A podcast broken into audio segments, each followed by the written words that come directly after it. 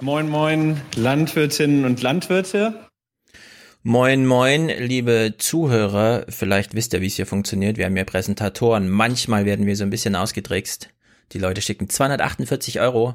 Das sind zwei Euro, die addiere ich drauf und wir sagen herzlich willkommen. Jan, du bist heute Präsentator. Juhu!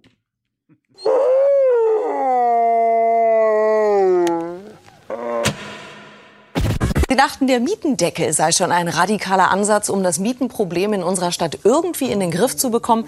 Dann hören Sie sich mal das an, was die Berliner CDU jetzt vorschlägt. Ich glaube, dass wir einen Zuzugsstopp nach Berlin brauchen, ähm, solange der Senat hier überhaupt keine neue Infrastruktur schafft, Kitas, Schulen, Verkehrsinfrastruktur, leiden die Berlinerinnen und Berliner darunter. Und ich glaube, da muss man mal innehalten, das geht so nicht weiter. Ich meine, jede Stadt lebt an Austausch und jede Stadt lebt auch aus Veränderungen heraus. Und äh, Zugzugstock ist einfach nur ja, völliger Unsinn. Das, dann werden wir ja wieder äh, bei 1990, dann müssen wir eine Mauer bauen, dass keiner mehr zuzieht. Und das, das will keiner. Und um Berlin eine Mauer sozusagen oder beziehungsweise Zuzugstopp wie zu DDR-Zeiten, finden Sie gut? Nee, finde ich auch nicht gut, um Gottes Willen. Zuzugstopp Aber das geht, das geht, das ist doch ja nicht machbar. Das ist doch jetzt bloß eine Parole. Nein, aber zuerst die Probleme von Berlin lösen, damit sich auch diejenigen, die hierher kommen, wohlfühlen und die Berlinerinnen und Berliner wohlfühlen. Ich habe mich heute gerade zu der Frage geäußert, was wir mit den Tourismusgeldern machen, ist genau das Falsche. Frau Lomscher ist dafür verantwortlich, wie die Touristen in der Stadt gesteuert werden. Die werden nicht gesteuert. In Marzahn-Hellersdorf hätten sie vielleicht gerne mehr Touristen okay. und in Spandau, aber in Mitte nicht. Das verstehe ich. Morgen. Guten Morgen. Morgen. Morgen. Hallo. Hallo, guten Morgen. Hier ist der Aufwärm-Podcast. Seit die Panda-Bären, die Chinas Führung an Deutschland verliehen hat, Zwillinge geboren haben, sammelt Berlin Namensvorschläge. Ganz oben stehen Hong und Kong. Wake up and clear your brain. Time to listen to what people are saying. Government is lying again and the media is acting insane. It's good to stay in bed and ignore the talking heads, but you can sleep when you are dead, so wake do away with a lot. Really? Yes. You're frustrated with British politics, are you? Frustrated? God. Tell blood. me, I want to know your thoughts. They're all stabbing each other in the back, and it's the local um, people of England who are suffering. Ah, ich vermisse diese alten Menschen mit ihren Zeitungen in der Hand, mhm. die sie noch zusammenballen und zur Not als Schlangen. Waffe benutzen können. Ja. Aber da haben wir doch die Lösung. Damit, da haben wir doch eigentlich die Lösung. Wofür? Für den Brexit? Für Volksentscheide. Menschen wollen gern mitentscheiden. Brexit, ganz schlechte Idee. Hong und Kong, die beiden, ich meine, sie ziehen dann eh nach China um, dort kriegen sie chinesische Namen, deswegen ist eh egal, was die Deutschen entscheiden. Ich bin absolut dafür, Wie? dass wir das an die ganz große Glocke hängen. Wie unsere Panda-Babys gehen zurück nach China? Ich finde auch, jeder sollte mitentscheiden dürfen, nicht nur Menschen, die innerhalb des, der neuen Berliner Mauer wohnen. Klar gehen die zurück nach China, die gehören schließlich China. Alles, alle Pandas auf der Welt gehören China. Das war kein Geschenk. Das, das war eine Leihgabe. Ach so, und sie besitzen dann den Nachwuchs. Ja. Da gibt's Vertragswerke, in denen das steht. Genau wie in England alle Schwäne immer noch der Königin gehören. Aber das heißt, wir können aber trotzdem entscheiden, wie die heißen.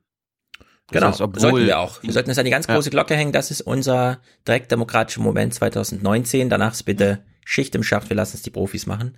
Hong und Kong ist natürlich sehr lustig. Finde ich gut. Mhm. Was sagst du zum Zuzugstopp? mm, bestes Ablenkungsmanöver. Von Trump lernen heißt siegen lernen. Ja, ja. Irgendwer macht eine Story daraus, dass der ganze Secret Service die ganze Zeit immer nur Trump Geld bezahlt, weil wenn Trump auf seinen eigenen Property Golf spielt, muss ja irgendwo der Sicherheitspersonal untergebracht werden und dafür müssen Rechnungen bezahlt werden. Dann kommt Trump und sagt, nee, Alabama ist voll von einem Unwetter betroffen, bitte alle Konzentration darauf. Und zack ist die Story mit den, wer bezahlt eigentlich, also wer bereichert eigentlich Trump, ach so, die Steuerzahler, ist damit raus und äh, einen Mythendeckel aus den Medien zu drängen, indem man sagt, ja, wir können gerne über Wohnen in Berlin reden, aber dann reden wir über die Mauer. Wir schaffen es keine Wohnung zu bauen, aber eine Mauer, das schaffen wir. Wir, wir, wir machen Zuzugstopp für Berlin und die Brandenburger zahlen dafür. Ja, genau. Brandenburg so, muss zahlen. Wojtke muss zahlen. Das ist genau wie mit dem Flughafen wahrscheinlich. Da muss man auch Berlin bezahlen, äh, Brandenburg bezahlen. Gut, es stehen Termine hm. an. Es ist September. Am Mhm. Samstag ist Radtour. Zum einen die große Radtour, die hier sternmäßig nach Frankfurt führt. Zum anderen Ah. unsere kleine, süßere Radtour um das Hamburger Loch. 10 Uhr in Düren geht's los. Nikolas und ich, wir haben soweit alles vorbereitet, was vorzubereiten ist, nämlich nichts. Wir wissen nicht, wer kommt und wie viele und wie auch immer. Aber wir haben geregelt, dass wir 10 Uhr in Düren sind. Und wir Wie weit, wie weit ist das weg von Frankfurt? Düren? Ja, es war, man 180 musste, man musste morgens so? los. Nee, ich fahre schon einen Tag vorher. Ich bin, ich bin auf jeden Fall ganz rechtzeitig 10 Uhr in Düren. Macht euch keine Sorgen. Auch wenn man Angst hat, dass die Züge voll sind, weil es gibt nur einen Regionalexpress von Köln nach Düren, der sehr regelmäßig fährt, wo man Fahrräder mitnehmen kann. Auch wenn er übervoll wird, äh, ich bin davor gefeit. Ich bin 10 Uhr pünktlich mit Nikolas in Düren am Bahnhof. Wir haben ja schon Stories bekommen. Menschen wissen nicht genau, wie sie aus Stuttgart ihr Fahrrad mitbringen. Ich habe gestern nochmal geguckt, wenn ich nach Köln, also ich werde auch mit dem Zug anreisen, allerdings eben nicht Samstag kurz vor knapp, sondern Freitag auch nicht. Und ich könnte selbst von Frankfurt nach Köln mit dem ICE fahren und könnte mein Fahrrad mitnehmen, weil es mittlerweile ICE-Fahrradmitnahmemöglichkeiten gibt. Also schaut nochmal genau nach. Beachtet, Fahrradtickets kann man nicht über die App kaufen und auch wenn man es in der App sehen kann, das Ticket später, man muss es ausgedruckt mitbringen. Man muss nämlich beispielsweise das Ticket an sein Fahrrad kleben. Was? Und? Äh, nee, es äh, scheint schon immer so zu sein. Ich glaube nicht, dass es schon mal ein Fahrradticket im Handy gab und es wieder ausgebaut wurde. Ich glaube, es wurde noch nicht eingebaut. Das ist Ich- immer die nee, ich- Entwicklungsrichtung. Ich bin, glaube ich, ich bin, glaube ich, einfach nur verwirrt, weil ich nicht gewohnt bin, mit dem ICE und Fahrrad zu fahren. Ich auch nicht, ich habe es noch nie gemacht, aber man kann mittlerweile auch mit dem ICE Fahrrad fahren. Wenn man wie aus Stuttgart oder sonst woher, Freiburg, keine Ahnung, wir hatten Anfragen, äh, macht bitte Fotos für den Fall, dass ihr euer Vorderrad ausbaut und dem Schaffner sagt, das ist Gepäck, das ist gar kein Fahrrad, ich darf das mitnehmen. Ja, macht Fotos, denn wir möchten damit auch die Bahn unter Druck setzen, dass wir hier nicht eine ordentliche Klimawende bekommen. Das heißt, Fahrrad im Zug, denn es ist viel besser, am Zielort mit dem Fahrrad, mit dem eigenen Fahrrad durch die Stadt zu fahren, als mit einem äh, Roller, der vor 20 Tagen in den Dienst genommen wurde und drei Tage später dann rausfällt und im Müll wandert. Ja, und äh, dann eine Woche später sind wir in Dresden. Es gibt noch organisatorische Sachen. Erstens, wo ist die Klimademo? Wer geht dahin? Wer verabredet sich mit mir? Samstag, 20. September, Bundesregierung unter Druck setzen. Klimademo. Es ist ja auch noch ein Freitag. Klima, äh, Freitag. Es ist ein Freitag, Gerade aber Samstag. Achso, ja, also wo ist Freitag die Demo? Und zweite Frage, was machen wir Samstag? Samstagvormittag bis Sonntagabend dann MinCorrect ist. Äh, Ich bitte um Vorschläge. Die Datenspuren sind klar. Äh, Ich bin noch nicht ganz sicher, ob ich äh, einen Tag Bleib, Datenspuren bleibst oder was? Ja, am Sonntag, am Samstagabend ist ja MinCorrect in, in Dresden. Es ist das große Podcast-Wochenende. Das gesellschaftliche Ereignis in Freitag Sachsen. Aufwachen, Samstag MinCorrect. Das ist ein Spektakel eigentlich. Ich nehme natürlich alles mit. Ich gehe sowohl zu Aufwachen als auch zu MinCorrect. Du gehst zu Aufwachen? Ich gehe auch zu Aufwachen und dann zu MinCorrect. Das wird sehr gut. Wir kennen die Räumlichkeiten in Dresden nicht. 200 Leute seien raus, reinpassen, schreibt Mole. Und wir sind gespannt, wie es passt. Ihr wisst ja, wie es ist. Wenn Aufwachen live ist, einfach kommen. Es gibt kein Ticket vorher, nichts. Mhm. Wir kommen auch einfach mal schauen. Ja, also bis, bis 20 Uhr, bis es losgeht, wissen wir auch nicht genau. Ja, wir sehen, wir, wir lernen das dann alle gemeinsam kennen. Also ein, ein Wunschgast kann ich ja sagen, den, den ich für dich besorgen wollte, hat leider nicht geklappt. Ja. Kam gerade die, die Absage, dass es aus, ter, aus terminlichen Gründen nicht klappt. Äh, ja, Ja. du denkst an jemand anders. Ich, ich, ich Mhm. meine jetzt Martin Dulich. Ah. Ja, Der, Koalitionsverhandlung. der, lässt, der lässt sich entschuldigen, hätte gerne mit dir und uns geredet. Tja, ja, ja, Martin, Martin, Martin. Okay. Wie gesagt, ne, falls wir bis Samstag kein Programm haben, weil Tilo ja strenges Clipverbot äh, verordnet hat, ich bringe auf jeden Fall die unbewohnbare Erde mit. Also falls wir Hänger haben inhaltlicher Art, lese ich aus dem Buch. Mhm. Denn wir werden nachher hören, es gäbe ein Umsetzungsproblem, aber kein Wissensproblem. Ist im Grunde meine Meinung gewesen, bis ich das Buch gelesen habe. Nein, nein, wir haben ein krasses, krasses Wissensproblem. Wer glaubt, er wüsste, was Klimawandel bedeutet, Samstag. Wenn wir sonst nichts machen, lernen wir Freitag. mal, äh, Freitag, lernen wir den Klimawandel kennen, nächsten Freitag. Samstag, Minkorrekt, die machen, die machen ja wahrscheinlich irgendwas im Klimawandel. Ja, sowieso. Gut. Tribüne. Ye Ja. are many, They are few.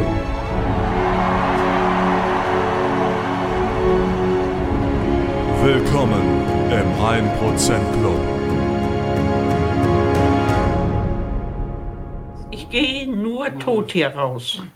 Niemals ins Pflegeheim. Ich möchte doch alles von allem auch äh, im Gemeindezentrum gehen und dergleichen. Ich möchte am Leben teilnehmen. Eine, ein Hinweis noch an unsere Dresdner. Wir haben ja immer viele Omas aus Dresden auf unserem Soundboard. Bringt eure Omas mit. Also am 20. Oder September. lasst sie zu Hause. Warum? Wir sind Familienpodcast. Ja klar. Du willst ja auch lauter Omas da? Ich möchte mindestens eine Oma da sehen, ja. Das erwarte ich. Also, wenn die Oma selber Podcast hört, ja. Ja, na klar. Gut, heute haben wir aufgerundet auf 250. Jan, euer Anteil vom Jahresbonus. Er arbeitet irgendwo, wo es Boni gibt. Das ist natürlich ziemlich gut für ihn. Mit Understatement zum Produzenten der Herzen werden. Ja, du bist ja nicht, also klar, Prä Präsentator der Herzen mit 248, aber ich habe ja aufgerundet. Sehr gut, du bist ja also ganz ordentlicher Präsentator, finde ich sehr gut, Jan. Was soll man sagen? Spektakulär. Ich hoffe, der Jahresbonus hat sich ausgezahlt und du hast äh, nicht nur verdient, indem du das Klima zerstörst. Bitteschön. Christopher schickt 100. Wie wäre es, äh, zu einer sozialverträglichen Bank zu wechseln, zum Beispiel der GLS Bank? Bin ich privat schon. Kann man machen, finde ich auch eine sehr gute Idee. Allerdings, Geld bleibt Geld. Ich weiß aber auch, es ist ein bisschen wie beim grünen Strom. Ja, es gibt ein großes Stromnetz. In dem Moment, wo man grün bucht, wird auch grün einge, wie heißt's, speist. Speist. Aber, ja, über Bewusstseinswandel reden wir gleich. Ich bin, ich bin, ich stehe dem im Grunde sehr positiv gegenüber. Martin schickt 7777 für das in Aufwachen 398 exzellent verknüpfte gesamtgesellschaftliche, äh, also für das äh, Verknüpfen gesamtgesellschaftlicher Themen auf exzellente Art und Weise. Bitte mehr große Bögen statt Tagesschau klein klein. Ja, also heute steckt auch wieder klein klein im Tagesthemen. Kram, ich bin gespannt. Kathleen schickt 60 und sagt einfach aufwachen. Sehr gut. Ich würde sagen, es ist ein Appell. Ja. Zuerst kommt das Land, dann eine ganze Weile nix, dann die Partei und die Person. Daniel schickt 59, das ist sehr gut, sehr treu. Wir grüßen. Wohin auch immer, Daniel, wo du auch bist. Roland schickt 50, ist also Produzent, genau wie Philipp. Der beendet seine Schwarzhörerschaft. Bitte, Nahles, die zeigen uns einen Vogel. Jawohl. Und soll ich euch mal was sagen, was ich glaube, was die Bürger runter machen? Die zeigen uns einen Vogel. Ja. Was haben wir? Sir, die Ohren des Opfers sind völlig verbrannt. Scheint, als wäre seine Schwarzhörerschaft beendet.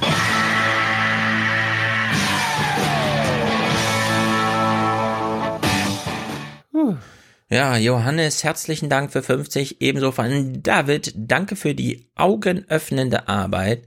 Habe unter anderem durch die lehrreiche Radikalisierung meinen Wunschstudienplatz bekommen können. Das ist sehr gut. Jawohl. Hier brauchen wir Radikalität. Ja, damit sind die Produzenten abgeschlossen. Ich will mal, David, das ist ähm, die Frage, wir haben ja viele Zuhörer, die jetzt vielleicht gerade Abi gemacht haben und jetzt, ähm, ich stelle so ein, äh, also ich bin ja auf der ständigen Suche nach Gebü Gemütszustandssachen, was mir jetzt gerade wieder auffällt in dieser Jahreszeit, wo auch gerade wieder äh, die Tage Viele kürzer Clips werden. heute. Gemütszustände. Ich habe Ja. extra ein paar Gemütszustände heute für dich mitgebracht. Äh, Okay, das ist sehr gut. Äh, also sehr viele haben sich ähm, sehr krass durch ihr Abi gekämpft. Weil Abi ist ja heute wichtig. Es ist ja so dieses vorherrschende Abi ist wichtig. erzählen sie uns immer. Ja, und das Problem ist, äh, du freust dich dann über dein Abi, machst vielleicht dann auch zwei, drei Wochen Urlaub und entspannst, kommst zurück und fängst dich an, in Unis zu bewerben und plötzlich heißt es, mh, kein 1,9, kein 1,7, ja, hm, und so. Und plötzlich äh, fallen die Leute in so ein richtiges Loch, weil ihre ganze schon erhebliche Leistung zu einem Abi zu kommen, äh, ist plötzlich viel weniger wert, als sie dachten. Und der eine oder andere hätte sich vielleicht doch eher seinen Wünschen vorher mal aus äh, sich, also sozusagen, ja, so wie David das hier schreibt, äh, sich einfach mal radikalisiert, was die eigenen Wünsche angeht. Also wirklich mal nachforschen, was will ich eigentlich wirklich? Abi, einfach nur des Abis wegen und dann gucke ich mal, was ist so und dann ist alles scheiße, ja, was in den Unis angeboten wird. Also ich, Ich äh, empfehle, ich empfehle ein Jahr Pause, Ja. Macht irgendwie Ja. ein freiwilliges soziales Jahr, geht zur Bundeswehr, äh, macht ein Pflegejahr oder einfach mal ein Jahr gar nichts, einfach mal ein bisschen arbeiten, aber mal die Welt kennenlernen. Ja, aber das ist natürlich genau das Problem, wenn du im August, September plötzlich feststellst, dass dein Abi gar nicht gut genug ist für die Sachen, die du so machen wolltest. Das ist scheiße. Dann Nee, hast das du man- erst das- das recht. muss schon vorher klar Ja, ja, dann hast du erst recht keinen Kopf frei, um ein Jahr Pause zu machen oder dir das nur zu trauen, das deinen Eltern zum Beispiel zu sagen, dass du lieber ein Jahr Pause machst. Und auch dieses Jahr Pause muss wieder geplant werden und ist gar nicht so einfach, wie immer alle glauben. Also in der Hinsicht ist gerade für, für einige ist gerade schwierige Jahreszeit und ich möchte hier sagen, wir stehen an eurer Seite und ich hoffe, ihr radikalisiert eure Wünsche. Ja. Wie auch immer, es ist schwierig. Randy unterstützt uns sehr gut. Alexander. Kann, kann, man nicht, kann man nicht ein freiwilliges soziales Podcast-Jahr machen? Also einfach einen Podcast aufnehmen, ein Jahr Überbrückung. Ja, wenn du das ein deinen Jahr Eltern erklärt kriegst. Ja, klar. Du hast drei Briefe im Briefkasten, in denen steht, dieser Studienplatz steht dir leider nicht zur Verfügung und dann sagst du deinen Eltern, du machst jetzt Podcast. Ja, also ich, äh, ist eine ernste Angelegenheit und ich möchte euch meine Unterstützung mentaler Art, ja, Men Mental Power ist hier unterwegs zu euch. Mhm. Aber nur für die, die es betrifft, ja. Alle, die genug haben, spenden bitte auch Mental Power. Wie auch immer das geht. Also Randy, Alexander unterstützt uns mit Andrea, sehr gut. Marie, Marc, Judith. Oh, Marc sagt, gebt uns mehr Greta. Na, das können wir machen. Jo. You say you love your children above all else, and yet you're stealing their future in front of their very eyes. Ja, David grüßt aus Erfurt. Er hat nach eineinhalb Jahren, also ungefähr 150 Folgen, seine Schwarzhörerschaft beendet. Er wünscht sich Rammsteineske Sachen. Passt doch. Nichts, nein, du bist ein Schwarzhörer. Du willst nicht so sein. Spende jetzt und sprich mir nach. Ich will kein Schwarzhörer mehr sein. Nein. Ja, Lydia unterstützt uns, indem sie ihre Familienschwarzhörerschaft beendet und das macht sie zum Frühstück. Früh, äh, für Frühsozialisierung der Kinder. Das ist doch schön. Schwarzhörer, Schwarzhörer, danke für deine Spende. Schwarzhörer, Schwarzhörer, spende auch du, denn nix ist for free. Jan, nur eine Folge pro Woche? Fragezeichen, 11, 11, 1, irgendwas? Schlimm ist das und schade auch für Deutschland. Es ist schlimm ist das und schade. Schade auch für Deutschland. Ja, Christine. Ja, aber ist halt manchmal so. Ist ja, machen wir ja nicht mit Absicht, aber. Ja, wen hast du denn jetzt geheiratet eigentlich? Ich war bei einer Hochzeit. Ah, bist immer noch auf dieser Story. Ja, ja, glauben wir dir sofort. Ich hei- Was ist denn das für eine Frage, dass ich heirate? Du wirst Christine? Nie, du wirst nie erleben, dass ich heirate. Mhm. So einer bist du. Sag, sage ich jetzt mal voraus. Mhm, mhm, mhm. Christine, unfreiwillig ein Semester Aufwachenpause wegen Stress, Stress, Stress. Sowas meine ich. Ah, ja. ähm, man verzichtet auf Sachen. Warum? Ja, nicht, weil man irgendwo irgendwas besser lernt oder so, sondern weil es irgendwelche Zertifikate gibt, bei denen man nicht genau weiß, hm, brauche ich das am Ende überhaupt und so. Ja, dann verschenkt man so ein, so einen halben, ein halbes Jahr Aufwachen und es ist äh, schwierig, schwierig, schwierig. Was habe ich verpasst, fragt sie. Also ich würde sagen, viel. Wir können aber nicht alles nacherzählen. Du kannst es ja nachhören. Grüße aus Jena. Ja, das kenne ich, das kleine Städtchen. Was hat sie verpasst? Ich weiß es. Ich weiß es wirklich nicht. So Ja. oder so. Ich weiß es noch nicht. Hm. Also wenn ich die Frage beantworten könnte, das weiß man eben nicht. Man weiß es einfach nicht. Yannick, the Lannisters send their regards. Das ist gut. Ich überlege gerade, habe ich irgendwas davon? Klar. The Realm. Ja, aber, ich, ja, aber das ist ja nicht Lannister, aber gut. I did what I did for the good of the realm. The realm. Do you know what the realm is? It's the thousand blades of Aegon's enemies. A story we agree to tell each other over and over till we forget that it's a lie. Ja, Valentin, 1% Club, toller Nachmittag. Gott, oh Gott, 1% Club? I mean, who are we? We're the 1%! We're the 1%! We're the 1%! We're the 1%! We're the 1%! Ein toller Nachmittag, der allen Beteiligten richtig Spaß gemacht hat. Ja, Heide wünscht sich äh, noch mehr super Arbeit und grüßt aus dem Taunus. Jacqueline schreibt einfach mal so, weil ich eure Arbeit gut finde. Liebesgrüße von Jacqueline. Sehr gut. Hagen unterstützt uns. Till, Jennifer, David, weil mein studentisches Monatsbudget sich verdoppelt hat. Das ist gut. Wie hast du denn das gemacht? Verdoppelt sich nun auch der Monatsbeitrag an uns. Danke, Merkel. Hm, Danke. Danke, Angela Merkel. Ja, Katja unterstützt uns mit Liebesgrüßen. Siri schickt einen Dauerauftrag für die würdige und gute Arbeit. Das ist natürlich sehr gut. Matthias, der ist, den kennen wir, der hat dann Netflix und Amazon Prime gekündigt und sagt Grüße aus Berlin an alle Beteiligte. Sehr gut. Edith unterstützt uns aus der Schweiz. Ich wollte Ja. ja, auch sagen, Netflix, das, das, lohnt, das lohnt nicht mehr. Boah, da guck mal, das lohnt sich doch nicht mehr. Hier mal Schluss. Ja, du bist so krank, du bist so anstrengend, es kostet so viel Geld. Ja.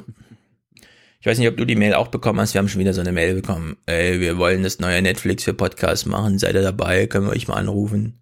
Wo ich mir Ja, irgend- bitte. Irgend so ein, aber das ist, das, ich meine, das bekommen wir ja jede Woche irgend sowas. Was für ein Scheiß, ey. Ja, aber dass sie wirklich Ja, reinschreiben, wir sind das Netflix, das ist der Running Gag in der Podcast-Community, weißt du? Oh, schon wieder ein neues Netflix. Und dann kommt die und machen das als ernst gemeinten Werbespruch. Da frage ich mich ehrlich gesagt, könnt ihr mal ein bisschen reinfühlen zumindest in dieses Ding, wo ihr ein Business draus machen wollt? Was ist das für ein Scheiß, wirklich? Das ist war, das war doch unfassbar. letztens, letztens hat uns doch gerade RTL geschrieben, ne? Die haben da auch ihren Audio Now Scheiß gestartet. Und dann wir, wir werden das Netflix für Podcasts. Das ist Ach ja, hier. Hier, das, das ist ja, die nennen sich nicht selbst, sondern sie werden so genannt. Sie, die schreiben. Ja, ja, ja. Wird gerne vereinfacht als Netflix für Podcasts dargestellt. Ja, da macht man sich über euch lustig, wenn man das sagt. Nee, nee, obwohl die Plattform, wie sie selbst schreiben, noch gar nicht gelauncht ist. Aber es, es Mm. wird schon, es wird schon jetzt vereinfacht als Netflix für Podcast dargestellt. Ja, ist einfach Von, von ihnen selbst wahrscheinlich. Spektakulär dumm ist sowas. Dirk unterstützt uns. So funktioniert Dominik, Jan, Christian, Oliver, Markus. Aufwachen für unsere schöne Heimat. Das ist ziemlich gut.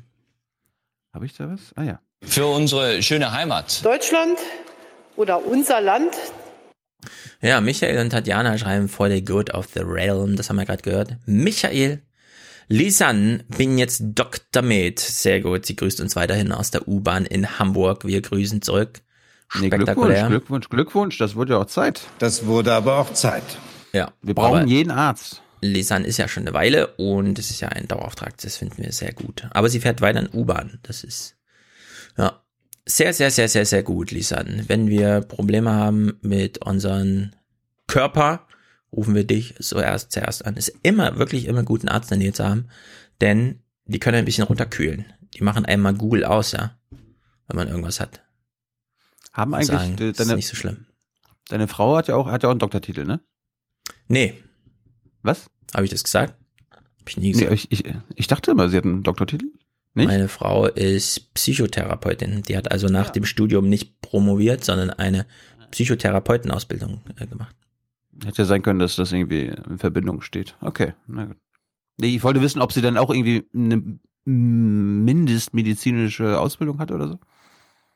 Äh, also bei den Psychologen, das ist ja mittlerweile, das soll ja auch weiter verschränkt werden, sodass auch die Therapeuten Medizin geben können. Bei den Medizinern findet das die Spezialisierung auch schon früher mittlerweile statt. Irgendwie, keine es ist so ein bisschen äh, medizinisches Personal, wobei die, die Promovierungen oder, oder wie man sagt, die Dissertationen oder wie auch immer, ähm, die sind ja eh bei den, bei den medizinischen Berufen so ein bisschen anders, ne? Da machst du ja einfach so ein halbes Jahr Forschung und dann. Aber kann sie Rezepte ausstellen?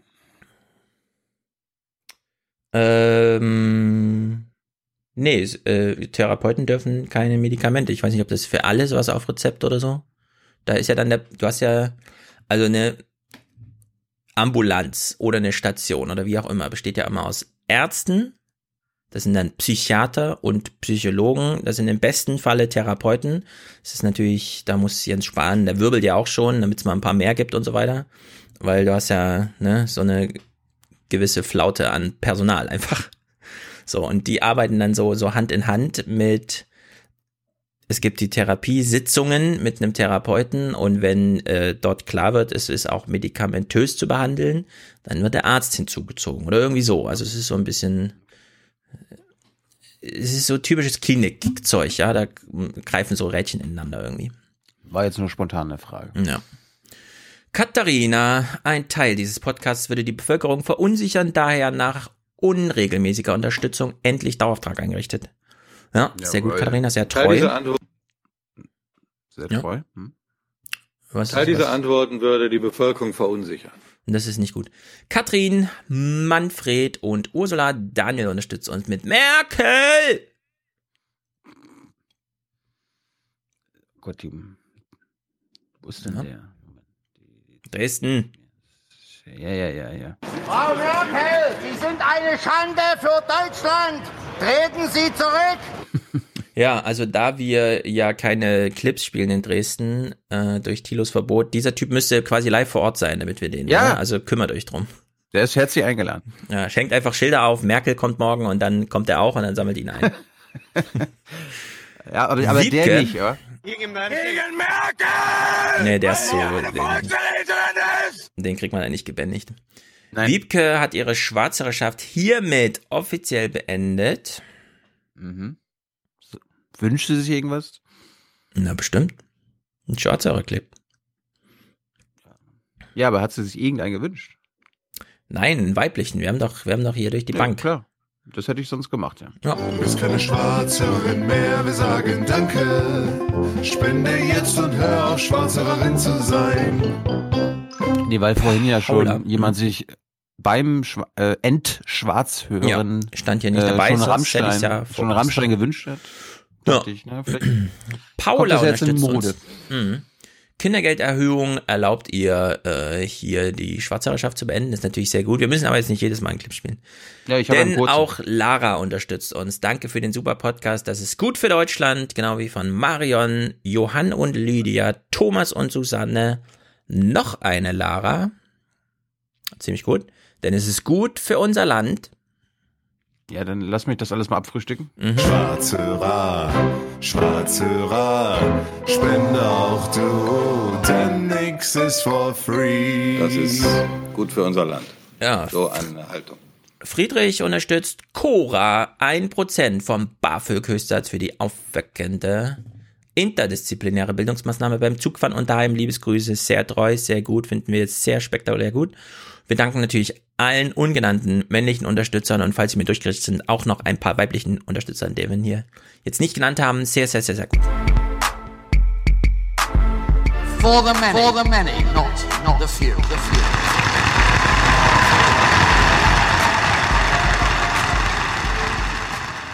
Morgen fängt der Herbst an und schon trollt sich untertänigst der Sommer von dann. Wir freuen uns auf Spinnweben, Kastanienmännchen und stürmische Stunden, wenn die Blätter von den Bäumen stürzen und nörgeln nicht über die Frische, die uns nun wieder manchmal frieren lässt und den feuchten Nebel, der uns demnächst begleitet. Immerhin, all die Maden, Motten, Mücken, die wir vergaßen zu zerdrücken, werden bald von alleine das Zeitliche segnen. Ich dachte so, wenn die Hans-Jessen-Show jetzt nicht da ist und uns äh, die neuesten Herbstgedichte rezitieren kann. Müssen wir Irgendwer muss es fragen. ja machen, ja. Irgendwer muss es ja machen, wir kommen ja nicht drum herum. So, gut. Der, der Herbst. Herbst ist da. Ja. Holen wir jetzt Tyler dazu? Wie sieht's aus? Oder Der verspätet sich noch um circa verspätet 20 sich noch. Minuten. Also wir können, Okay. wir können ein Thema machen. dann machen wir ein Thema. Hast du Brexit? Ähm, willst du was zum Brexit machen? Ich habe natürlich auch ein bisschen was zum Brexit. Das ist das, ähm, wie soll man sagen? Fang, fang, fang Es- mal an. Du hast wahrscheinlich deutsche Clips. Es Ich habe nur. ein bisschen traurig. Es ist traurig. Gut, Aber ich Brexit. habe trotzdem, ich habe traurig lustige Clips aus England mitgebracht. Mhm. John Burko geht. Das ist traurig. Das ist traurig. Gut, also Brexit. Die Machtprobe im britischen natürlich deutsche Clips. Wir hören mal hier, es ist so ein bisschen, sagen wir mal so, das ist der Einsteigerclip die Woche. Das Parlament hat heute auch Auswirkungen an den Finanzmärkten gehabt. So fiel der Wechselkurs des britischen Pfund zum US-Dollar am Morgen auf den tiefsten Stand seit Anfang 2017. Ich frage mich ein bisschen, was bedeutet das, der tiefste Stand seit 2017? Heißt das irgendwie, es ist besonders niedrig oder muss man sich jetzt Sorgen machen? Oder was war 2017? Warum ist das der Maßeinheit für es steht schlecht um den Pfund, oder? Also ich meine, es gab eine Krise 2008, da war ein bisschen niedriger, dann ging er wieder hoch, dann ging er wieder runter, keine Ahnung. 2017 war halt mal unten und jetzt ist er halt wieder unten. Also es war ist ein bisschen unklar irgendwie, was das bedeutet, aber wie auch immer. Jedenfalls äh, auf Sachen, die du vielleicht auch eingehen willst. Boris Johnson fegt wie so ein Wirbelwind durch dieses Parlament und wenn die Abstimmung nicht in seinem äh, Sinne ausgehen, dann haut er einfach Leute raus. Und es wurde sich hier das, sehr. Das habe ich nicht hm. gewusst. Also, dass, wenn. Also angenommen, ja. wir übertragen das auf den Bundestag ja. und keine Ahnung, äh, Marco Bülow ist noch in der SPD-Fraktion, äh, stimmt gegen die große Koalition und dann sagt der SPD-Fraktionschef, ja, Marco, dann bist du raus. Ja, deine Stimme du, brauchen wir hier nicht mehr. Nee, und du bist nicht nur raus aus der Fraktion, du bist raus aus der Partei. Ja, und also das, das ist ein bisschen Das komisch. war mir neu. Das war ja, mir neu. Ja, war das auch neu. Ich meine, in dieser Partei gibt es nur noch Mitglieder, die so hornalt und so verbohrt und so abseitig unterwegs sind, dass sie halt sich für Boris Johnson noch als Premierersatz entscheiden, ohne dass das Parlament damit entscheiden darf oder vielleicht auch der Wähler allgemein. Ja, also das schafft die Partei noch und Johnson denkt, das ist eine ziemlich gute Partei, die ich da habe, die wählt mich. Mhm säuber ich mal noch ein bisschen. Also ein bisschen verrückt. Jedenfalls, äh, es wurden einige Namen genannt, wer da jetzt nicht mehr dabei ist. Beispielsweise der Enkel von Winston Churchill. Da man das nicht einfach übergehen kann, würde ich sagen, hören wir mal kurz rein in den Singsang, wie das so ist, wenn sich der Enkel von Winston Churchill verabschiedet aus dem britischen Parlament. Du hattest ja gerade gefragt wegen dem Pfund. Äh, ja. ja. es ist der niedrigste Stand seit 2017, mhm. aber der ist quasi seit der Brexit-Entscheidung relativ stabil so zwischen 1,10 und 1,20 ja, also man kann 20 im Wechselkurs. Bei Google angucken. Es ist jetzt nicht so spektakulär, dass man denkt, man muss eine nee. Kurzmeldung draus machen, dass er auf dem ja. tiefsten Stand seit 2017 ist oder so. Ja? Ist, also, außer man macht noch Kontext oder so, aber einfach nur die Botschaft ist ein bisschen sinnlos. Genau. Aber gut, das gehört halt auch dazu, ja. Die Politik ist scheiße und der Journalismus dazu ist jetzt auch nicht so viel besser. Jedenfalls Winston Churchills Enkel. Mhm. Boris Johnson wird wohl abwarten müssen und regiert derweil ohne Mehrheit im Parlament. Denn der Premier hatte bereits gestern die 21 Abgeordneten aus der Partei ausgeschlossen, die gegen die Regierung gestimmt haben. Und so nutzen Tory-Granten die Debatte heute im Parlament auch, um sich von ihrer Partei zu verabschieden, wie der Enkel von Winston Churchill. Ich habe 37 Jahre diesem Haus gedient und es hat mich mit immensem Stolz erfüllt. Ich bin sehr traurig, dass es so enden muss. Es sind bewegende Zeiten in Westminster. Ja, keine Ahnung, warum die Bilder schwarz sind zwischen meinen Clips. Schade. Trauer. Aber gut, Trauer das ist die Trauer, die britische Trauer. Ja, also nicht nur wurde Winston Churchills Enkel, dessen Name hier nicht mehr genannt, sondern nur eingeblendet wurde, glaube ich, äh, äh, auch, und jetzt haben wir damals schon drüber gesprochen, es gibt ja in England eine sehr krasse Koryphäe, die schon alle Ämter, Minister unter fünf äh, Premierministern und so weiter. Kenneth Clark wurde auch ausgeschlossen. Und da haben wir damals schon gesagt, das ist quasi der Wolfgang Schäuble des Parlaments, Mitglied seit Christi Geburt, überall dabei, alle Rollen, alle Reden, ja, wichtig, wichtig, wichtig. Und äh, war vorher noch im Gespräch, als könnte eigentlich auch nochmal Premierminister machen jetzt so, als wieder mal versöhnendes Ding und so. Aber ich, nee, ich einfach ihn, rausgeschmissen, ne? Ich hatte ihn bei BBC irgendwo gesehen, da wurde er gefragt, ob er bereit steht für Caretaker Prime Minister. Ja, genau. Falls es irgendwie zu Neuwahlen kommt ja. oder so weiter. Und er dann so, ach, nö. Hm, ja, also vielleicht. hier entfaltete sich doch ein großes, großes Drama. Jedenfalls. Angenommen, es kommt jetzt so, wie Boris Johnson es will, nämlich die Wahlen liegen irgendwie so und so und gehen so und so zu seinen Gunsten aus, dass so und so, dass dann ne, einfach kein neues Deal-Angebot ist und die EU auch sagt, nee, und dann ist halt No Deal Brexit. was halt seine komischen 180.000 alten, verdatterten Opis noch wollen, ja, die ihn da zum Premierminister gemacht haben. Was ist denn dann eigentlich? Und hier wird mal kurz umrissen nochmal. Ich denke, jetzt wird es auch ein bisschen heikler als bisher, als wir immer drüber sprachen, weil dieses Datum dann doch näher rückt. Calais. Nirgends ist England dem europäischen Festland so nah wie hier. Und genau hier verläuft die Grenze zu Großbritannien. Am Eurotunnel zwischen Calais und dem britischen Folkestone laufen längst alle Vorbereitungen. Seit drei Jahren bereiten wir uns auf den Brexit vor und wir sind zuversichtlich, dass es dann auch so flüssig läuft wie heute.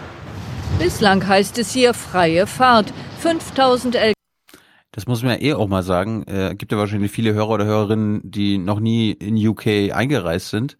Das ist ja schon das Besondere. Die machen schon äh, Grenzkontrollen. Das ist ja nicht so wie bei uns hier Schengen-Raum. Jeder kann durchfahren, wie er will. Naja. Ich kann von, ich kann von Warschau nach Paris ohne äh, Grenzkontrollen fahren. Komm mal Also nach London. Da, da musst du hier auch, äh, ob du einfliegst oder mit dem LKW hinfährst. Grenzkontrollen aber- musst du schon durchgehen. Klar, Grenzkontrolle ist äh, Standard an Flughäfen, weil das sind Nadelöhre, da sieht man dann Menschen in Uniform, die gucken einen komisch an, ja. Aber was wirklich Grenzkontrollen heißen würde für so ein LKW, das gibt's da gerade nicht. Derzeit fährt man auf den Zug und dann fährt man durch den Tunnel und dann ist man halt in England. Ich wollte allgemein sagen, dass es, dass England nicht zum Schengen-Raum gehört. Ja. Aber trotzdem Vergessen. zur Zollunion und so weiter. Ne? Schengen-Raum heißt ja vor allem, man guckt immer noch mal, ob noch Flüchtlinge in Calais zum Beispiel oben auf dem LKW liegen und so weiter. Ja. Gut. Ist aber, jetzt, ist aber jetzt nicht so die Reisefreiheit, wie ich das von anderen europäischen Staaten gewöhnt bin. Ja. Lkw passieren täglich auf Zügen den Tunnel in beide Richtungen. Sie transportieren Waren im Wert von 140 Milliarden Euro pro Jahr. Ein Viertel aller Güter, die zwischen dem Kontinent und dem Vereinigten Königreich gehandelt werden. Zu Stoßzeiten fährt alle drei Minuten ein Zug durch den Tunnel. Und wenn der harte Brexit kommt? Wenn der harte Brexit kommt, dann machen wir hier wieder richtige Grenzkontrollen. Ja, wenn der harte Brexit kommt, machen wir wieder Grenzkontrollen und die äh, Korrespondentin hat nochmal grob umrissen, wie viel ist es denn das so und dann hat sie nochmal runtergebrochen auf, ja, ja, so alle drei Minuten fährt halt ein Zug dadurch, ne? Jetzt brauchen wir hier Anschauungsmaterial, das kriegen wir auch von Europa heute am 9.9., also gestern. Äh, da erklärt mal ein Bierbrauer, der German Craft in England verkauft mit großem Erfolg. Wie war das eigentlich so, als man nochmal kurz Bier importiert hat aus England, äh, aus Deutschland, weil man macht ja keinen Sinn, die Fässer rüber zu holen, ohne nicht dann vielleicht auch schon mal eine Ladung Bier mit dabei, ne? Und diese Erklärung hier, die fand ich doch irgendwie aussagekräftig. Bevor die Brauerei tatsächlich angelaufen ist, haben wir äh, die Fässer in Deutschland gekauft, haben uns dann überlegt, es macht ja mehr Sinn, die Fässer auch schon voll über den Kanal zu schippern und haben dann unsere äh, Schwesterbrauerei Steinbach Bräu in Erlangen gebeten, ob sie die Fässer voll machen können, so dass wir hier den Markt mit dem Bier schon mal testen können. Und da kam dann das Thema auf, dass auf Bier eine eine Steuer erhoben wird, weil ähm, die Alkoholsteuer hier in England anders ist als die in Deutschland. Und dann mussten wir also diese Steuer praktisch vorab bezahlen und äh, damit wir damit wir die Fässer rüberbringen konnten. Und das ist nur eine, eine Praxis, die seit seit 40 Jahren so geübt wird.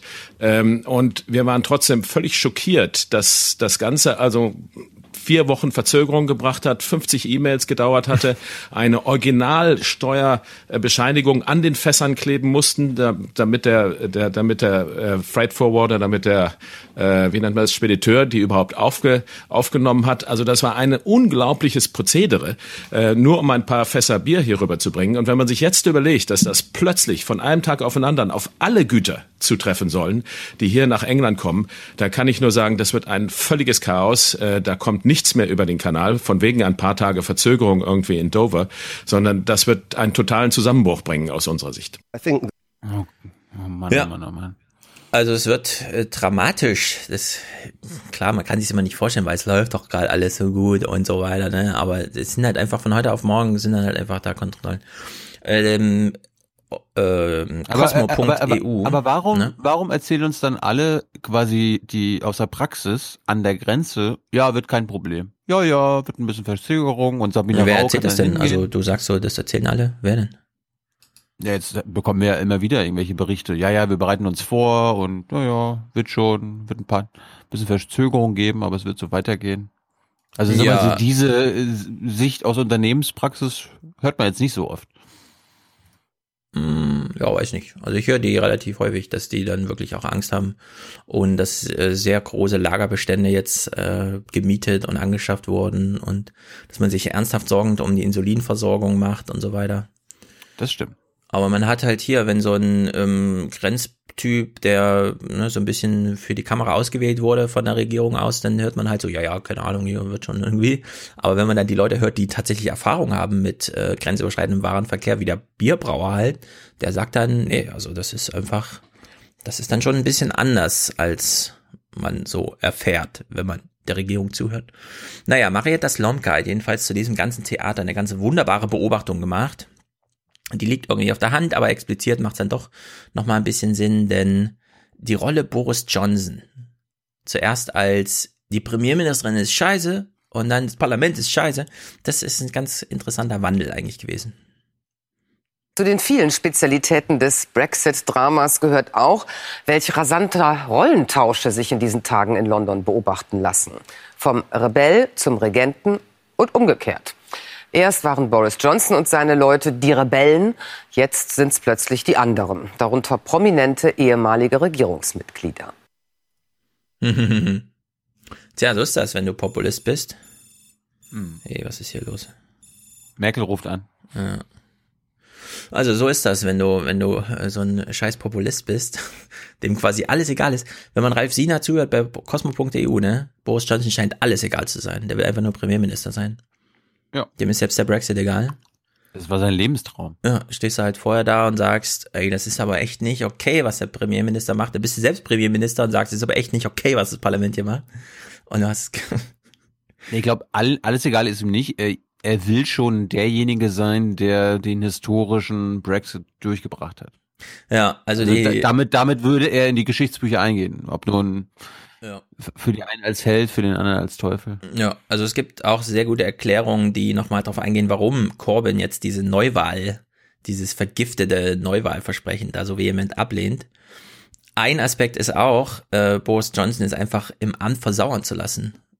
Weil er ist, muss jetzt ein Jahr Premierminister machen, Brexit funktioniert nicht, die mhm. Einigung mit der EU ist nicht, äh, es gibt eine Verschiebung und wie auch immer. Und dann kann man einfach sagen, ja, du, warst Premierminister, du hast es halt nicht hingekriegt. Ciao. Also, dass man einfach nur jetzt äh, sozusagen so ein Blame-Game spielt, finde ich auch gar nicht so schlecht als Erklärung, ehrlich gesagt. Ja, aber das hatten wir doch äh, schon vor einem Jahr oder so gesagt, dass das die Oppositionsstrategie ist oder Labour-Strategie. Mhm. Dass quasi die, die den Brexit durchführen sollten, mhm. ne, also die gewählten Konservativen, das in die Brüche gehen lassen sollen. Und dass ja, quasi ja, kein, kein, kein mhm. Labour-Government am Ende entweder den Brexit abblasen muss äh, oder ihn durchsetzen muss, weil dann ist diejenigen, die das durchgesetzt haben, am Ende am Arsch, weil der Brexit ja, aber derzeit wird, ist wird halt schaden. Anders als bisher ist es jetzt seit diesen Tagen wirklich eine Lock-in-Situation. Boris Johnson ist Premierminister und hat keine Mehrheit im Parlament. Er kann nichts entscheiden. Das Parlament sagt zwei Sachen. Erstens, keine Neuwahl und kein No Deal. Ja, das heißt einfach, es gibt jetzt keine Neuwahl, alles ist, die Sache ist, wie es ist. Boris Johnson ist jetzt Premierminister. Gleichzeitig gibt's aber kein No-No-Deal. Also, und da wird Brüssel auch sagen, wenn der Parlament sagt No-No-Deal, dann kommen wir dem erstmal nach und dann wird Merkel sagen, ja, dann müssen wir halt verschieben. Und mhm. dann kann Boris Johnson einfach nur im Amt sitzen und sagen, äh, warte mal, ich habe den Leuten Brexit versprochen und jetzt wird verschoben, aber ich bin doch Premierminister, ich, ich habe doch das Sagen. Und dann sagt halt Brüssel, nee, dein Parlament hat gesagt und so. ja, dann wird, Wir kriegt einfach so ein, kriegt einfach so ein neues Datum draufgedrückt. Äh, Ralf Sina ist ja total überzeugt, finde ich erstmal nachvollziehbar, dass Merkel auch Macron dazu bekommt und sagt, wir machen jetzt hier eine Verschiebung. Ja, ich meine, das und dann ist, ist Boris Johnson ein Jahr lang Premierminister und es passiert gar nichts und er war der beste Premierminister aller Zeiten, ne? Also ja, das, äh, das, interessant. Das wäre ja der Traum von Labour und der ganzen Opposition, dass Richtig, der Brexit ja. Prime Minister Boris Johnson ja. äh, sein Versprechen, was er immer genau. und immer wieder gibt, nicht einhalten kann. Damit genau. wäre er quasi für eine Neuwahl massiv geschädigt. Und gleichzeitig, natürlich wird Merkel und Macron, alle werden jeder Ver äh, Verlängerung zustimmen, weil am Ende, wissen wir alle, äh, Brüssel, die gesamte EU möchte am Ende, dass die Briten drin bleiben. Nee, dass der Brexit ähm, am Ende. Macron nicht. Und das Ja, ist, ja, glaube ich, gut, auch Macron gut argumentiert worden bisher. Ja, also Macron kann von einem Brexit krass profitieren, weil dann alle Stimmgewichtungen plötzlich sehr zugunsten Frankreichs äh, umschwenken. Ja, aber die, aus, äh, aus EU-Sicht wäre es besser, wenn der Brexit abgeblasen wird. Ja, Merkel hat halt vor allem das Problem, das ist mir, habe ich vorher auch noch nicht bedacht, Ralf Siener hat es aber ganz wunderbar erklärt in dem Cosmo.eu, also hört euch das mal an. Ähm, wenn jetzt der Brexit kommt mit, wie in Boris Johnson auch so teilweise will, ja, wenn dann halt No Deal, dann muss irgendwer anfangen, die neue Grenze innerenglisch, also zwischen äh, Nordirland und England, ähm, äh, ja, Nordirland, Irland, Irland, äh, äh, England, also wie auch immer, diese, diese Grenze, wo so viel gekämpft wurde. Nordirland, Irland. Nordirland, Irland, genau. Irgendwer muss dann das Grenzhäuschen bauen. Boris Johnson sagt, aber wenn die EU da sagt, da muss jetzt eine Grenze hin, dann muss es die EU bauen. So, dann müsste man dort sozusagen auf der nicht englischen Seite EU-Personal stationieren und hätte gleichzeitig wieder das Bürgerkriegspotenzial, dass nämlich die Leute dann als allererstes in der Gefahr stehen, da einfach weggebombt zu werden, weshalb dann Militär die Polizisten, also dieses neue Grenzpersonal beschützen muss.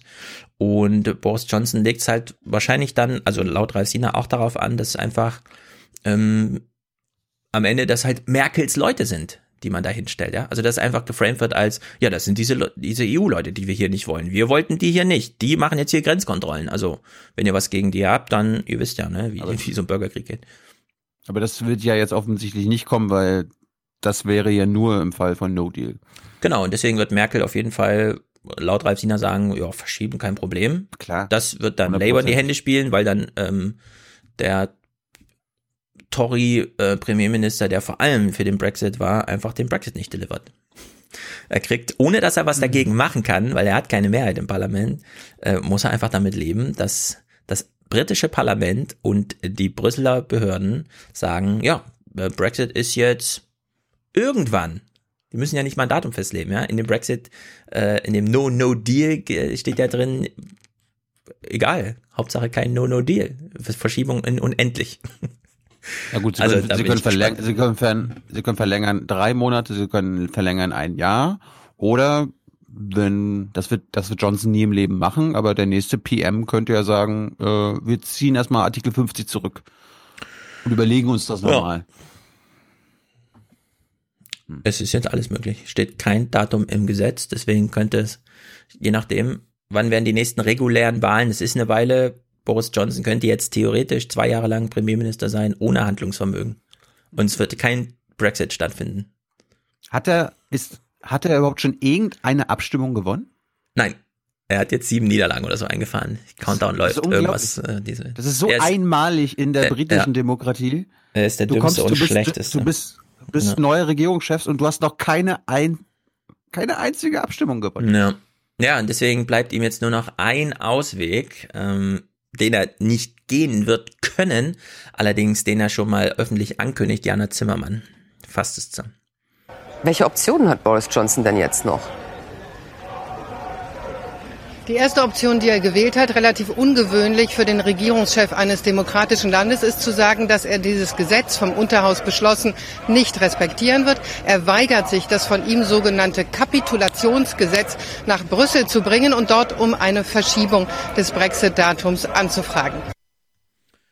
Ja, das kann man sich gar nicht vorstellen. Damals ging die ganze Brexit-Kampagne los mit es sollen nicht die Brüsseler Behörden entscheiden, sondern das britische Parlament. Wir wollen das britische Parlament wieder in die äh, Verfügungsgewalt über das britische Volk holen. Und jetzt hat man einen Brexit-Premierminister, der sagt, also dieses britische Parlament, mit dem kann ich gerade gar nichts anfangen. Ich halte mich nicht an deren Beschlüsse. Und das ist natürlich krass. Und auch ziemlich bescheuert, weil am Ende Vielleicht gibt es eine formale Vorgabe, dass der Premierminister in Brüssel anfragen muss, ob man das verschiebt, aber die, äh, ich glaube, die äh, könnten in Brüssel auch einfach ohne Anfrage, ohne Tagesordnungspunkt aufgerufen vom Premierminister aus England entscheiden, dass man den Brexit jetzt verschiebt. Ich wüsste jetzt nicht, bin kein EU-Jurist, aber ich wüsste jetzt nicht, was gegen so eine Tagesordnung spricht. Wenn die sich halt entscheiden, das nicht zu machen, dann findet es halt nicht statt. Also in der Hinsicht ist das äh, nicht ganz uninteressant. Ich glaube, wir haben Besuch. Ja, ich glaube auch. Guten So. Morgen, Tyler. Wie geht's denn so? Für, für alle unsere HörerInnen, die unsere Gäste nur an den Theme-Songs erkennen. Jetzt wird der Podcast noch ein bisschen geiler. Mach mal alle auf mit Alex Tyler. What's up, Daddy? Ja, what's up? I'm not your daddy. Was? But somebody's Daddy. Some daddy, ja. Und wie, wie ist es jetzt so nach, nach einem knappen halben Jahr? Kann man noch atmen? Ah, wir, kommen, wir kommen klar, einigermaßen. Du hast, du hast ein paar äh, nützliche Vaterschaftstipps von Stefan verpasst über die letzten Monate. Aha. Oh, was denn? Na, Kinder schreien lassen oder vielleicht doch nicht schreien lassen. Und so Ja, weiter. Ich bin ja der Andreas Kalbitz unter den Vätern. Ich muss meine Erfahrungen immer selbst machen. Ja, das ist sehr gut. Das ist sehr gut. Ja, das ist, äh, genau. Erziehungstipps aber, aber lass mir nur von ohne der Fahne. Hm? Ohne Fahne, oder? Ich habe eine Fahne und die stecke ich jetzt in Brand. Ja. Und die Fahne muss eh zurückerobert werden. Franziska Schreiber hat einen sehr guten Tweet gemacht. Stimmt. Habe ich heute Morgen retweetet. Flags habe ich auch mal ab und zu. Genau. Muss ja, Ja. nicht im Match spielen. Ja, aber habe ich, das- hab ich das erzählt, dass Kalbitz eine Fahne hatte, als er, als er mit mir geredet hat? Der Was, eine eine Hakenkreuzfahne wie damals oder? Eine Alkoholfahne. Was? Das erzählst du hier online, solche Sachen, das musst du selber klären. Das hast du gerade gesagt, solche Unterstellung. Alle Anwaltsbriefe bitte sofort an Tilo. Nicht an mich. Sind doch keine Unterstellung. Ja, kann ich bestätigen. Ja. Wir haben auch noch mehr Leute dabei gehabt im Team. Mhm. Ich kenne auch Ich- den einen und den ein oder anderen Kellner in Potsdam, der Also weiß, ich- was Herr ich Kalwitz bin- macht, Aha. wenn er Pause vom Landtag macht. Nicht, Mhm. wenn Pause ist im Landtag, sondern wenn er Pause macht vom Landtag. Ja. Krasse Tatsachenbehauptung. Ich hoffe, äh, es gibt jetzt keine Nachwehen oder so. Also bitte äh, Tilo Jung at aufwärmport.de oder so, keine Ahnung. So, Thilo er steht doch, er steht doch zu allem, was er ist. Ja. Ja. Muss auch Er war, halt, er war halt neugierig, hat mal ausprobiert, wie der Wodka schmeckt. Okay, okay, okay, okay. Themenwechsel, zurück zum Brexit. Ja. Tyler ist da. Tyler ist England-Experte, hoffe ich, oder? Well, Wir brauchen jetzt, no. ja, wir brauchen jetzt eine Erklärung. Wir hören jetzt einen Clip, äh, einen Ausschnitt von Boris Johnson. Wir haben gerade schon einen gehört, deswegen ich weite dich kurz ein. Ähm, Boris Johnson hat vom seinem Parlament äh, ein No-No-Deal-Gesetz vor die Nase gedrückt bekommen, Mhm. von dem er sagte, daran halte ich mich nicht. So, jetzt könnte man natürlich sagen, dann bist du vielleicht in der Rolle des Premierministers falsch. Ne? Das wäre das eine. Man könnte aber auch sagen, hast du überhaupt ein Recht zu leben? Klingt ein bisschen krass jetzt, ja. Aber Boris Johnson knüpft tatsächlich das Brexit-Schicksal an sein eigenes Leben und du sagst uns jetzt mal, was wir von diesem Spruch halten sollen. Seine Botschaft, auf keinen Fall werde er die vom Parlament beschlossene Verschiebung des Brexit in Brüssel beantragen. I'd rather be dead in a ditch. Eher liege ich tot im Graben. Ja, was soll ich dazu noch sagen? Plus eins. Also zu seinem Spruch. Ja, genau, aber wenn man sagt einfach plus Bring it. eins, Bring it! äh, ja, ist man dann, äh, also ist man dann schon in Gefahr, vom Secret Service beobachtet zu werden? Oder wie, äh, das ist, ich finde es alles, das geht so ein Äh, bisschen weit so insgesamt, ne? Suizidtendenzen öffentlich ausgesprochen? Gibt's da nicht irgendwie, also, Ja.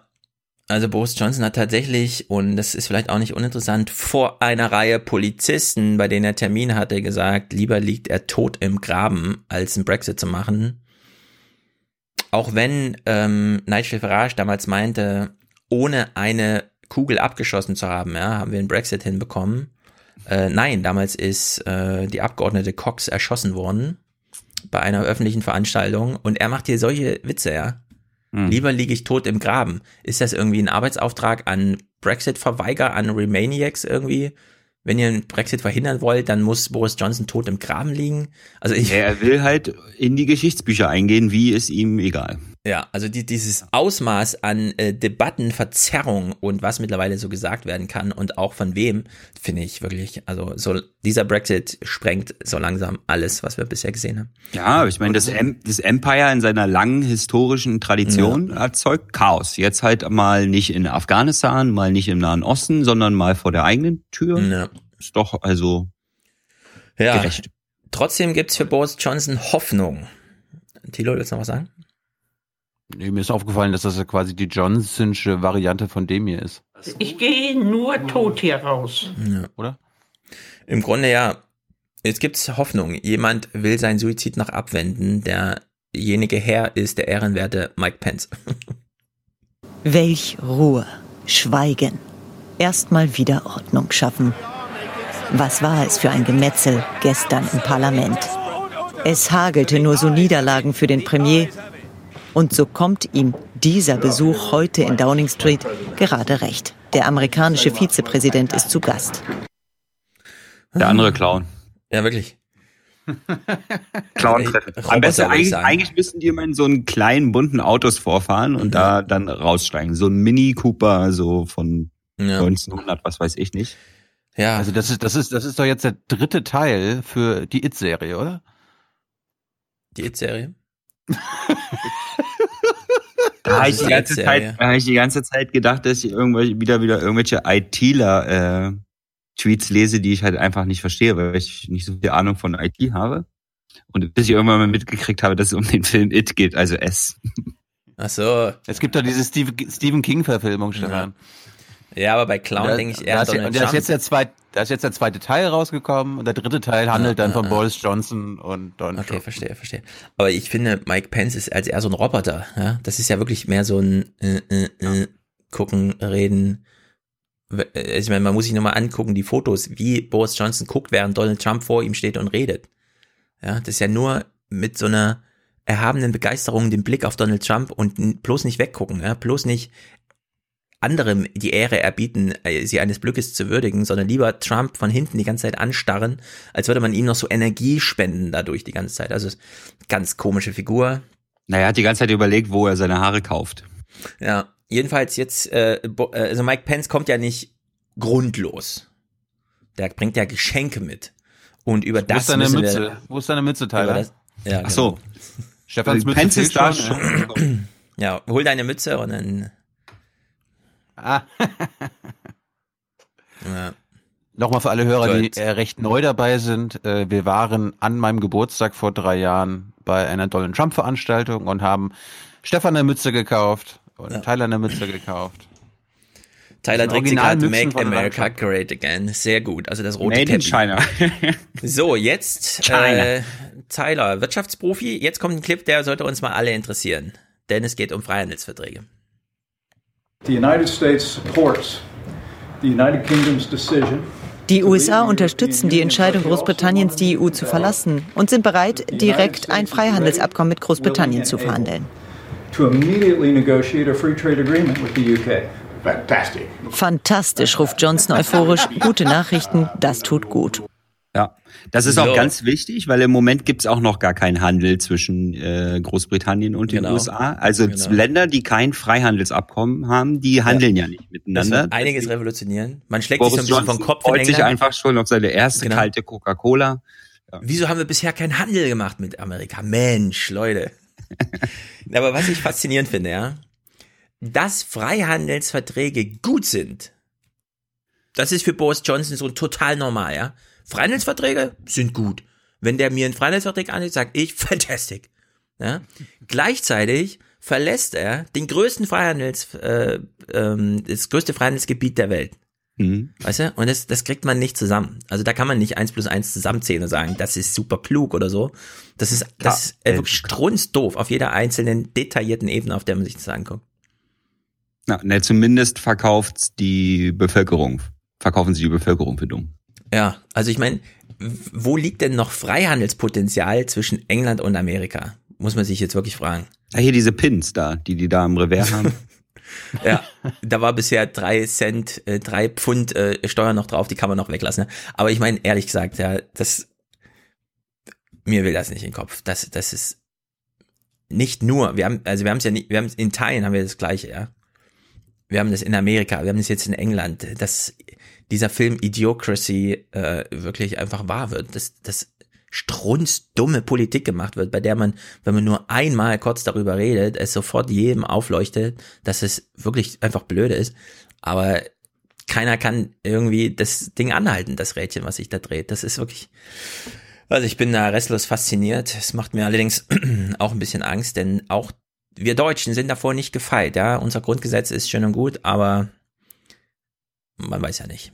Das Schicksal der Osten, des Ostens, dass man völlig Banane wählt, nur weil irgendwo mal Leute abgewandert sind und man so ein bisschen ausdünnt, das wird ja auch deutsches Schicksal, ja. Wir haben ja nicht jedes Jahr, wie 2015, eine Million Einwanderer, wodurch Deutschland wächst und jünger wird. Das war ein Ausnahmejahr. Wir nähern uns da auch Ostdeutschen. Stefan, darauf haben wir 40 Jahre gewartet, endlich Banane zu wählen. Ja, stimmt, stimmt. Die schöne grüne Hast Banane. Du noch was? Nee, mach du mal, Brexit. Also, ich habe britisches Fernsehen geguckt, davor gucken wir aber ganz kurz mal israelisches Regierungsfernsehen. Ah ja, Weil- die, Zum ich weiß Thema nicht, ob es Brexit. ist Wahlkampf. Muss davor sagen, es ist Wahlkampf gerade in Israel. Nee, also ich hört mal ganz genau hin. Ihr hört jetzt Hebräisch, aber ihr hört ganz genau, über wen Bibi Netanyahu spricht. אני חזרתי מביקור מהיר מאוד בלונדון, שם נפגשתי עם אה, ראש הממשלה אה, בוריס ילצין ושר ההגנה של בוריס ג'ונסון. אני בודק אם אתם... Ja. Er Ich habe mit zwar nichts Boris verstanden, Jel- aber Er hat mit Boris Jelzin telefoniert. Und dann meint er, ach, Boris Johnson. Achso. Mhm, mhm, mhm. Ja, was war das für eine Situation? Mikrofon war an, Ja. bevor es losgeht oder sowas? Oder Regier, äh, Reg- äh, Kabinettssitzung. Hm. Ich, ich hatte es irgendwie lustiger in Erinnerung, aber gut. Ja, es war auf Hebräisch, also das kennen wir alle nicht. Ja, aber Boris Jelzin hört man ja trotzdem. Ja, gut. Gut, äh, ich weiß nicht, du hattest, glaube ich, nicht in deinen Clips. Joe Johnson ist ja der Bruder von Mhm. Boris Johnson, auch ein Konservativer, ist sogar in sein Kabinett eingetreten, hat sich dann aber dann nach, glaube nee, ich, nee, war vorher schon. Der war der Staatssekretär auch schon unter, also eine Weile schon. war aber Remainer Ja. Und äh, Wie auch ist Johnsons trotzdem Schwester übrigens, ne? Das ist voll die Familienstory. richtig. Und äh, er ist trotzdem in Johnsons Kabinett eingetreten, hat sich aber nach ein paar Tagen umentschieden und äh, wir hören mal rein. When you're planning to resign, I haven't got any further comment to say, other than it's been an honour to be MP for Orpington and a minister under three governments. But it's time to move on, and I've your got to get brother's to work. wrecking the party, Mr. Sorry, Johnson? I beg your pardon. Joe Johnson rang his elder brother last night to say he was quitting his government. He just couldn't stomach what the Prime Minister was doing. He spared his brother a full public attack, but tweeted in recent weeks, I've been torn between family loyalty and the national interest. It's an unresolvable tension, and time for others to take on my roles as MP and Minister. A ministerial resignation, albeit from the very end of the cabinet table, only two months into a new premiership, is bad enough. But when it's your brother, it's a uniquely harsh judgment. Ja, gibt also nicht nur Leute, die rausgeschmissen werden aus der Partei und aus dem Parlament, sondern äh, die Regierung löst sich da auch so ein bisschen auf. Ah, ist doch bloß der kleine Bruder. Und Familien auch. Ist nicht die einzige Familie in England, die zerbrochen ist an solchen inter, Mhm. meistens generationalen Brexit-Streitereien. Ich fand den Hashtag auch von ihm ganz gut. Over and out. Ja. Äh, Channel 4 hat sich mal gedacht, wir, wir gucken mal, was denn Joe Johnsons Wähler in seiner Heimatstadt von der ganzen Sache halten. So, how has the news of Boris Johnson's brother standing down in this Conservative safe seat gone down? Gutted, really gutted. Oh, really? Yeah, he's a top man. He really is. Do you know him personally? No, but I, I was going to join the Conservative Club a few weeks back. Didn't get round to it, now this has happened. I think twice about it. Feels like it's a joke. I ju- honestly, it's a joke. I could run better, the country better and the... Do away with the lot. Really? Yes. You're frustrated with British politics, are you? Frustrated? God. Tell me, I want to know your thoughts. They're all stabbing each other in the back, and it's the local um, people of England who are suffering. Sensationell. Das sind, also ich möchte solche, mehr solcher Straßenumfragen auch in den Tagesthemen und beim Heute-Journal sehen. Mit der jeweiligen Reporterin oder dem Reporter on screen. Also ich finde, dadurch äh, kommt immer noch mal mehr rüber. Mhm. Sie, ja. sie steht da so echt so mit so, äh, was? Was sagen Sie gerade? Ja. was? Hm. Sieht, das sieht man ja immer nicht. Und man, man hört ja auch nicht die Fragen, die die Bürger beantworten müssen vor der Kamera. Ja, das kommt so ein bisschen drauf an. In Magazinen schon, und die haben ja nur Magazinen, Nachrichtensendungen, die machen ja nicht so dieses deutsche Modell, das haben die ja schon lange nicht mehr. Moderation, Bericht, Moderation, Bericht. Also. Ja, die machen ja auch nicht, das hast du mal erzählt, ne? Bei der BBC äh, Schnittbilder und so. Ja, das sind die komplett raus. Die machen kein B-Roll mehr, wie man so schön sagt, dass man irgendwie Material sammelt am Ort mit demjenigen. Guck mal hier auf deinem Bildschirm, zeig mal auf hm. das Papier. Hm. Also Boris, jo äh, Boris Johnsons Bruder ist abgetreten. Ein paar Tage später am Sonntag hat sich dann Amber Rudd gedacht, okay, ich sag hier auch Tschüss. War noch eine der prominenten Ministerinnen, auch unter Theresa May. Und ich glaube sogar David Cameron. Und äh, sie hat auch die Reißleine gezogen. The now ex Work and Pension Secretary Amber Rudd has quit the cabinet with an outspoken attack on the government's approach to Brexit. When earlier in the week I asked Number 10 for a summary of what the planning was for actually getting a deal, I was sent a one page summary.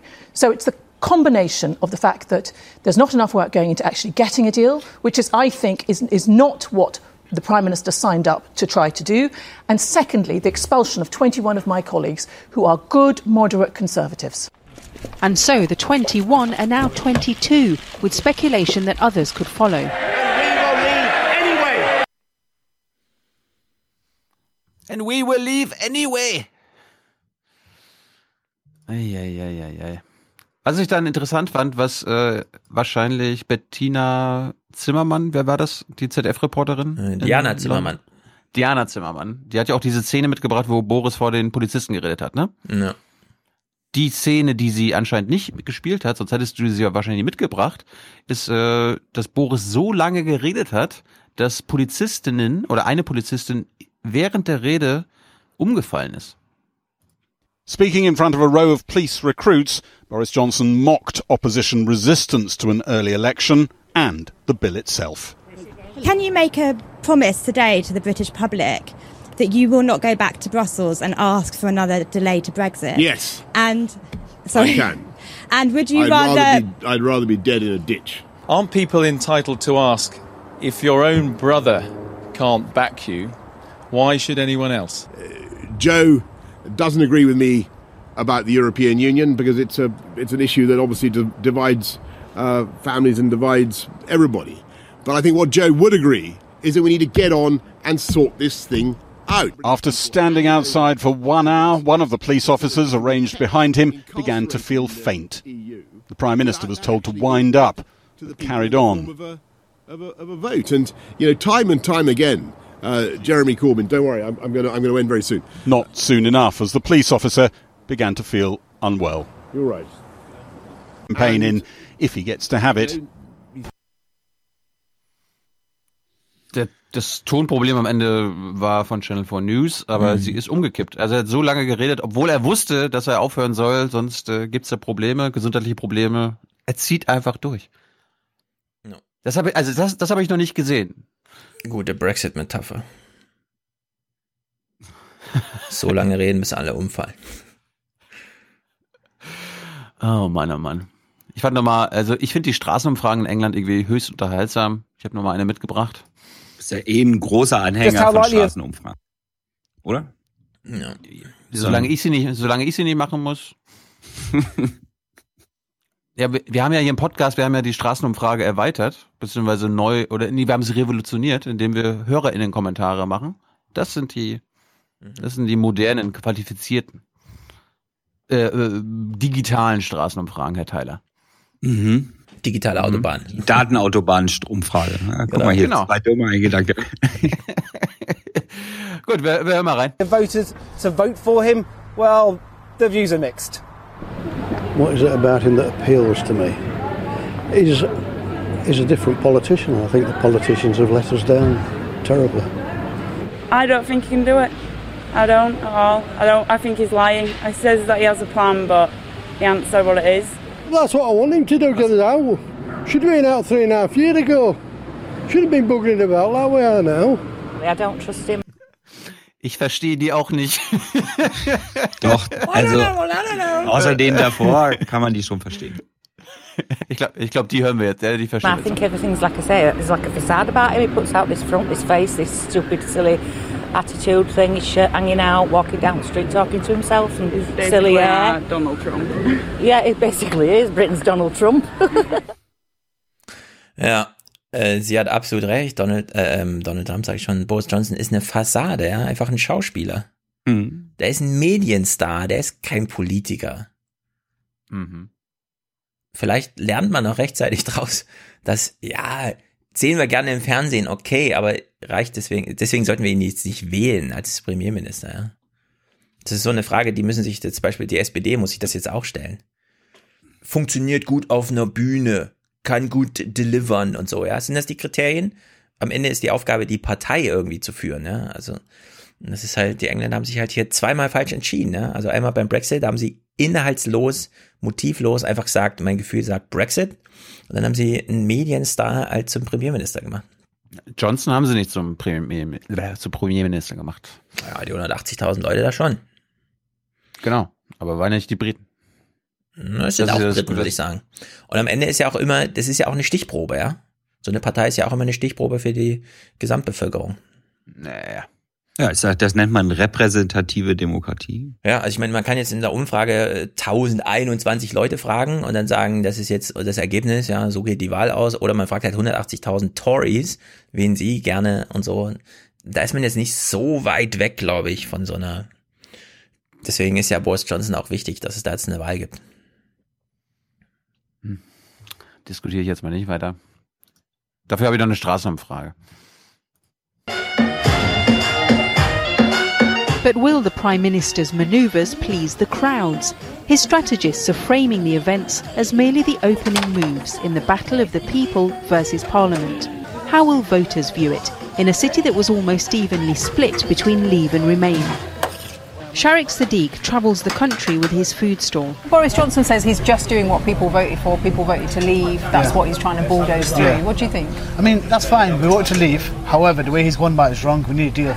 We can't. We can't leave. Uh, uh, you know, the EU without a deal. I really don't know what's going to happen. I think it's just absolute chaos, and it's really frightening for for everyone. Don't understand what's going on. Um, it's all confusing between both parties. Even if. Uh, uh, Labour wins an election, uh, I don't think they'll be any better. Really, you haven't got confidence any of Not uh, either of them. Uh, if there's an election, I don't know who to vote for. Enjoying the mellow with his family, John Holden describes himself as a Labour leaver. But you voted Leave. I did. But, so isn't he just doing what he wanted, no, no, what you wanted vote He just he wants a no deal, full stop. Boris Johnson just wants. A, uh, he's playing the game. His ultimate goal is obviously to be the kind of hero of getting Brexit through. Mhm. Aber, aber er sagt doch, er sagt doch, dass er mit der EU gerade über einen neuen Deal verhandelt. Ja. Meinst du, meinst du, der lügt, dass er gar nicht verhandelt, weil er einfach nur einen No-Deal haben will? Wir haben, Tja, ja, wir, ja, haben letzte Woche, wir haben letzte Woche Seibert gefragt, so, Herr Seibert, äh, hat die Bundesregierung Kenntnisse darüber, dass die EU mit den Briten gerade verhandelt? Und er sagt so, pff, dazu haben wir jetzt, dazu müssen Sie Brüssel nachfragen. Und die Bundesregierung hat da keine Kenntnisse, also pff, da müssen Sie in Brüssel nachfragen, was ja. dann so bedeutet. Also wir wissen da nichts von, aber wenn Sie...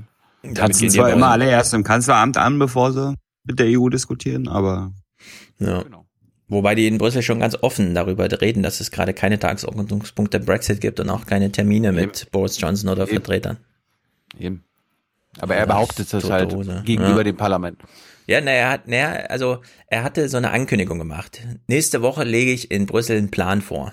Mhm. Und dann wusste keiner, wann ist denn die Woche jetzt vorbei? Meinte er sieben Tage nach dem Tweet oder und seitdem ist nichts in Brüssel passiert. es gab da nichts. Ja. Naja, Brexit. Das halt. zum Brexit. Gut, gut, gut, gut, gut, gut. Kommen wir mal wohin? Was machen wir? Tyler, was, was ist Top-Thema gewesen? China. China? Hm. Oh, Top-Thema? Es ist gerade gibt so viele Themen, Stefan. Dass du jetzt von mir verlangst, dass ich eins also, gefühlt, hast, gefühlte Straßenumfrage. China, ich habe auch was zu China. Also Hongkong, oder was meint er? Ja, oder Merkel. Oder meint er, meint er den Merkel-Besuch? in China. Nee, ich glaube, dass Hongkong, wenn man in die Richtung geht, mhm. die größere, das größere Thema ja. ist. Ja, Hongkong hast ist du übrigens, ein Megathema. Hm. Hast du übrigens gesehen, Tyler, dass der einer der Anführer der Hongkong Proteste jetzt für die Bild arbeitet oder ach so. Nein, für äh, am Sonntag, nee, am Donnerstag in die Bundespressekonferenz kommt. Sollten wir mitnehmen. Sprichst du Hongkong-Chinesisch? Nee, er spricht Englisch. Ah. Ja, also es gibt jetzt einige, die auch bei Interviews, was weiß ich, Kamios gerade auch mit jemandem gesprochen und so. Würde ich vorsichtig sein zu sagen, das wären irgendwelche Anführer oder so, ne? Weil das zeichnet sich dadurch aus, dass es da keine also, Anführer also, gibt. So wurde er angekündigt von der Ja, das ist deutsche Sicht, aber hilft jetzt auch Hier nicht. ist der Führer der Bewegung. Nein, ach so. Ja. ja, also äh, sowas ist nicht gut, finde ich, wenn man jetzt so dieses typisch deutsche, ja, das ist doch bestimmt voll organisiert äh, und so, ne, das ist der Chef. Vielleicht ist er Sprecher, vielleicht ist er ein Sprecher. Nee, es gibt da keine Sprecher. Das ist auch ganz wichtig zu verstehen, glaube ich, dass es da keine Sprecher gibt. Es gibt da halt Chatgruppen und so weiter. Naja, er kann ja für, aber er ist einer der prominentesten Mitglieder der Bewegung. Ja, ich, genau. Er kann ja für, sich, so er kann ja für sich sprechen. Genau. Hier er kommt kann jetzt ein Prominenter, so wie wir in der genau. BBK immer Prominenz, ja, das ist ja da ganz genau. wichtig. Prominenz, Prominenz, Prominenz. Das kann man dann, da muss man es aber auch so sagen. Aber es ist nicht jemand, der weil man ihm eine kolle Frage stellt oder mit ihm ein Treffen hat, irgendwas zurückchannelt nach Hongkong und da irgendwas bewegt oder so. Ja, nee, nee, die Einordnung einer, ist, dass er ein prominenter genau. Protestler ist. Ja, das ist ganz einseitige Wissens- und Informationstransfer, damit man auch in Berlin mal erfährt, was da los ist.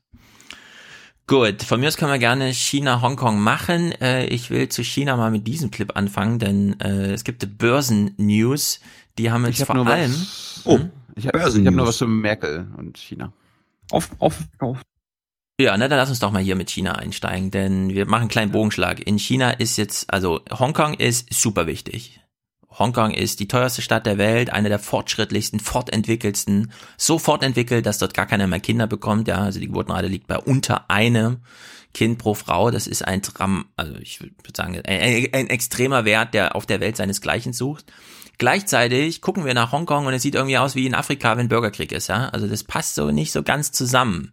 Dieses äh, auf der einen Seite super fortentwickelt, super modernen Finanzplatz und so weiter und dann, ja, da kämpfen die halt ja tatsächlich noch körperlich gegeneinander und versuchen da Vorherrschaften. Das ist das eine Thema. Das andere Thema ist aber, dass China mit Trump da nicht einig wird, wie man jetzt ja, mit dem Welthandel weiter fortschreitet. Und da gibt's doch hier eine ganz interessante Entwicklung, denn wir fragen uns ja immer Demokratie und Diktatur, ja, wer setzt sich durch? Die Chinesen haben sich jetzt einfach mal festgelegt. Es mehren sich die Zeichen, dass der Konflikt weiter eskaliert. Der Grund, während die USA weiterhin versuchen, einen Deal in ihrem Sinne mit China zu erreichen, vergeht den Vertretern Chinas offenbar immer mehr die Lust, sich überhaupt noch zu treffen. Ja, also Xi sagt einfach, ich bin hier ernannt auf Lebenszeit, Trump, ich kann auch einfach 2023 mit euch verhandeln. Und dann mal gucken, wer da gewinnt, ja, bei euch. Also es wird auf jeden Fall nicht nochmal so ein dummer Präsident. Das steht, glaube ich, fest. Außer Trump wird nochmal gewählt, dann ist natürlich äh, die Kacke am Dampfen, ja, wie man so schön sagt. Aber ist sie jetzt ja auch schon. Also in der Hinsicht würde ich sagen, China will jetzt Trump aussitzen. Das ist eine sehr interessante Strategie. Gut, Hongkong. O-Ton von der Straße. Ich finde, das ist einer der wichtigsten O-Tone überhaupt. Er konterkariert sozusagen alle möglichen BPK-Termine und so, die es gibt äh, und ist deswegen wichtig. Hongkongs Bürger müssen für sich selbst kämpfen. Die internationale Gemeinschaft hat nur einen geringen Einfluss, Druck auf China auszuüben.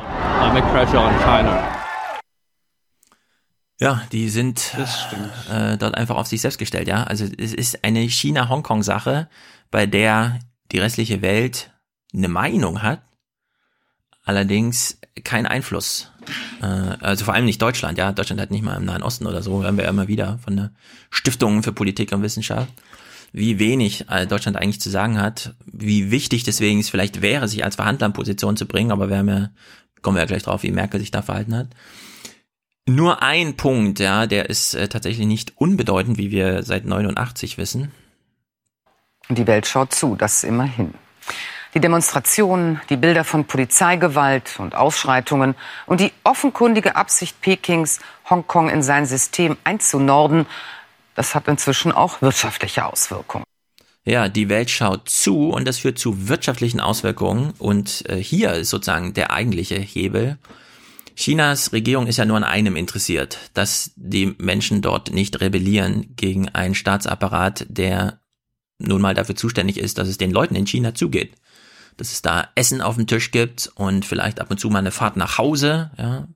Man ist ja quasi nur auf Montage, elf Monate und drei Wochen im Jahr. Und wenn das nicht mehr gegeben ist, dann macht man sich in China Sorgen. Was der Rest der Welt dazu meint, äh, ist ja egal. Es sei denn, es hat eben diese ökonomischen Folgen. Und deswegen ist es gar ah. nicht uninteressant, dass äh, Ratingagenturen jetzt ihr Spielchen spielen. Die Ratingagentur Fitch geht davon aus, dass Peking die Sonderverwaltungszone künftig kürzer an die Leine nehmen wird. Die Herabstufung ist also ein herber Rückschlag für die Finanzmetropole. Ja, Hongkong wurde einfach mal zurückgestuft. Was das bedeutet, weiß ich nicht genau. Der Finanzplatz Hongkong soll man jetzt seine Geschäfte woanders machen. Das wäre für China gar nicht gut.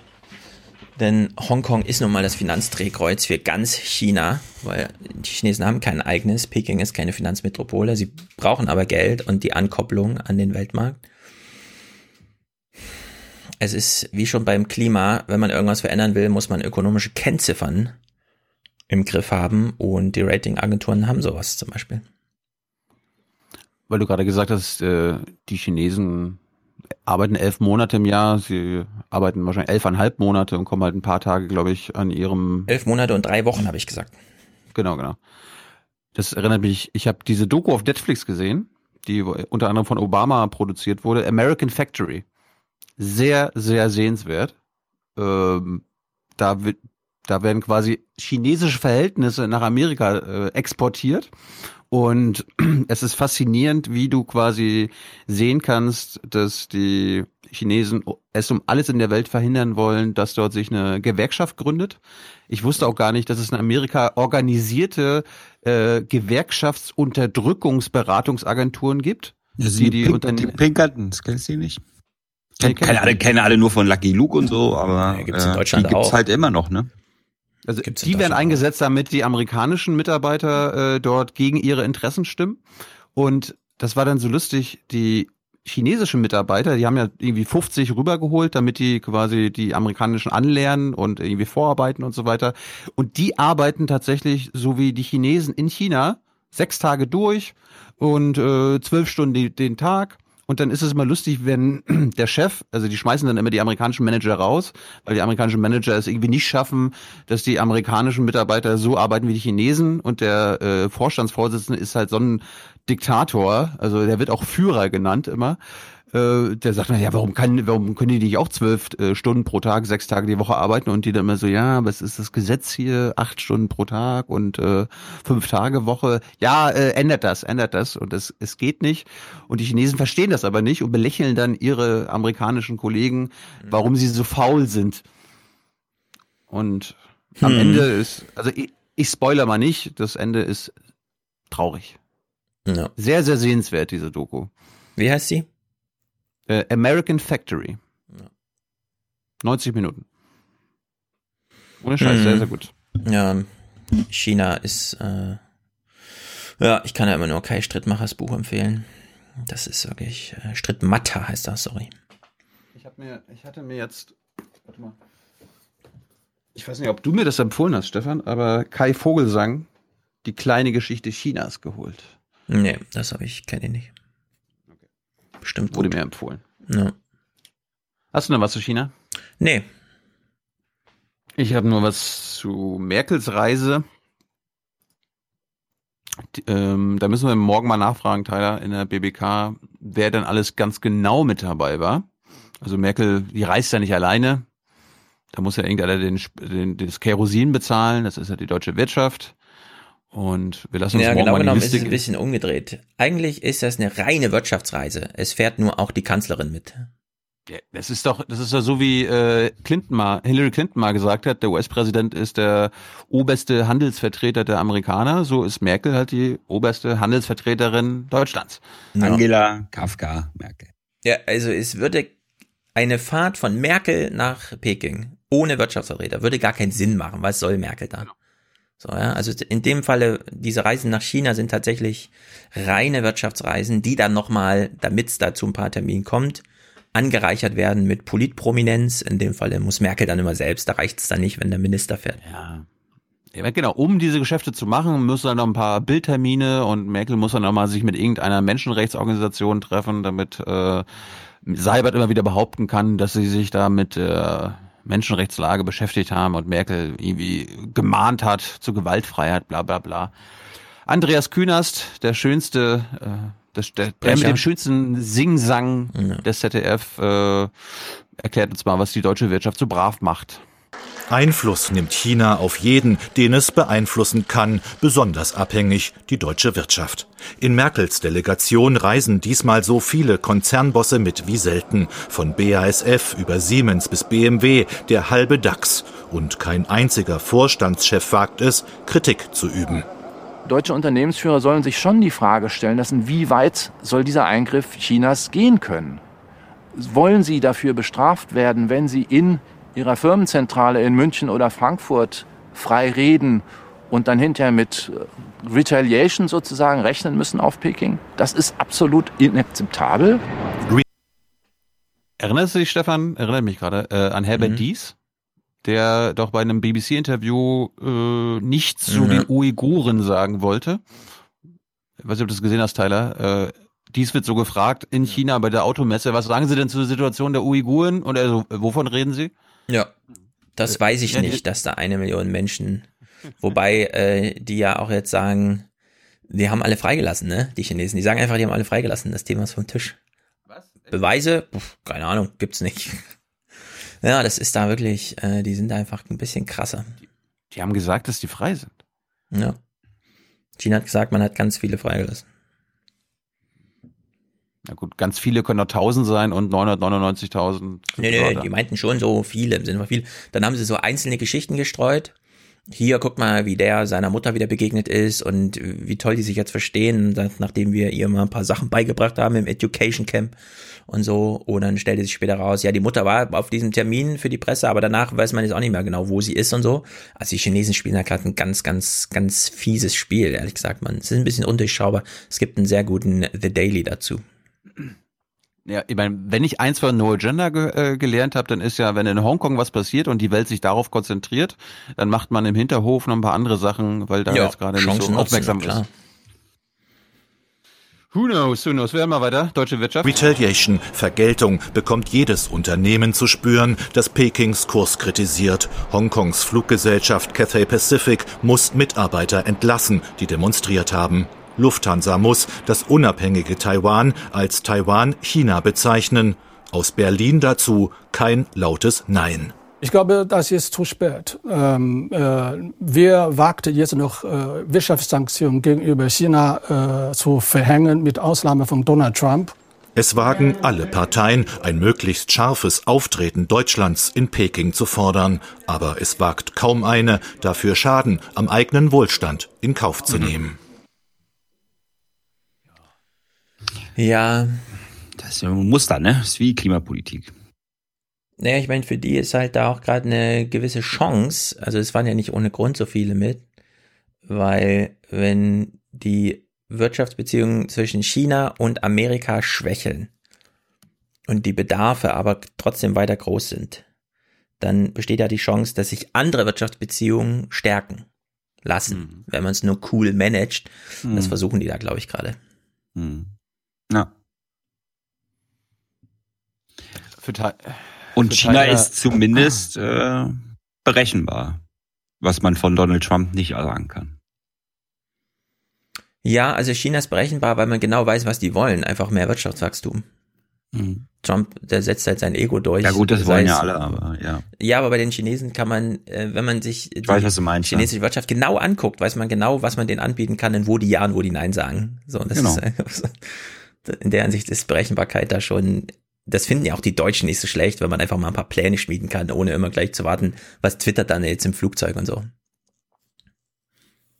Gut, zum Schluss, äh, Tyler war ja vorhin nicht dabei. Pap, äh, Papa Tyler, wenn du jetzt mal in den Zoo gehst mit deiner, mit deiner Familie, könntest du die neuen Panda-Babys sehen. Seit die Panda-Bären, die Chinas Führung an Deutschland verliehen hat, Zwillinge geboren haben, sammelt Berlin Namensvorschläge. Ganz oben stehen Hong und Kong. Panda-Diplomatie in die andere Richtung. Wo? Im Zoo? Im Zoo. Ja, bei euch. Aber leider kann man sie noch nicht sehen. Es lohnt sich nicht hinzugehen. Stehen noch nicht zu öffentlich. Also man kann sie noch nicht öffentlich sehen. Sie liegen noch nicht hinter einer Glasscheibe, sie liegen noch da im Labor und so. Ja, eh hässlich, ne? Also. So neugeboren, ja. ja. ja. Vor allem, wie riesig der Bär ist, ne? Und wie klein das Bärenbaby ist. Das ist ja wie ein Maulwurf im Grunde. Aber der Bär ist irgendwie 200 Kilo schwer. Bist du mit der, bist, bist du mit den Namensvorschlägen zufrieden, Tyler? Hong und Kong? Nein. Ying und Yang, ne? Das wäre lustig. Tai und Leer. Das klingt auch ziemlich chinesisch. Hm. Ja, stimmt. Oder Jung. Nee, Jung äh, gilt als koreanisch. Mhm. Stimmt. An meiner Highschool, an meiner Highschool, wenn, wenn der Ersatzlehrer äh, immer gekommen ist und Roll Call gemacht hat, dann hieß es immer Jung? That's hm. Korean. Hm. Und ich dann so, nee, nee, ich bin hier der Deutsche. No, no, no, don't fuck with me. You're, that's a Korean name. Ja, sieht man doch auch, wenn man dich anguckt. Das ist. Ja, klar. Herbert Dies, ich habe noch einen kleinen witzigen Spruch, fünf Sekunden. Wie wichtig ist denn ein Verkehrsminister für den VW-Chef? Ja, also unser Minister. ja, das ist unser Minister. Das, das stimmt doch gar nicht. Ich bin nicht der Sprecher der deutschen Automobilhersteller, sondern ich bin vor allem der Sprecher im Sinne der Kundinnen und Kunden und der Bürger. Ist er? Na klar. Da grenzt er sich ab. Nee, er spricht, er spricht im Sinne der Kunden und Kundinnen und handelt im Sinne der Automobilindustrie. Ja. So, so kann man und das auch lesen. Glieder der Gewerke, wie zum Beispiel Maut, Abrechnungsbrückenbauer. Ja, das ist so geil, was da gerade abgeht. Aber wir kriegen jetzt endlich mal einen ordentlichen Skandal, ordentlichen Untersuchungsausschuss. Da geht's jetzt ah. Rambazamba. Ich glaube, es hat sich so viel Echt? angestaut beim Blick auf die CSU-Finanz, äh, jetzt ja. Platz der Da gibt's aber nur eine Untersch Überschrift, schwarzer Peter. Ja, weil. Ja, das stimmt, aber das muss jetzt mal ordentlich aufgearbeitet werden. Gut, China abgehakt. Nächstes Thema. Ich überlege gerade, weil wir gerade bei Korea und Autoindustrie waren, ob wir mhm. kurz zur Rüstungsindustrie kommen, ähm, die für Koreaner und Amerikaner in Deutschland testet. Das hat mich überrascht im Nordmagazin. Hat General Dynamics, das ist ein amerikanischer Rüstungskonzern, auf einem See in Mecklenburg-Vorpommern für koreanische Rüstungskunden was getestet. Da dachte ich so, hä? Was ist denn das? Hör mal rein. Schwer wie ein Leopard 2 Panzer, ca. 64 Tonnen sind die mit Kies beladenen Fahrzeuge.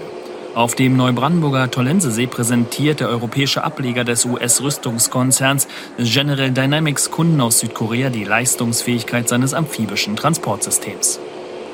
Wir haben heute Kunden vor Ort und die Kunden, die möchten sehen, dass wir unter Belastung eine gewisse Geschwindigkeit hier auf dem Tollensesee erreichen können. Das Militärgerät soll heute unter Last eine Geschwindigkeit von mindestens 10,7 km/h erreichen.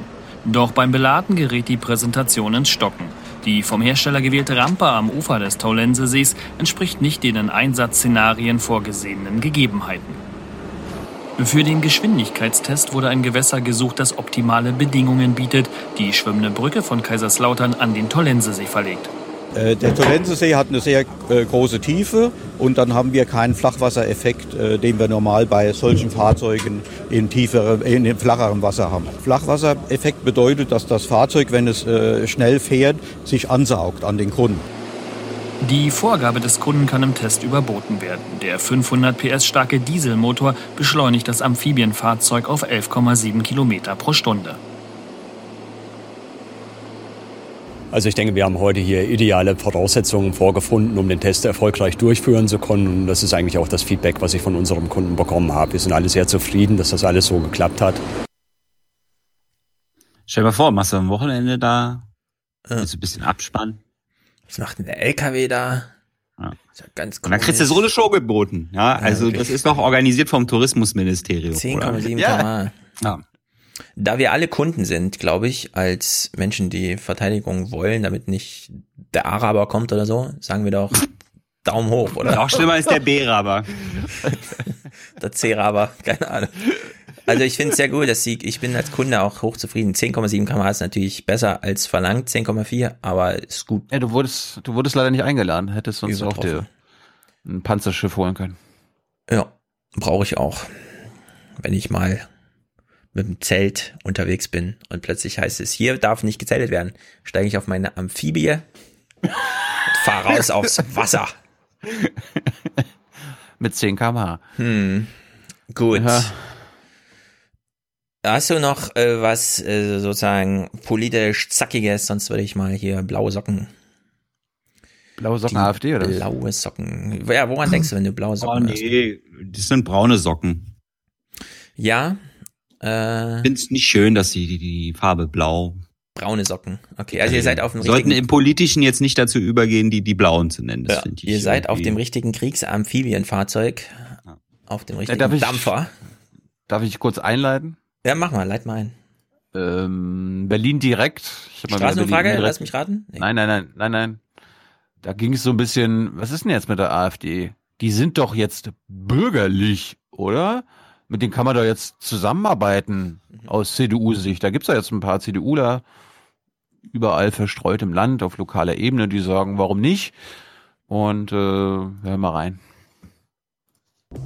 Da, glaube ich, wird der Parteivorsitzende im Moment auch so ein bisschen ein Strick aus jeder Formulierung gedreht. Ich glaube, es ist wichtig, dass wir jetzt Kurs halten und das haben sowohl die Bundeskanzlerin als auch die Parteivorsitzende Annegret Kramp-Karrenbauer immer gesagt. Wir koalieren nicht mit der AfD.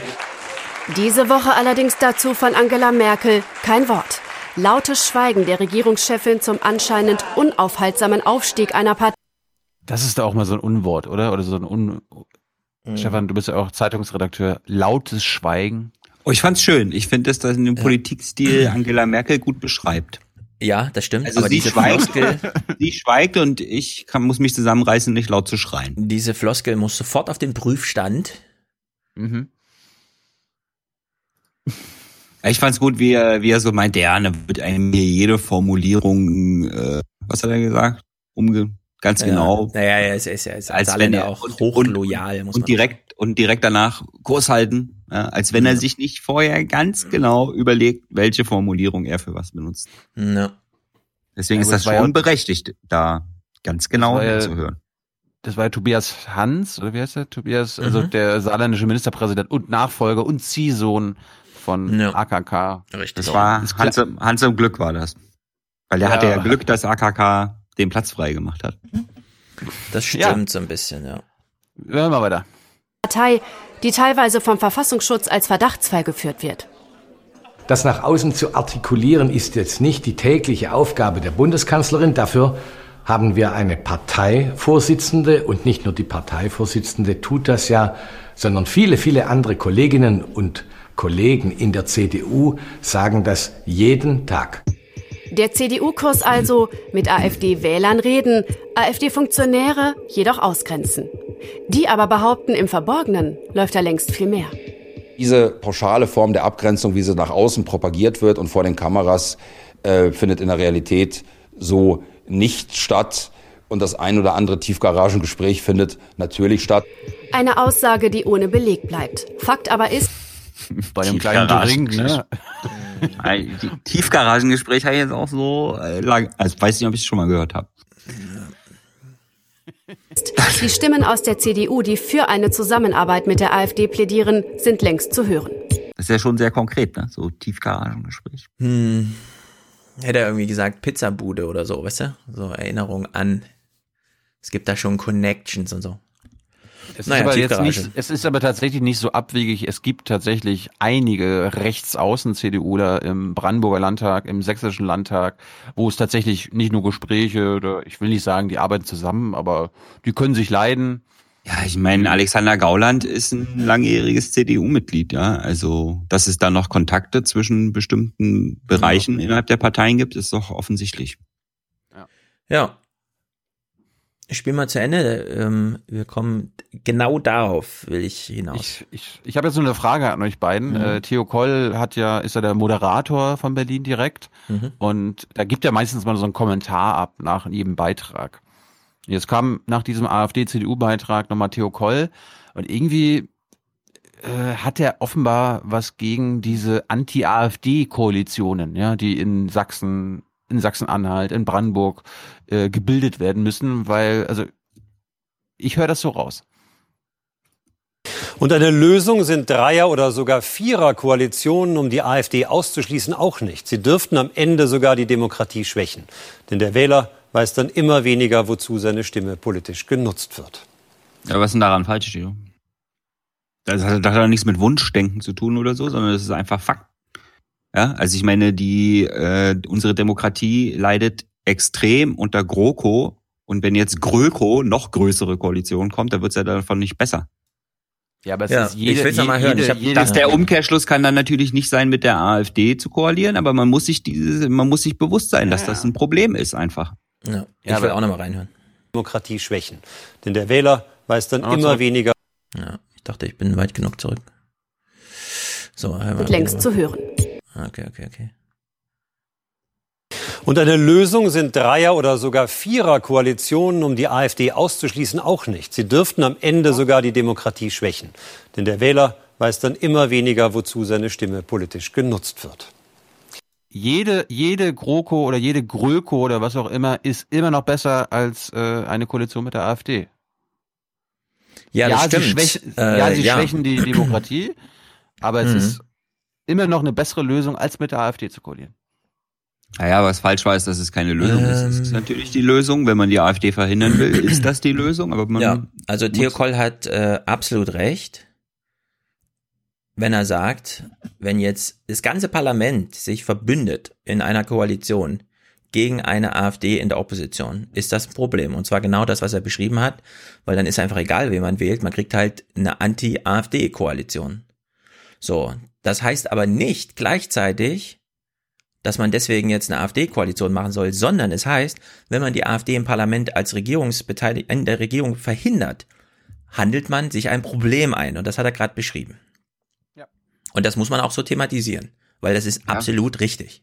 Es ist Ja, genau das Problem, vor dem wir jetzt stehen. Und da hat Die übrigens Christian Lindner damals in der Elefantenrunde schon gewarnt, wenn hier alles nach Einheitsbrei aussieht, ja, er hat zwar den Plan nicht hinbekommen, wir hören gleich so ein bisschen, ja, dann bin ich Opposition und zwar gegen diesen Einheitsbrei. Ja, und es ist ihm nicht gelungen. Vielleicht gucken wir es uns jetzt gleich mal an. Karl Ja, das, Korte. das, ist doch, das ist doch ein schönes Stichwort. Das passt super zu den äh, Sachsen- und Brandenburg-Interviews, weil da im Großen und Ganzen haben wir dort einen Einheitsbrei erlebt. Da ist es nicht verwunderlich, dass die AfD so stark wird. Ja, genau. Also die Grünen und Linken hat, hat Wolfgang ja im, in der Politikanalyse analysiert, haben auch konservativ. Ja, aber du hast ja gerade Theo Ja, Koll also, kritisiert dafür, dass er, ähm, Tito, ey. wenn man das Gegenprogramm fährt, nämlich, wenn man so wie du sagt, man darf die AfD nicht beteiligen, dann hat man genau das, was Theo Koll als Problem beschrieben hat, nämlich alle sind in einer Regierungskoalition gegen die AfD. Wir haben es hier mit Ja, einem oder, oder man macht halt eine, Paradox oder man macht halt eine sachorientierte Arbeit mit einer Minderheitenregierung, ja. Das ist halt dann, dann müssen sich vielleicht auch die Medien anders mit der Politik beschäftigen. Ja, also genau. Jetzt, wir beginnen jetzt mal einen großen Da sind, Bogen zu da sind wir der uns genau einig, das da sind wir uns einig, da sind wir uns einig. So, wir beginnen mal bei ähm, Christian Lindner. No. Christian Lindner, wie eben schon gesagt, geht schnell vorbei, keine Sorge. Christian Lindner hat nur einen krassen, Ich sage krassen. das alles nicht, um Angst vor dem gelben Mann zu machen. Na, der ist das. Christian Lindner hat einen krassen Spruch gemacht in der Nachwahlbesprechung, Bundespressekonferenz und so weiter. Und den lassen wir uns nochmal auf der Zunge zergehen, weil er hat irgendwie, also passt so in das Bild, was wir jetzt aufgemacht haben. Da gab es eine höhere Dosierung von Opposition, die uns als einer bürgerlichen, seriösen Gestaltungspartei aber nicht zur Verfügung steht. Das ist nicht unser. Repertoire. Da können wir nicht in einen Wettbewerb Spaßpartei. So, jetzt habt ihr drüber gequatscht, deswegen Körpersprache. nochmal. Er, hat- er, hat, er hat seriös gesagt, sorry. Ja, er hat seriös gesagt. Wir hören es jetzt einfach nochmal, ja? Aber wir gehen danach drauf ein, okay? Wir machen es nicht gleichzeitig. Ja. Da gab es eine höhere Dosierung von Opposition, die uns als einer bürgerlichen, seriösen Gestaltungspartei aber nicht zur Verfügung steht. Das ist nicht unser Repertoire. Da können wir nicht in einen Wettbewerb eintreten. Also bürgerlich ist auch so eine Hohlphrase, ne? Also. Ja, lasst uns mal jetzt wirklich drauf eingehen, was er da gesagt hat. Ah ja. Wir wissen von Lindner, er ging damals in die Elefantenrunde und hat gesagt, solange Merkel hier regiert, ist egal, es ist ein Einheitsbrei, äh, keiner erklärt irgendwelche Politik. Ich mache dann Opposition dazu. Und das hat er ja genau dann auch, ja, lieber nicht regieren als schlecht regieren. Mhm. Und mit schlecht regieren meint er unter Merkel regieren. Solange Merkel regiert, ist es einfach so ein Einheitsbrei, alle zermalmen sich gegenseitig, keiner versteht irgendwas, keiner sagt irgendwas. So, und jetzt hat er hier gesagt, mein Plan, einfach Opposition zu machen, ging gar nicht auf, denn ich konnte mich gar nicht im Parlament, wir waren ja noch nicht im Parlament, sozusagen, ja, oppositionell zur Verfügung stellen, denn so wie Merkel immer alles, was irgendwie Regierung ist, unter sich aufsaugt, saugt die AfD im Osten alles, was Opposition ist, unter sich auf. Wer gegen das System ist, wer gegen das Parlament ist, wer gegen alles ist, ja, der wählt einfach AfD. Der fängt dann nicht so in Nuancen so eine Bilanz aufzumalen und sagt dann, also unterm Strich sage ich jetzt für die AfD reicht's noch nicht, ich will jetzt FDP als Opposition. Ja, dieses Szenario so gab's da nicht. Und deswegen fand ich seine Formulierung, da gab's eine höhere Dosis von Opposition für oppositionelles Denken. Ja, die, die wollten halt nicht nur äh, ja äh, irgendwie hier das äh, äh, wie sagt man hier, Dingsabums, äh, homöopathische Dosen, sondern die wollten die richtige Opposition, ja, jemand, der da rumschreit und Aber äh, FDP gab's in homöopathischer Dosierung bei den Genau, und das reichte eben nicht, ja. Da gab's halt höhere Dosen von Opposition und das hat die AfD abgesaugt. Und jetzt muss man aber auch sagen, Christian Lindner hat damals gesagt, lieber nicht regieren als falsch regieren. Und jetzt hat er sich nicht nur entschieden, falsch, nicht falsch zu regieren, sondern hat auch noch falsch Opposition gemacht. Er hat es nicht mal geschafft, als Opposition jetzt richtig Opposition zu machen, nämlich gegen die stehenden Kräfte, sondern er musste alles an die AfD abgeben. Es ist ihm überhaupt nicht gelungen, seiner Partei irgendwas in Opposition zu reißen. Und äh, Karl Rudolf Korte äh, fasst es hier, also macht diesen Bogenschlag. Also, Stefan, du mhm. sagst also, selbst wenn man sich darauf einlässt, zu ernst zu nehmen, was Christian da sagt, ist es trotzdem Quatsch, ja. Naja, ich würde eher sagen, er, er stellt es schon richtig dar, aber er, er stellt sein eigen, seine eigene Niederlage, verpackt er nochmal in so Worte, wenn man sie wirklich ernst nimmt, die nochmal bedeuten, im Grunde wurde er da schachmatt gesetzt, seine Ideen gingen überhaupt nicht auf, er hat zwei Jahre verschwendet, es, mhm. nichts hat funktioniert von dem, was er wollte. Da gab es halt höhere Dosis von Opposition, ja, was für ein, ist er jetzt Literat oder was, will er irgendwelche Preise gewinnen? Nee, es ist halt, ja, er hätte auch einfach sagen können, ich, ich wollte damals lieber eine gute Opposition als eine schlechte Regierung machen und ich habe leider versagt. Ich habe mir ist es mit der Opposition nicht gelungen. Das war eigentlich die Botschaft, die da drin steckt, ja. Und in deren Sicht ein bisschen ehrlich, äh, allerdings auch ja verklausuliert und äh, in so einen dummen Spruch, Spruch reingepackt, ja. Aber ich finde es sozusagen als Diagnose, wenn er schon im medizinischen äh, Slang hier ist, ja, nicht ganz so nicht ganz so schlecht. Gut, also Karl Rudolf Korte fasst das Dilemma, oder was heißt Dilemma, das Problem der FDP mal zusammen.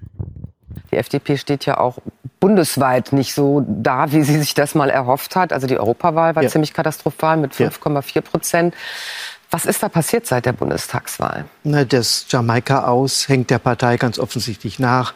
Eine Partei, die gerne von Wählerinnen unterstützt wird und Wählern die ja äh, marktwirtschaftliche Konzepte, Antworten konstruktiver mhm. Art mitregieren, mitsteuern, ah. angreifen erwarten, können nicht verzeihen, dass man in einer Entscheidungssituation sagt, ich mache nicht mit. Das hängt bis heute nach. No. Ich finde es ich find's sehr gut, dass das ZDF so viele verschiedene PolitikwissenschaftlerInnen zu Wort kommen lässt, jedes Mal. Also den Korte habe ich ja ewig nicht mehr gesehen. Ja, gut, zugestandenermaßen Trotzdem sagt er hier einen richtigen Punkt. FDP-Wähler wollen keine Opposition.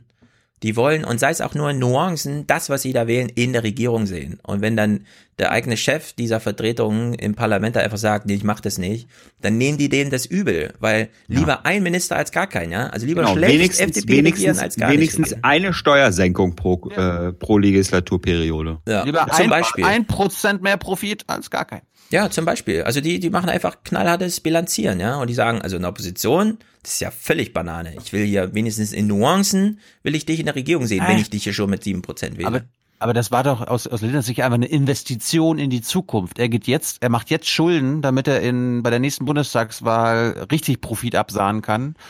Und ja, also Lindner hat die FDP, würde ich sagen, vor der Bundestagswahl 2017 so diszipliniert, dass er jetzt nochmal feinen Raum kommt, aber dieser Spruch damals äh, nach der Sondierung war der größte Fail, den Lindner jemals in seinem Leben gemacht hat. Und es zahlt sich bis jetzt äh, leider für ihn so aus. Ich finde es ja nicht so schlecht, ja, wenn er sich da einfach selbst die Beine stellt. Aber man muss einfach mal sagen, da hat er sich absolut krass megamäßig verzockt. Er hat alle seine Wähler verprellt. Ja, das war ja, das war der Satz, wo er, glaube ich, dachte in dem Moment oder an dem Vorarm, wo er sich das ausgedacht hat, das wird mhm. der Spruch, der meine nächsten Jahre bestimmen wird, aber im positiven Sinne. Und genau das Gegenteil ist der Fall. Ja, und deswegen, ich empfehle allen Gesine Schwan, sie hat diesen Spruch nochmal richtig gut gemacht. Der gilt einfach für alles. Politik kann nie damit rechnen, dass die Absichten, die man mit bestimmten Maßnahmen verfolgt, auch wirklich total eintreten. Das ist nie der Fall. Mhm. Politik muss immer reformierbar sein. Ja, und leider ist Lindners Spruch, soweit ich das sehe, nicht reversibel. Er kann ihn nicht zurückdrehen. Er hat jetzt sozusagen schon zweieinhalb Jahre, oder sagen wir zwei Jahre, zwei Jahre FDP in einer Regierung verschenkt. Ja? Diese Zeit gibt ihm keiner zurück und das nimmt man ihm auch übel. Und seine Wähler äh, finden es nicht gut, wie man, wie man gesehen hat. Ja? So. Kurz, kurzer Hinweis, das war ein Ausschnitt aus äh, Gesine Schwan bei Jung und Naiv, die letzte ja. neue Folge. Weißt du, warum ich das empfehle? Nee weil wie bei Wälzer schon es ganz wunderbar ist, wie du überhaupt nicht verstehst, was sie dir sagen will und deswegen immer weiter nachbohrst und sie am Ende selber nicht mehr versteht, was sie eigentlich sagen will, weil ihr euch da völlig verfangt.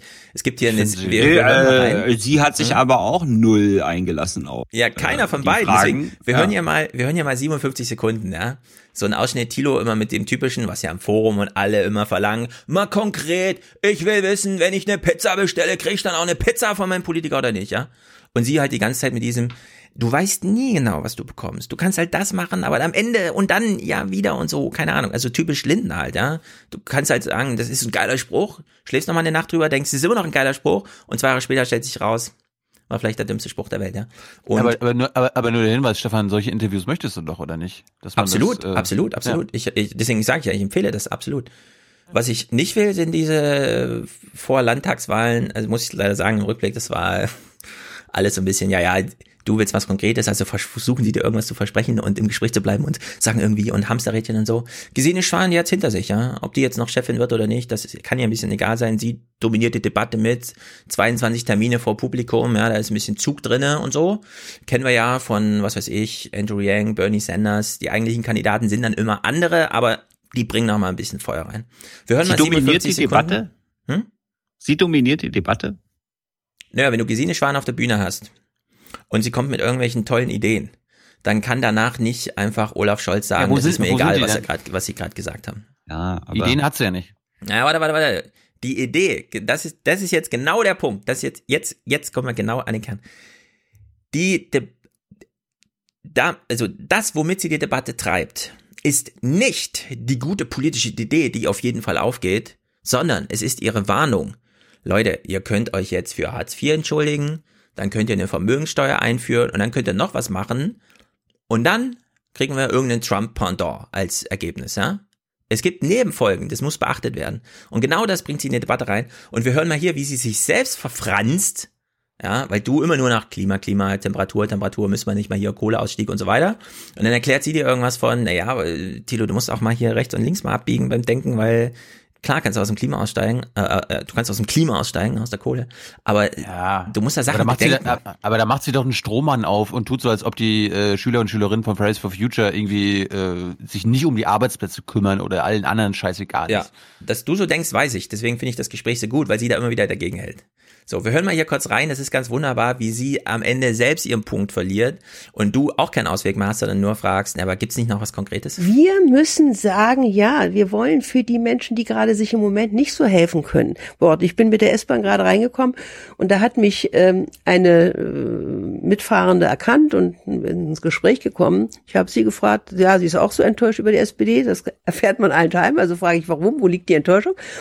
Das war die Wohnungspolitik. Nicht? Sie muss in der Wohnungspolitik auch anerkennen, dass sie mit der Privatisierung, die sie stark mitgemacht hat von kommunalem Eigentum und so weiter, die sogar die Linke mitgemacht hat, dass sie damit einen großen Fehler gemacht hat, dass Wohnung nicht einfach eine Ware ist, sondern dass Wohnung etwas ist, was für die fürs Dasein zentral ist und dass zum Beispiel Umwandlung einfach in Eigentum nicht richtig ist. Hat das was mit dem Klima zu tun? Nein, nicht unmittelbar, aber es hat auch nicht alles, was dringlich ist, mit dem Klima zu tun. Man kann ja, das ist ja gerade jetzt gerade jetzt unser Thema. Ich wollte mal ein, einen Versuch mache ich noch, ja. was Konkretes.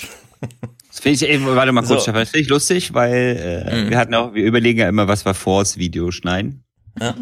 Und das genau die Stelle hätte ich vors Video geschnitten. Ah, und Tino nicht, oder was?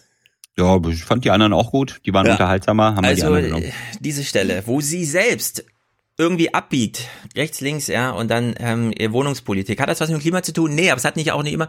Ich würde sagen, na klar hat das Mieten und was mein Wohnen kostet, was mit Klimaschutz zu tun, denn verlang mal bitte von Leuten, die 50 Prozent ihres Einkommens für ihre Miete ausgeben, noch das Klima zu schützen, ja. Dass das nicht funktioniert, ist doch klar. Du kannst Klimaschutz nur mit Leuten machen, ja, die bei 23 Prozent Ausgaben für ihr Wohnen sind, weil die haben gar keinen Kopf frei sonst für Klimaschutz.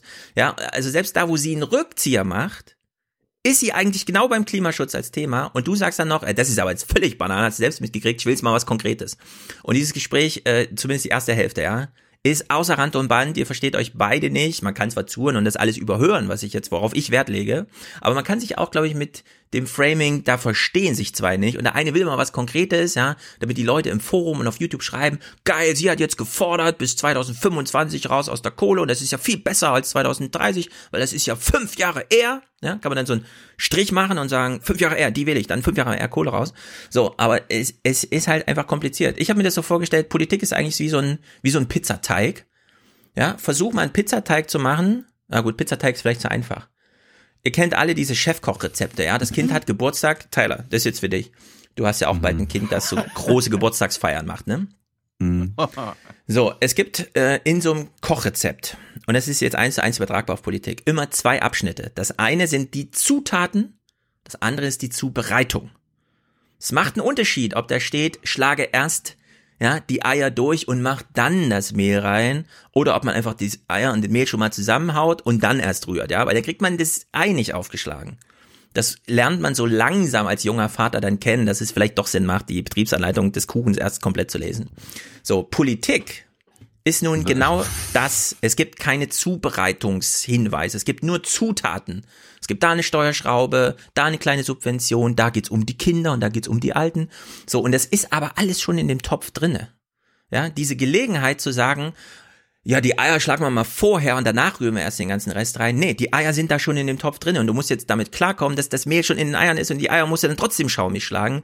Ach, das geht gar nicht. Nee, es geht auch nicht, ja. Und genau das wollte sie dir eigentlich erklären. Du kannst nicht in der Politik, nur weil plötzlich Klimathema ist, sagen, Klima, dann reden wir jetzt mal nur über Kohle und über sonst nichts. Das funktioniert halt nicht. Und das versucht sie dir die ganze Zeit zu sagen.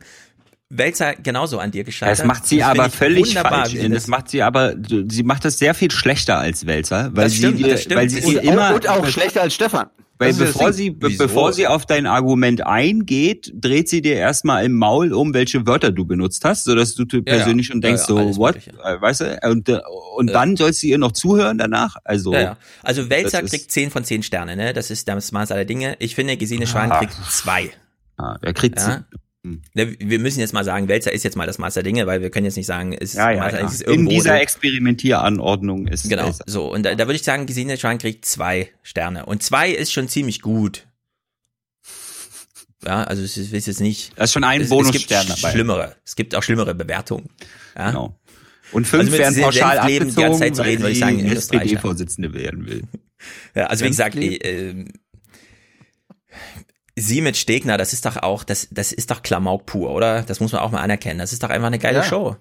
Es will doch keiner, dass die beiden Chefs werden, aber es will auch keiner, dass die beiden nicht auf der Bühne stehen. Also ich finde ehrlich gesagt, Schwan und äh, Stegner, von dem wir, ich schon mal gesagt habe, den finde ich einen super okayen Typen. Er funktioniert halt nur nicht vor einer Fernsehkamera. Ja, aber als Figur in, einem, in einer Abendveranstaltung ist Stegner genau richtig. Aber als er vor unserer Kamera war, da war, äh, gibt eine Szene vom Aufwärm-Podcast äh, beim SPD-Parteitag, Stefan und ich mit Stegner, ja. da kam er gut rüber. Ja, und äh, du musstest ja erst Tyler holen, zehn Minuten lang, deswegen stand ich da mit Stegner alleine. Es war der lustigste Typ aller Zeiten. Ich, ich habe Bist du der Ralf Stegner? Der immer diese langweiligen, also die CDU muss jetzt aber mal hier und das kann ja wohl nicht sein und die Flüchtlinge, ach, ich bin ja der Sprecher der Flüchtlinge und so. Nee, es war ein ganz anderer Ralf Stegner und es ist seitdem, finde ich, sollte man echt nochmal unterscheiden, aber immer diese Medienstars, die vom Fernsehen gut, im Fernsehen gut funktionieren, ja. Nee, es ist irgendwie, es gibt andere Kategorien und wer Ralf Stegner mal kennenlernt, im 1 zu 1 Gespräch, würde, glaube ich, sofort sagen, das ist der richtige Typ für so eine Partei. Leider ja. leben wir in so einem Fernsehzeitalter, ja, wo das nicht Erika Steinbach war auch richtig nett beim Interview so davor. Ja, ich meine, so. ich, ich meine eben nicht richtig nett, sondern ich meine Ralf Stegner. So richtig, ich, ja, so der hat mich echt charmant, begeistert. Mit, mit, mit lustigen Sprüchen und so. ja, genau das meine ich nicht. Genau das meine ich nicht. Aber ich will nochmal unterstreichen, warum ich jetzt äh, Schwan und so äh, befrage in Sachen Klimawandel und Klimaschutz, weil ich ja herausstreichen will, ob quasi die neue, äh, die neuen Chefs bei der SPD wirklich ein andere Art von Politik wollen oder andere Politikkonzepte mitbringen oder verstanden haben, was jetzt nicht mehr so weiterlaufen kann, was sie zum Beispiel von Olaf Scholz oder Olaf Schäuble unterscheidet. Und äh, ich meine, wir, wir erleben ja diesen Kontrast in Amerika. Da gibt es Elizabeth Warren, da gibt es Bernie Sanders. Das sind auch Sozialdemokraten aus unserer Sicht. Die machen einen dezidiert anderen Wahlkampf, wenn es ums Klima, um Klimaschutz geht. Und da kommt so Gesine Schwan und will dir halt das alles so ein bisschen. Ich bin ja völlig bei dir, Stefan. Aber das, mhm. es gilt ja auch rauszustreichen, dass da von ihr halt wenig kommt. Ja, ob wenn man ein bisschen davon ablässt, immer äh, das ganze Heil nur bei den neuen Chefs zu suchen, ja, also bei den einen Personen, die dann an der Spitze stehen. Bei einem Interview geht das nicht anders, aber ist eben deswegen auch ein limitiertes Format. Wir kommen mal zurück zu diesem, was ist eigentlich, wenn man alles beobachtet? Das ganze Parlament, das ganze Politikgefüge, irgendwelche Leute im Osten, die auch eine Wahlentscheidung treffen dürfen, weil die sind ja auch Teil des Volkes. Und insgesamt gibt's 80 Millionen, 60 Millionen davon können wählen. Ja, wenn man die jetzt mal alle mit ins Boot holt und nicht nur fokussiert auf, du willst Chef werden, okay, dann erklär mal, wie du dein Frühstück so findest, ja, wie du, welche Einstellungen du zu welchen Themen hast, wie auch immer.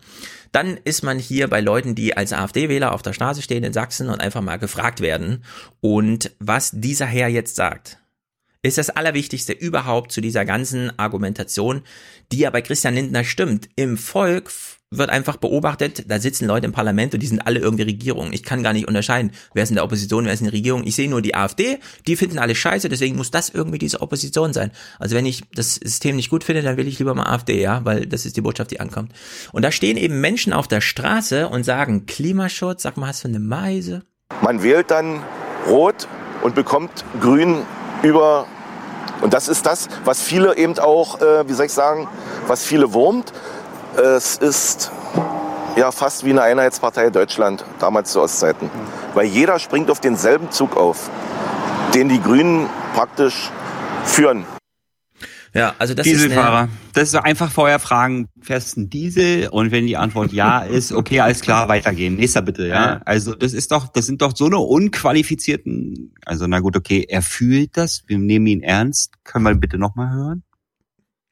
Ja klar, die Frage ist halt, was du willst. Demokratie oder Expertokratie, wo du so ein paar Leute auswählst, die deiner Meinung nach klug genug sind, um das Volk äh, zu repräsentieren. Aber die Leute haben halt auch eine Wahlstimme, ja. Das ist nun mal, so ist es in der Demokratie. Du hast 60 ja. Millionen Wähler. Ja, aber das ist Kommentar, also das, wenn ich, wenn ich, ich kann das nachvollziehen, wenn ich quasi, äh, wenn Schwarz sich aufregt, dass sie Rot bekommen haben. Wenn Rot sich aufregt, dass sie Schwarz mhm. bekommen haben. Aber wenn Rot sich aufregt, dass noch Grün dabei ist, dann stelle ich mir die Frage, was der für ein Auto fährt. Ja, der wird ein sehr großes Auto fahren und er wird wahrscheinlich auch irgendwo arbeiten, wo sehr viel CO2 entsteht, ja. Aber der ist halt, der hat da trotzdem ja, der eine Wahlstimme. Braucht der braucht eine Abwrackprämie, damit er äh, mit der Politik äh, Ja, es ist nur wird. so, das sehen wir in England, wenn irgendwann die Lage so ist, dass ähm, Wählerpublikum und Politik so weit entfernt ist, dass einfach 51 Prozent sagen, ähm, ich will jetzt einen Brexit, dann kannst du natürlich dich wohlfühlen, bei den 49 Prozent zu sein, die eigentlich recht haben, aber die Mehrheitsentscheidung ist dann halt mal Brexit, ja, und dann dauert es drei Jahre und du hast plötzlich so einen Zombie in deiner Regierung, der äh, da in so einem Login-Business versucht noch ja, einen Selbstmord zu begehen und irgendwie Witze über ich liege tot im Graben zu machen. Also das ja, ist einfach. haben wir ja keine Volksabstimmung. Die, genau, zum Glück, ja. Deswegen, das ist einfach. Ja. Gefahr. So, und wir haben tatsächlich, das muss man halt einfach so sagen, in Brandenburg und in Sachsen jetzt ein Wahlergebnis, das einfach heißt, die Grünen regieren damit. So.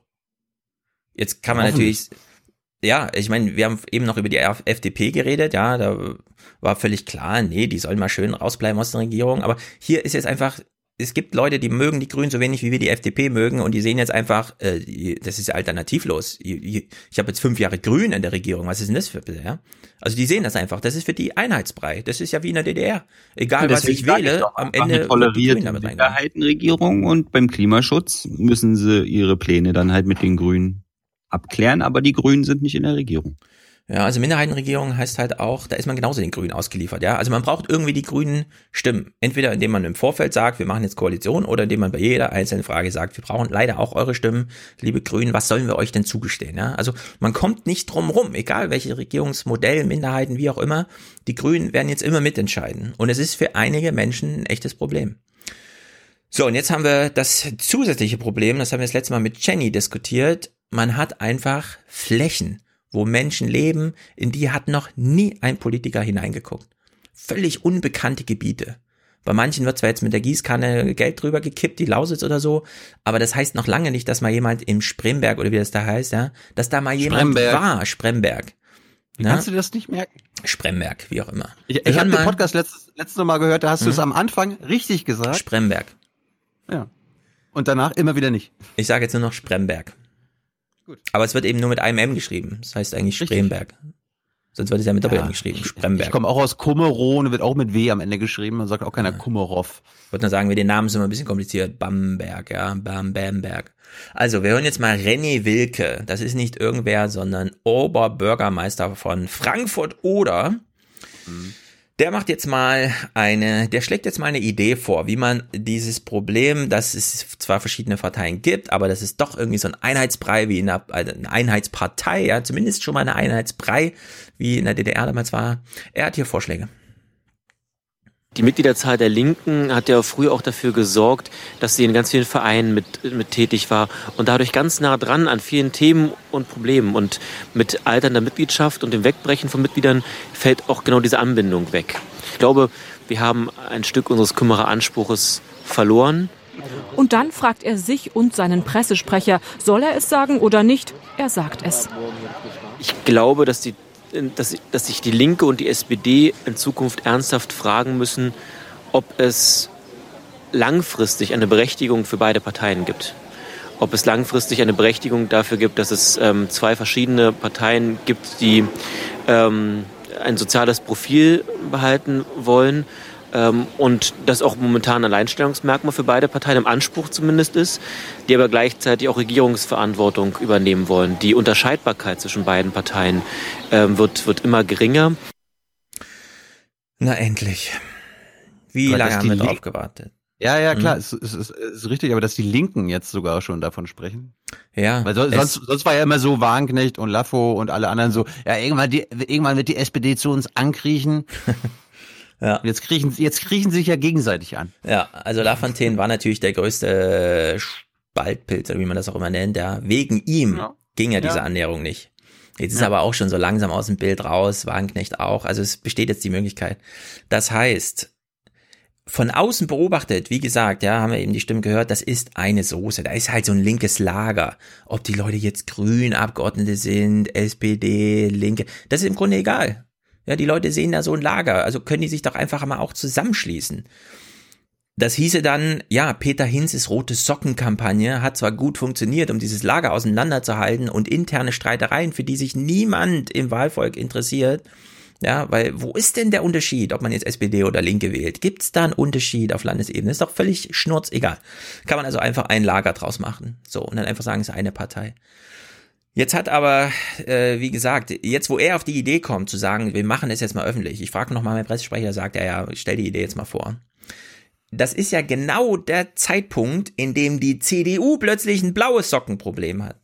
Und der Christoph Schwennecke, also der Cicero-Chefredakteur, hat einen ganz wunderbaren, ganz kurzen, aber sehr nachdenkenswerten Kommentar dazu geschrieben, dass Das ist es für selten. die, das, mhm. Es ist selten, dass der mal was Lesenswertes schreibt. Ja, äh, finde ich auch, aber in dem Fall ist es wirklich nachdenkenswert. Denn jetzt gerade, wo das rote Sockending nicht mehr aufgeht, weil alle mitkriegen, ja, das ist jetzt mal äh, hier, wir müssen das jetzt konsolidieren, wie man so schön sagt, und man bei der SPD wirklich das Problem hat, kurz vor knapp noch einen Kandidaten zu finden, der überhaupt mal sagt, nee, wir müssen uns mal von der Linken weiter fernhalten und ja, weiter mit der CDU koalieren, also Olaf Schäuble, ja, und dann alle anderen stehen schon auf der Bühne und sagen, wir brauchen ein neues linkes Lager und ja, und so weiter und so fort. So, und jetzt in dem Moment, wo sich CDU, äh, SPD und Linke da mal annähern und hier sowas schon öffentlich gesagt werden kann, hat die CDU plötzlich ein blaues Sockenproblem. Und das ist tatsächlich, wie Schwennige schreibt, viel, viel gewaltiger als Problem für die CDU, als die roten Socken für die SPD je waren. Weil die SPD kann mit den Linken äh, lokal zusammenarbeiten, äh, die CDU kann das nicht. Das würde die CDU sofort zerstören. Das würde ihr Wählerpotenzial in den westdeutschen Großstädten Städte dann wirklich auf unter, also auf einstellige Prozentwerte bringen. Wenn es da, äh, so wie jetzt äh, beispielsweise da in Hessen, ja, Wetter oder irgendwo hier in der Nähe, wenn, wenn da so ein Hessen, Ortsvorstand, keine Ahnung. Ah. Es ist jedenfalls nicht in Frankfurt passiert. Wir, wir sind ja Ossis, wir kennen uns da nicht so aus. Ja, ich bin Ossi, genau. Ich habe ich hab mit der nichts, ich bin Ossi. Ja, also ähm, es ist, äh, man muss aber auch sagen, ja, viele Leute lesen auf Twitter, dass ein Ortsversteher gewählt wurde. Die haben keine Ahnung, was ein Ortsversteher überhaupt ist. Ja, die lesen einfach nur AfD, AfD und sind dann empört und haben keine Ahnung, worum es da tatsächlich geht. Also, ja, ein Ortsversteher von der, von der NPD, ja. Also, die blauen Socken sind für die CDU tatsächlich, und deswegen kann man jetzt auch da ähm, äh, AKK fast genüsslich, würde ich sagen, zuschauen, weil mir kann es egal sein, ja, wenn ich die CDU da selbst zerlegen will, gerne. Äh, ich werde dann natürlich die Empörungssachen auf Twitter auch mitteilen und so weiter, ne? Also ich werde voll in den Krieg einsteigen, aber von mir aus soll die CDU sich da selbst gerne zerstören, ja, da bin ich jetzt ganz zynisch. Lieber ein schnelles Ende als hm? ich, ich muss so lachen, weil wir ja eine Verteidigungsministerin haben, die CDU-Vorsitzende ist ja. und du kündigst einen Krieg an. Nö, also wenn der Krieg kommt, also Zentrum ja, ja. für politische äh, äh, Schönheit zum Beispiel, ne, Philipp Bruch, finde ich ganz hervorragend, wie er das da gerade, wie er da gerade ein Ding nach dem anderen, das Buch und hier und da nochmal und so. Das, das ist genau der richtige Weg. Man muss die AfD und die NPD sowieso, ne, aber die AfD auch jetzt richtig dämonisieren, so dass für alle klar ist, wenn es da eine Öffnung von der CDU zu denen gibt, ja, dann ist die CDU mit in diesem Lager und dann gehört die gefälligst raus aus allem. Und damit meine ich aus der Bundesregierung, ja, aus den Landesregierungen und überhaupt so. Also, um mal da die Grenzen zu ziehen. Rote Socken sind vorbei, jetzt sind es die blauen Socken. Und die blauen Socken sind die roten Socken im Quadrat als Problem für die jeweilige Partei. Jetzt Nünchritz. Wir gehen wieder ins Lokale. Die Berichterstattung fand ich gar nicht so schlecht. Man muss sie nur so ein bisschen auseinanderzerren. O-Ton ja. aus Nünchritz. Klammer auf, Sachsen. Klammer zu, ich sage euch gleich, wie dort so gewählt wurde. Es war ja kürzlich eine Wahl. Das sind also ganz, ganz frische Zahlen. Vorher hören wir mal, was die dort als Probleme haben. Wie gesagt, es ist ein Landkreis, in dem man die Grünen nicht so mag. Und jetzt, ja, kommt dieses ganze verquere Denken hier mal zum Vorschein. Schon lange hätte sich etwas ändern müssen. Bei der Jahrhundertflut 2002 stand die Siedlung unter Wasser, 2013 schon wieder.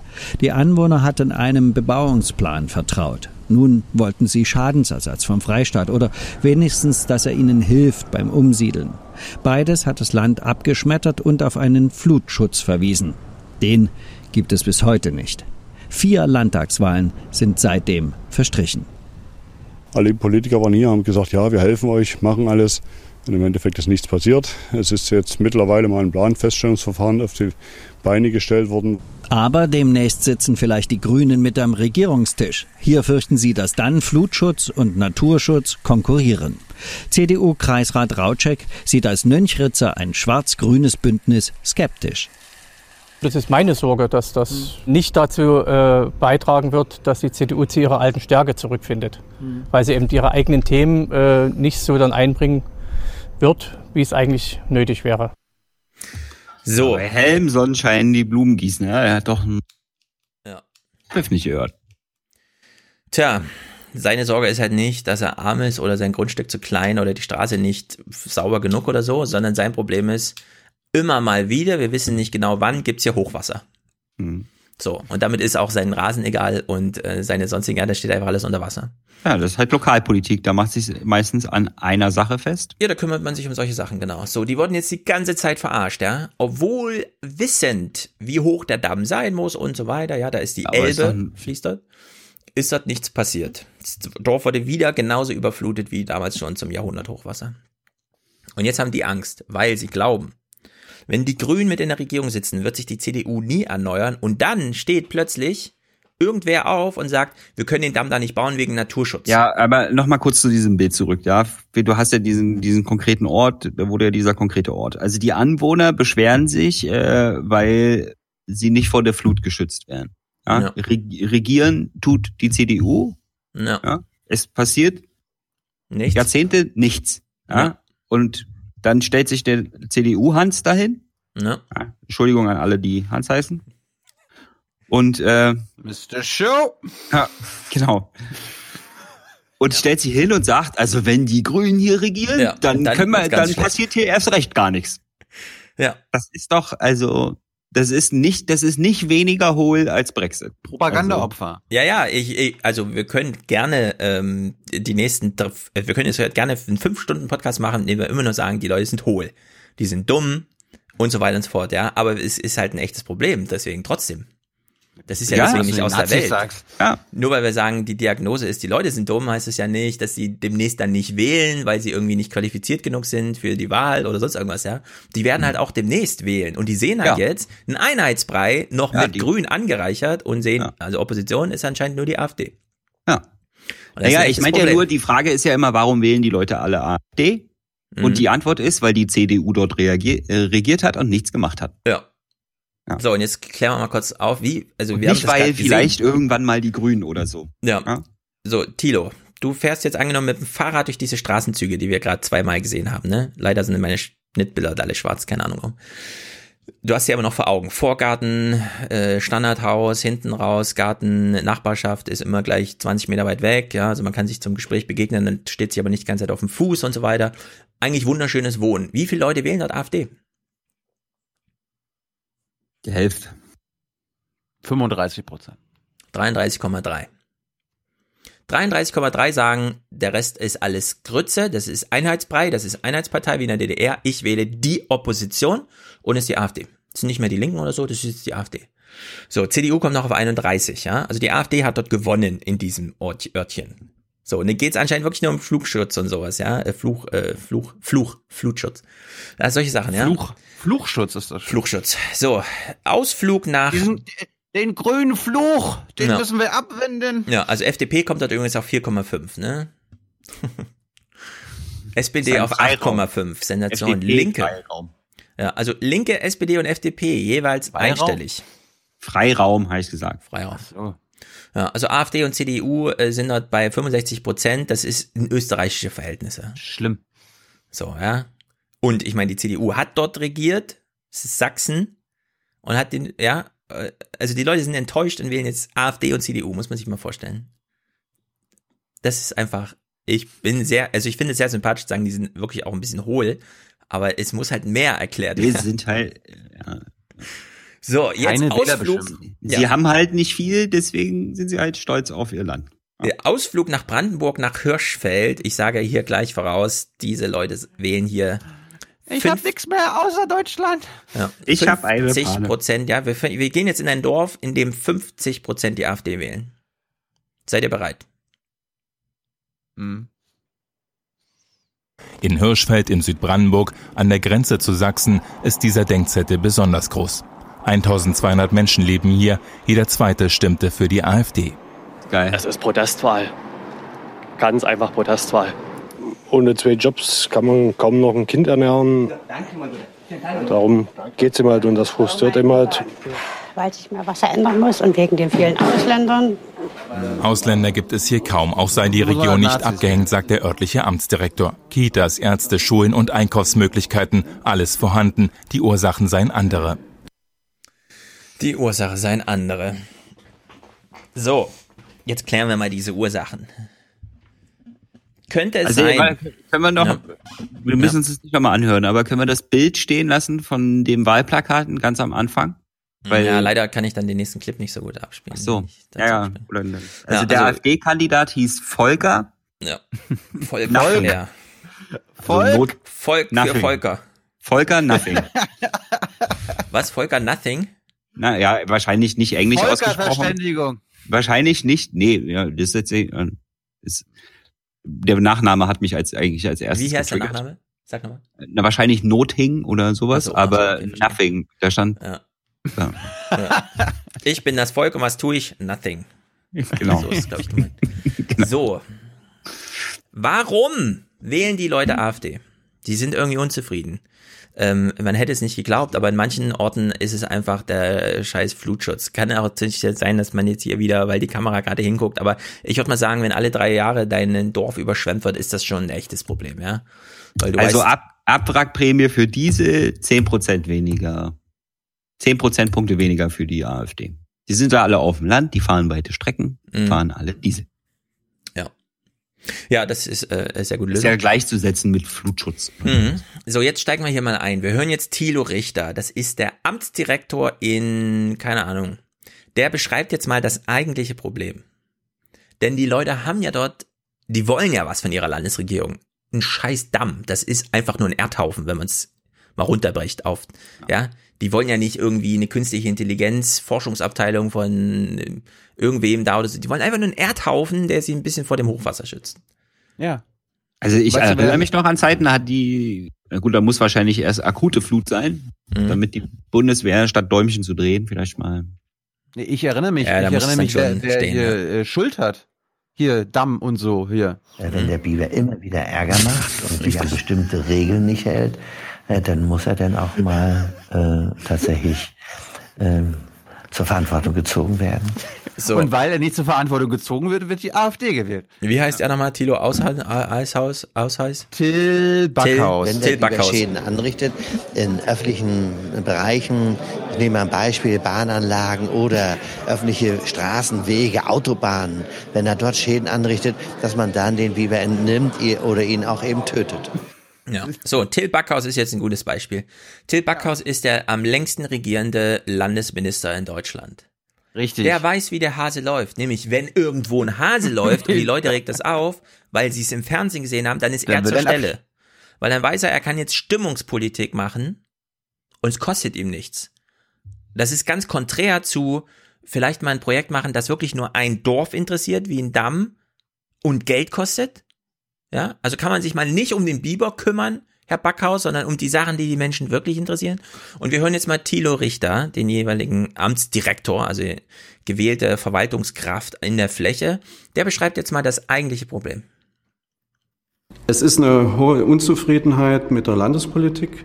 Wir haben erlebt, dass man trotz unserer vielen Stellungnahmen zum Landesentwicklungsplan unsere Wünsche und äh, auch wirklich Wachstumsmöglichkeiten überhaupt nicht berücksichtigt hat. Der länderübergreifende Plan orientiere sich zu sehr an Potsdam und Berlin. Ach, Brandenburg. Im Kampf um den Landtag haben deshalb alle Parteien versprochen, den ländlichen Raum zu stärken. Doch vorher braucht Brandenburg eine Regierung. Wie dieses Dreierbündnis aussehen wird, weiß heute noch niemand. Jeremy Corbyn macht Urlaub in, in ja. Potsdam? Liest ein bisschen Zeitung, deutsche Zeitung, German Craft Zeitung. So, also der Amtsdirektor sagt, es gibt hier eine totale for, Entkopplung. For the many, not the few Brandenburger. Ja, es gibt hier eine totale Entkopplung von Landespolitik und Regionalverwaltung. Die einen machen irgendwie Koalition, irgendwas, keine Ahnung, hier und Programm und versprechen irgendwas für die ländlichen Flächen. Und dann sitzen die in den ländlichen Flächen und denken, ja, mein Stadtname wurde schon wieder nicht genannt mein Projekt ist schon wieder nicht hier, er ist schon wieder zurückgekommen mit, ja, mach mal hier noch eine Verbesserung und so. Und es kommt, geht schon wieder nicht vorwärts. Wir haben doch nur dieses eine Projekt, kann man das nicht einfach mal abhaken mit, machen wir jetzt? Nee, anscheinend irgendwie nicht. Und deswegen gucken wir jetzt mal die Landespolitiker. Ja, bevor wir sie alle wieder vergessen, nehmen wir uns mal beispielsweise Rainer Hasselhoff. Der wählt 2021, das heißt, bis 2021 werden wir von ihm nichts mehr hören. Er wurde jetzt gefragt, weil halt in anderen ostdeutschen Ländern Regierungen entstehen und er ja auch eine Regierung in Ostdeutschland anführt, in Sachsen-Anhalt. Deswegen ist er Gesprächspartner, ja. Und wie er darüber redet, hören wir jetzt und wir achten mal drauf, ob sich diese Entkopplung von kommunaler Verwaltung und Landespolitik niederschlägt in diesem Gespräch. Ich würde sagen, es schlägt sich auf jeden Fall nieder, man muss ein bisschen drauf achten. Ja, er sagt nicht die ganze Zeit, es interessiert mich nicht, was im Land passiert, sondern er wird das Gegenteil sagen, aber die Entkopplung ist trotzdem erkennbar, ja, man kann sich aus diesem Gespräch darstellen. Also, Rainer Hasselhoff ist hier im Gespräch. bin froh, dass wir uns äh, um Lösungen streiten können, denn ich kenne auch aus der ersten Hälfte meines Lebens eine Situation, wo das nicht möglich war. Mhm. Also das das interessiert die Leute schon mal, ja, da in Aha. Nützerich oder wie es heißt, wo vielleicht nächstes Jahr wieder Hochwasser ist. Ein CDU. Hm? Geschichtskittung. Ja, ja. Er CDU.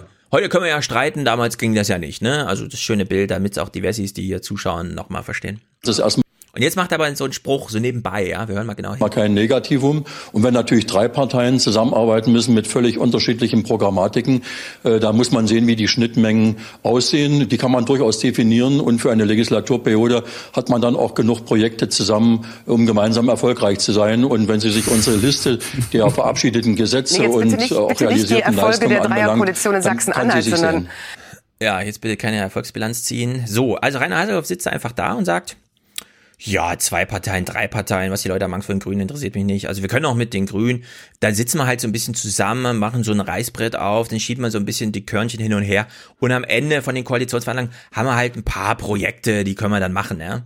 Da muss man echt fragen, ja, sind das jetzt mehr, die Projekte, die der Amtsdirektor da gerade nannte, oder sind das irgendwelche Projekte, bei denen man im Nachhinein sagen kann, ja, die Grünen sind ja fürs Klima, also haben wir hier mal was mit Klima.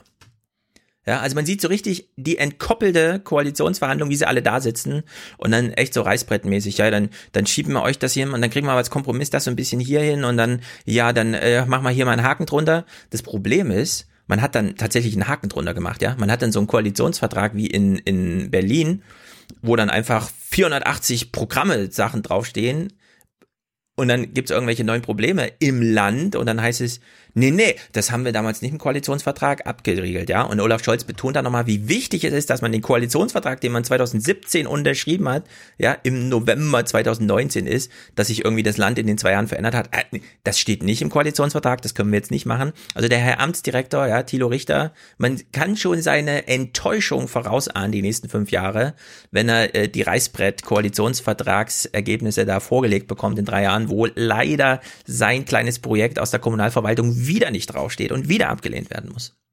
Ich meine, diese Kenia-Koalition in Sachsen-Anhalt ist ein schönes Beispiel äh, dafür, dass wirklich nur weil äh, zusammen regiert werden muss, damit die AfD nicht eine, äh, eine Regierung ist, regiert wird und dabei offenbar sehr schlecht. Die sind da intern, also interkoalitionär, die Abgeordneten so zerstritten und lehnen sich so gegenseitig ab, dass sie alles, wie Stefan ja gesagt hat, gegenseitig blockieren, was nicht im Koalitionsvertrag ja. und zwar explizit äh, festgeschrieben wurde.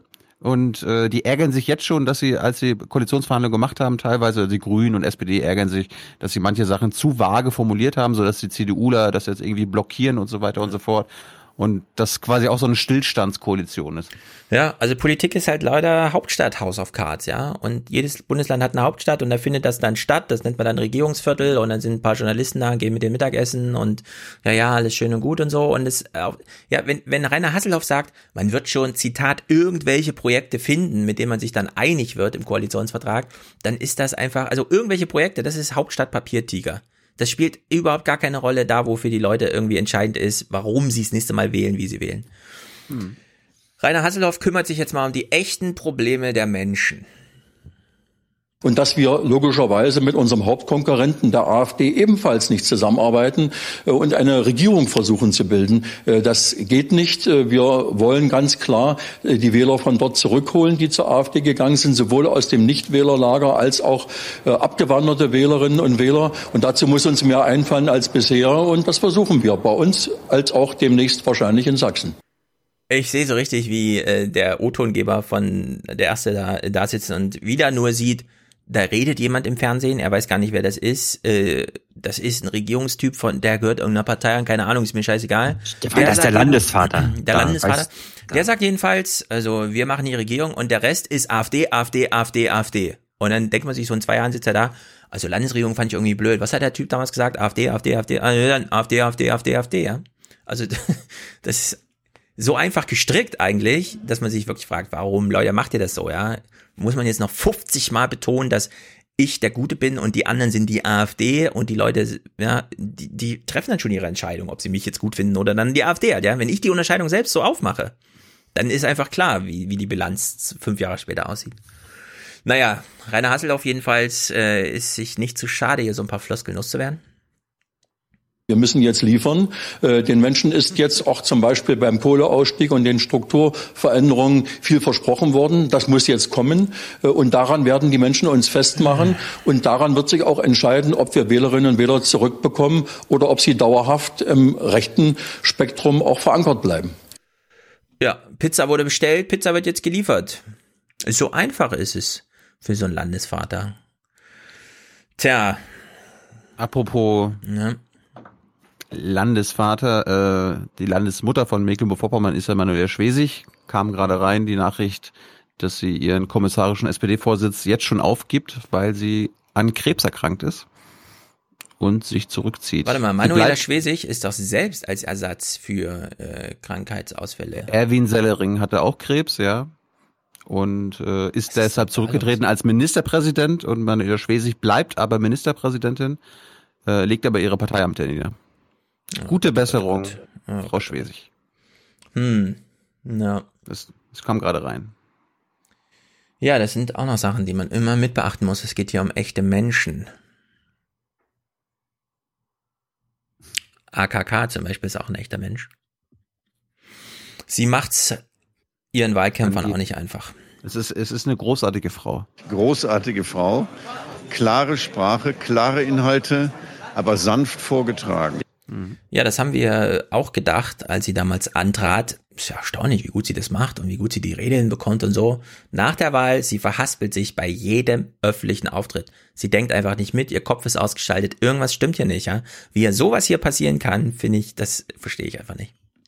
In der letzten Zeit häufig missverständliche Formulierungen, so beginnt der Tag auch heute. Können Sie bei dieser Abgrenzung Richtung AfD bleiben? Äh, es gibt ja bereits CDU-Politiker im Osten, die plädieren dafür, mit der AfD zusammenzuarbeiten. Können Sie diese ein Viertel der Wähler einfach draußen vorlassen? Ja, wir können. Wir haben das auch festgelegt, auch in den Gremien. Michael Kretschmer hat insbesondere in den letzten Tagen sehr deutlich gemacht, dass es keine Zusammenarbeit mit der AfD gibt. Wähler ignorieren, ob das der richtige Ansatz sei, werden am Morgen prompt Präsidiumsmitglieder gefragt. Sollen sie doch ein Haus bauen? Äh, also ich meine, man, man sieht jetzt noch in drei Jahren AfDler auf der Bühne stehen, die davon erzählen, wie AKK damals gesagt hat, ihr sollt alle ignoriert werden. Weißt du, mit dem Finger zu den Wählern gezeigt. Das, wie kann denn so, das ist Merkel in 55 Jahren nicht passiert, ja? Sowas. Das finde ich echt so strunzdorf. Das ist wirklich mm. unglaublich. Können Sie die Wähler einfach ignorieren? Ja, das können wir. Ja, Im Kopf noch voll geframed auf AfD-Parlamentarier. Aber nein, die Frage bog am Ende ab und da muss ich einfach zuhören, was da gesagt wird. Naja, Hasselhoff jedenfalls versucht, die Kohlen nochmal aus dem Feuer zu holen, allerdings halbgar. Also kann man nicht an einer Person, die erst seit wenigen Monaten auch Vorsitzende ist, etwas festmachen wollen, was eine gesamte Gesellschaft, einschließlich der medialen Multiplikatoren und auch der Wirtschaftsmultiplikatoren herbeigeführt haben, dass man das an einer Person festmacht. Aber Herr Haseloff, alle beschweren sich über Gegenwind aus Berlin. Und wenn man sich Umfragen ansieht, die Zufriedenheit der Sachsen beispielsweise mit Annegret Kramp-Karrenbauer liegt nur bei 17 Prozent. Bei Herrn Kretschmer liegt sie bei 71. Das ist klar. Er hat den Amtsbonus, äh, er ist bekannt, er hat dort äh, intensiven Wahlkampf geführt. Die ganze Partei hat auch mitgewirkt, auch gerade Annegret Kramp-Karrenbauer.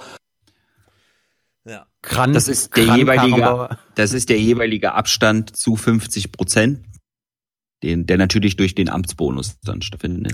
Ja, also dieses Amtsbonus-Argument wirklich. Ich meine, AKK ist jetzt also, seit Dezember. Die CDU hat einen Anspruch auf 51 Prozent. Und dann ist das, das ist immer irgendeine, irgendein komischer Medieneffekt, ob das dann nun 17 oder 71 sind. Weil die eigentliche Zahl für die CDU sind 51. Mm, wie meinst du jetzt eigentlich? Also hier geht es ja um per Zustimmung zu Personen. Also diese, ja, aber den Unterschied zwischen 17 und 71 mit ja. einem, äh, einem Ministerpräsidentenbonus zu erklären. Ach so, ja, ja, das ist das kann ich Banane. irgendwie ähm, nur Banane, da muss ich irgendwie da muss ich jetzt irgendeinen Quatsch erzählen, deswegen, ja, ja. um das ja, auszugleichen. Ja, ja, also um genau Quatschgleichheit herzustellen. Genau wie Rainer Haseloff auch. Quatsch, ja. Genau wie Rainer Haseloff auch. Wir haben zwei neue Personen. Gut, also AKK war schon Ministerpräsidentin und wurde dann Generalsekretärin und kam dann halt im Dezember 2008 als 18 als Vorsitzende. Ne, es ist nicht so, dass sie aus dem Himmel herab keiner kannte sie, keine Ahnung, sie ist noch doch, neu und für so. alle, die nicht aus dem Saarland kommen und die sich irgendwie nicht tief in die Parteipolitik rein Ja, weil haben, als Generalsekretär bist du eigentlich jetzt auch nicht so fer- unter ferner liefen. Nee, nee, nee. nee. Als Okay, du sagst doch, aber ich würde sagen, gerade ihr als junge Naiver, die euch nun sehr auf Personen konzentriert, da muss man einfach sagen, also AKK war nicht unbekannt.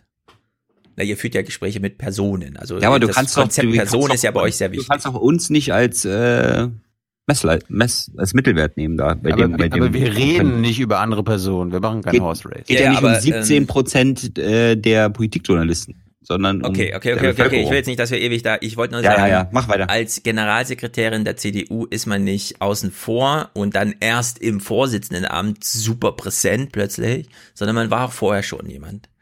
Ja, das ist das eine. Und äh, Amtsbonus, ich meine, ähm, Kretschmer macht das jetzt seit Dezember 2007. Okay, das ist eine Weile her, aber es ist jetzt auch nicht, dass man da, äh, 17, dass man da ähm, irgendwie, äh, also er hat noch keine Wahl da bestritten, er kam da durch Zufall in dieses Amt und so weiter, ja. Dass er das auf 71 Prozent gelevelt hat, finde ich, ist auch erstmal äh, Amtsbonus, weiß ich nicht, das hätte man in der Zeit auch gut verspielen können als Amtsbonus, ja, wie man an AKK zum Beispiel sieht. Also dieses Argument ist so ein bisschen, ein bisschen Banane. Genau, und deswegen habe ich auch Banane gemacht. Ja. So, wie besiegt man denn jetzt die AfD? Reinhard Becker macht einen Kommentar. Wir wissen natürlich, Reinhard Becker ist ein Journalist, der guckt auf die Politik und sagt, die Politik macht es irgendwie Beste. falsch. Wir wiederum sind einfache Bürger, gucken Fernsehen und sagen, die Journalisten machen es irgendwie falsch. Ich finde, man kann Reinhard Beckers Kommentar eins zu eins nehmen und sagen, ja, du kannst als Journalisten so die Politiker beobachten, aber wir können als Bürger auch einfach dich als Journalist beobachten und der Kommentar trifft trotzdem genauso zu. Ja, also kann wortwörtlich so bleiben, nur eben nicht adressiert an Politiker, sondern an Journalisten. In Berlin, in den Parteizentralen von Christ und Sozialdemokraten, herrscht weitgehend kreative Ideenlosigkeit. Dabei ist doch eines klar. Wer die Themen der AfD übernimmt oder wer sich hauptsächlich mit dem Abschneiden dieser Partei beschäftigt, stärkt, was er eigentlich schwächen will. Mhm. Ein Selbstgespräch. Ja, das war wirklich ein Selbstgespräch, denn am selben Abend oder davor oder danach, keine Ahnung, aber es Was die Aussage aber nicht falsch macht. Genau, aber es ist eben, es ist genauso gut als Selbstkritik, ja. Wir bringen ihm das nochmal als Kritik gegenüber, wenn man für den öffentlich-rechtlichen Rundfunk arbeitet.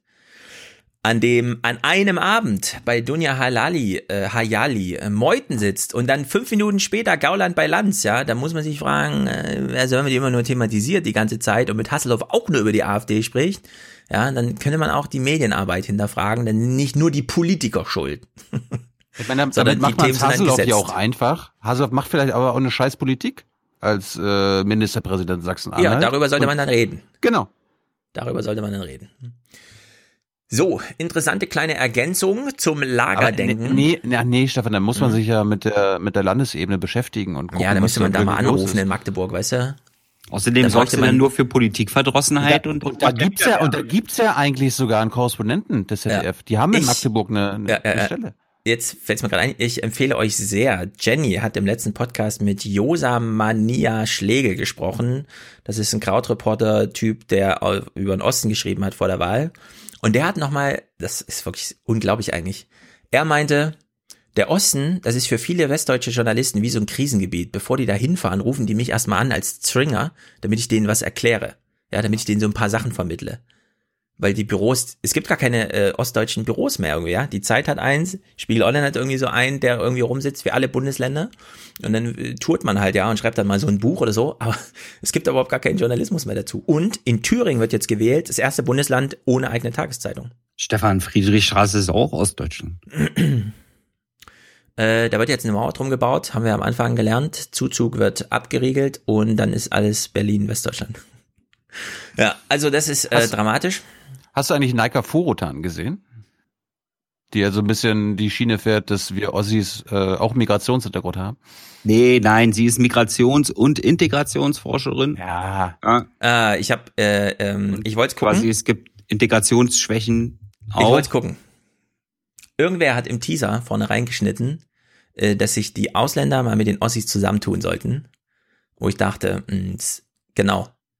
Jetzt äh, schicken wir die Leute, die hierher kommen, die wir ähm, freigeklagt haben aus irgendwelchen Lagern in der Türkei oder so und schicken die nach Nüncheritz, damit die sich mit den Wessis nee, zusammentun. Dann, du nee, guckst, das ist. ja, also ich war nicht unbedingt scharf auf die Entfaltung dieses Arguments, ehrlich gesagt. Ja, nee, aber genau, Kannst ja auch, guck dir die letzte ja, halbe Ich weiß, das ist genau, das sollte mich provozieren, das zu gucken, aber mein Stefan, guck die letzte halbe, guck die letzte, guck die letzte halbe immer, Stunde. Wir bauen, wir bauen immer ein Stefan Schulz Highlight ein, das dich provoziert.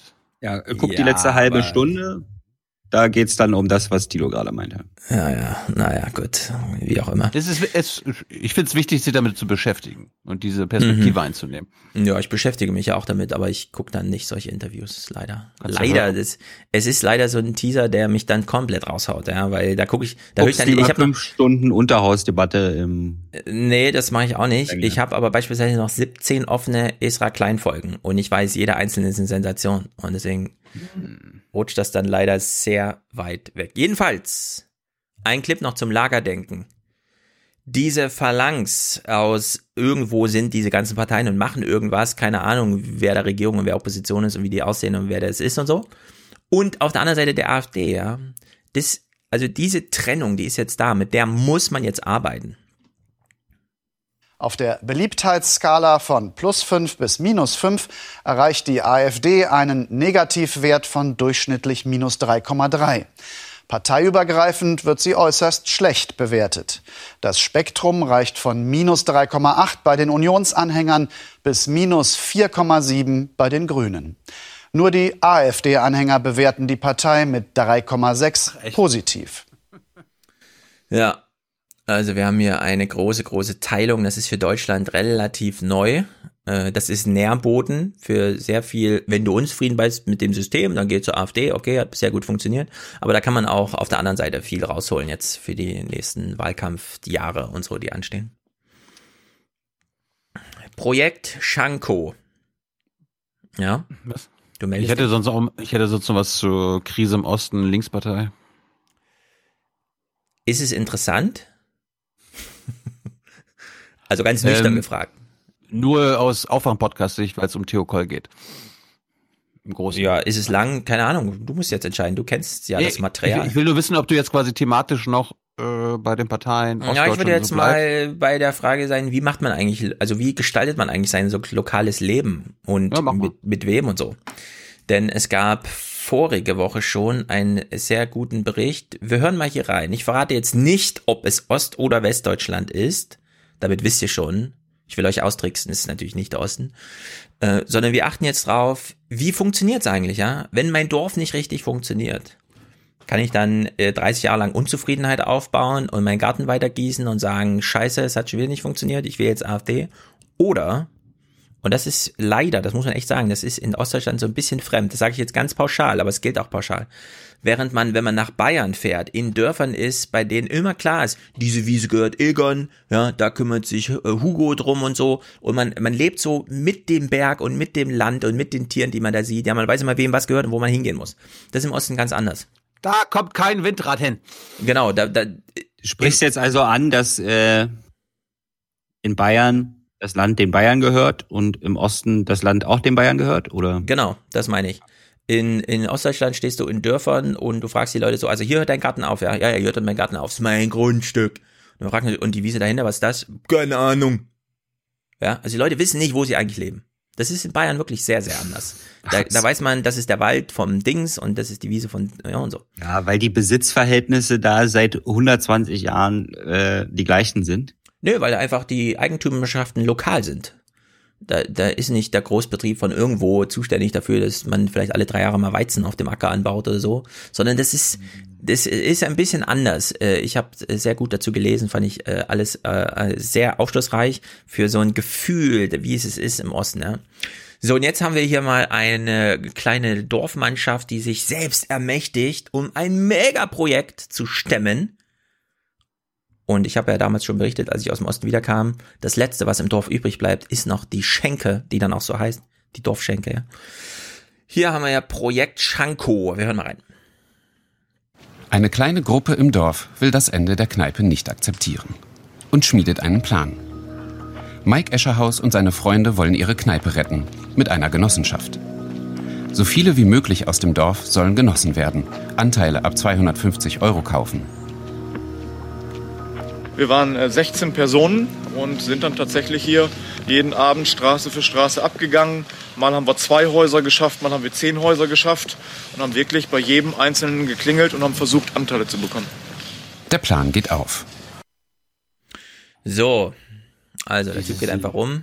Diese linken Graswurzelbewegungen. Ja, und vertickert die Dorfschenke, damit sie wieder schön ist, äh, an die Einwohner. Das heißt, ne, jeder kauft ein Stück davon und gibt Geld. So, Geld ist zusammen, Abrissparty beginnt. Oktober 2018 in der Kneipe zum Schanko.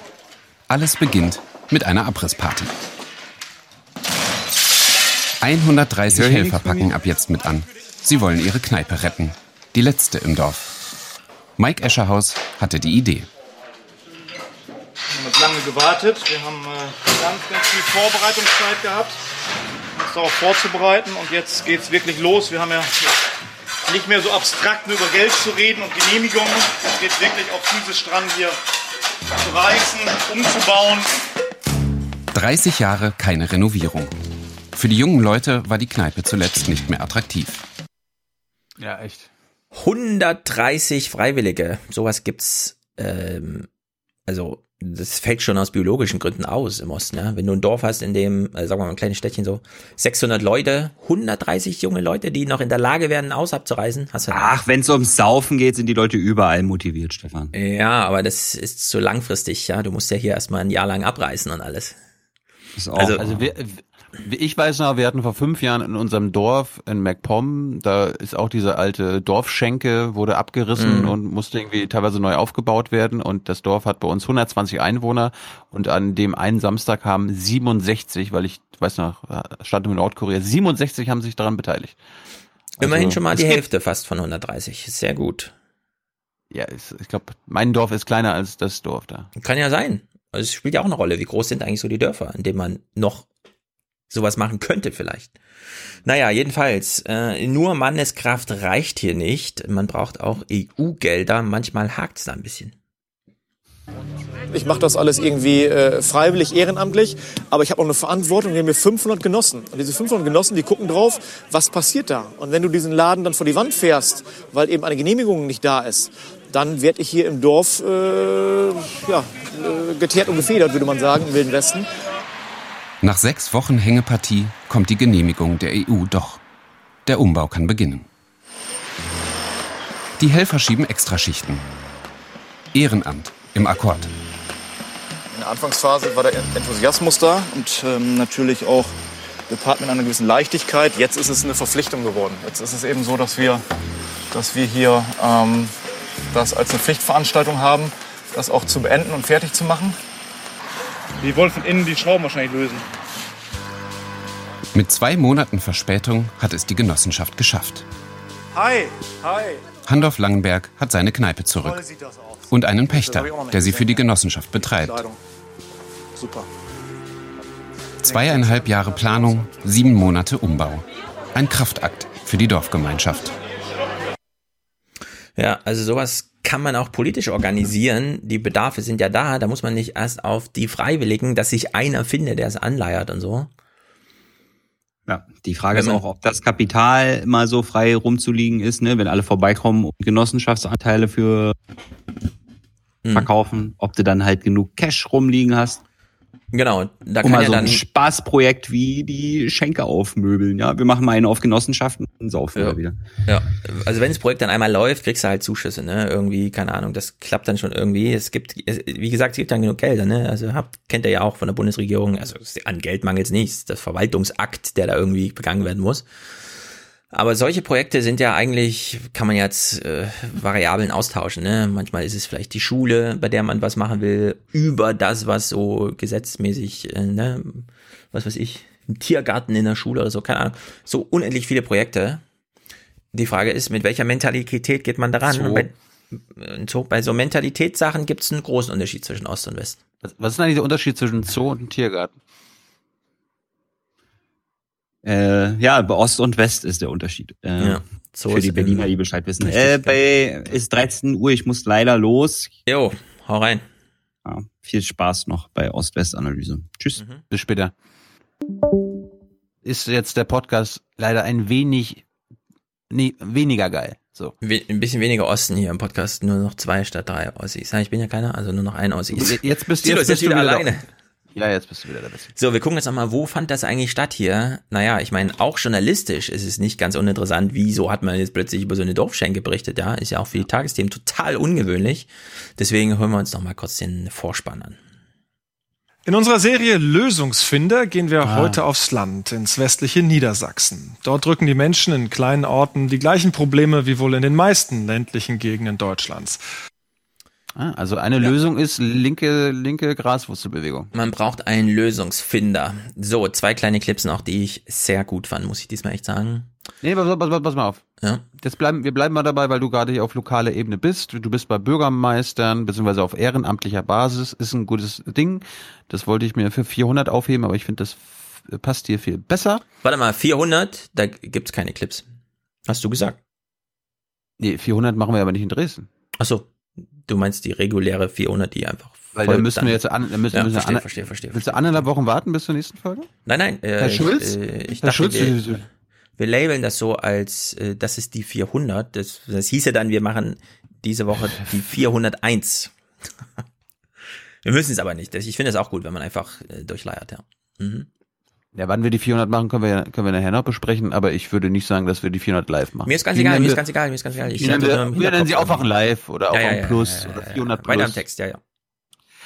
Ehrenamtliche Bürgermeister. Äh, mhm. Äh, wir machen hier mal, wir machen hier mal ein Quiz.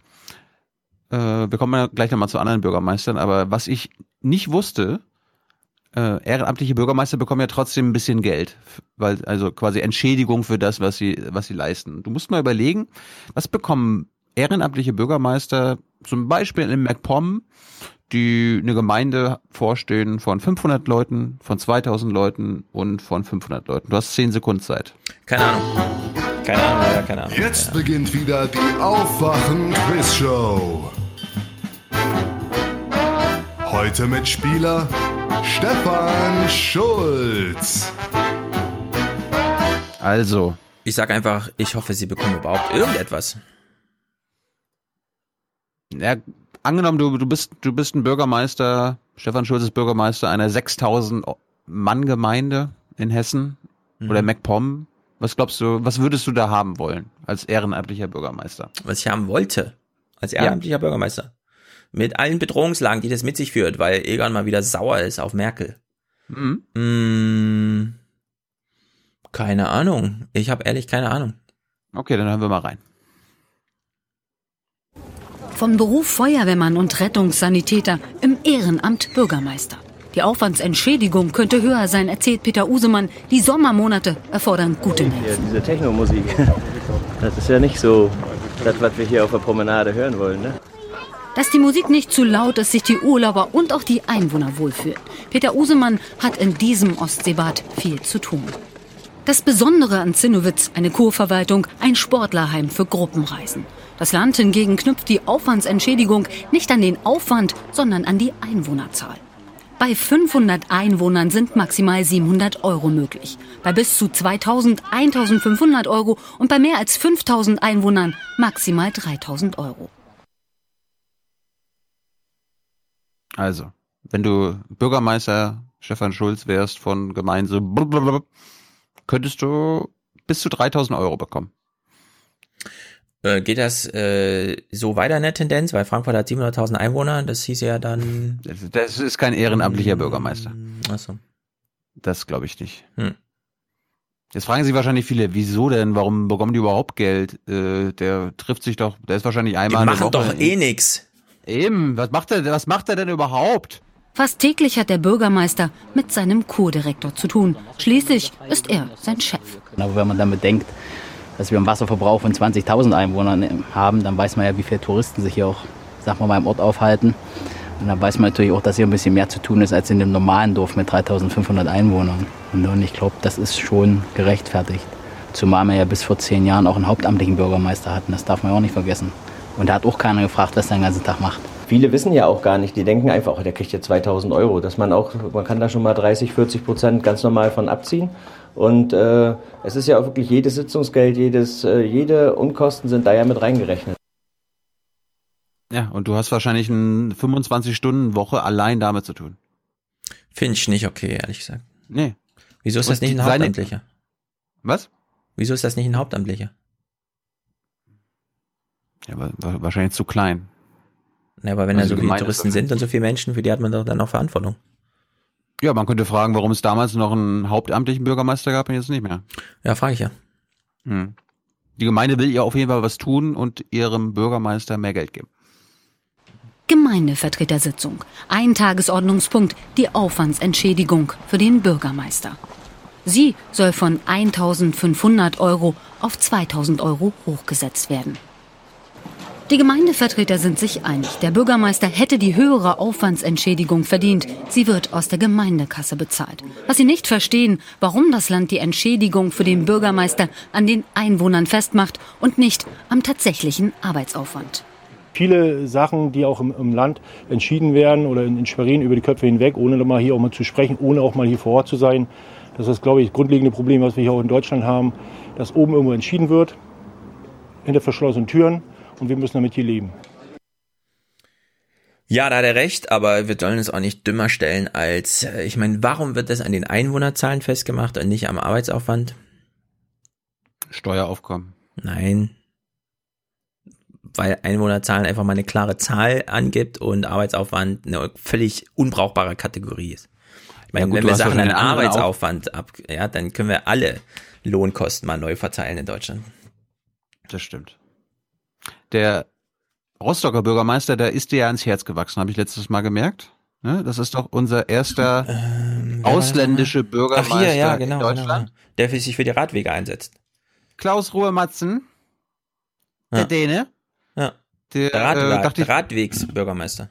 Genau, ich dachte mir, Stefan Schulz ist Fan von ihm. Wir gucken mal, äh, was er denn so super macht. Fan. Der ist super Fan und äh, er steht jetzt kurz vor der Machtübernahme in Rostock. Aber wir wissen ja, er ist ein erfolgreicher Unternehmer, war nicht nur äh, IHK-Sprecher äh, oder Chef dort, sondern hatte auch ein eigenes Möbelhaus. Und bevor er Bürgermeister werden kann, muss er natürlich wie Donald Trump ne, sich komplett trennen sein Amt als IHK-Präsident hat er schon im April niedergelegt. Jetzt hat Klaus Ruhe-Matzen eine neue Geschäftsführung für sein Möbelunternehmen gefunden. Den 23 Jahre alten Landsmann Matthias Hagen-Jensen und die bisherige Buchhalterin Stefanie Heinrich. Das ist quasi der Mischung aus mich nämlich der junge Däne und äh, Buchhaltung. Von daher, äh, wenn ich das jetzt auf zwei Personen aufteile, habe ich dabei ein sehr gutes Gefühl.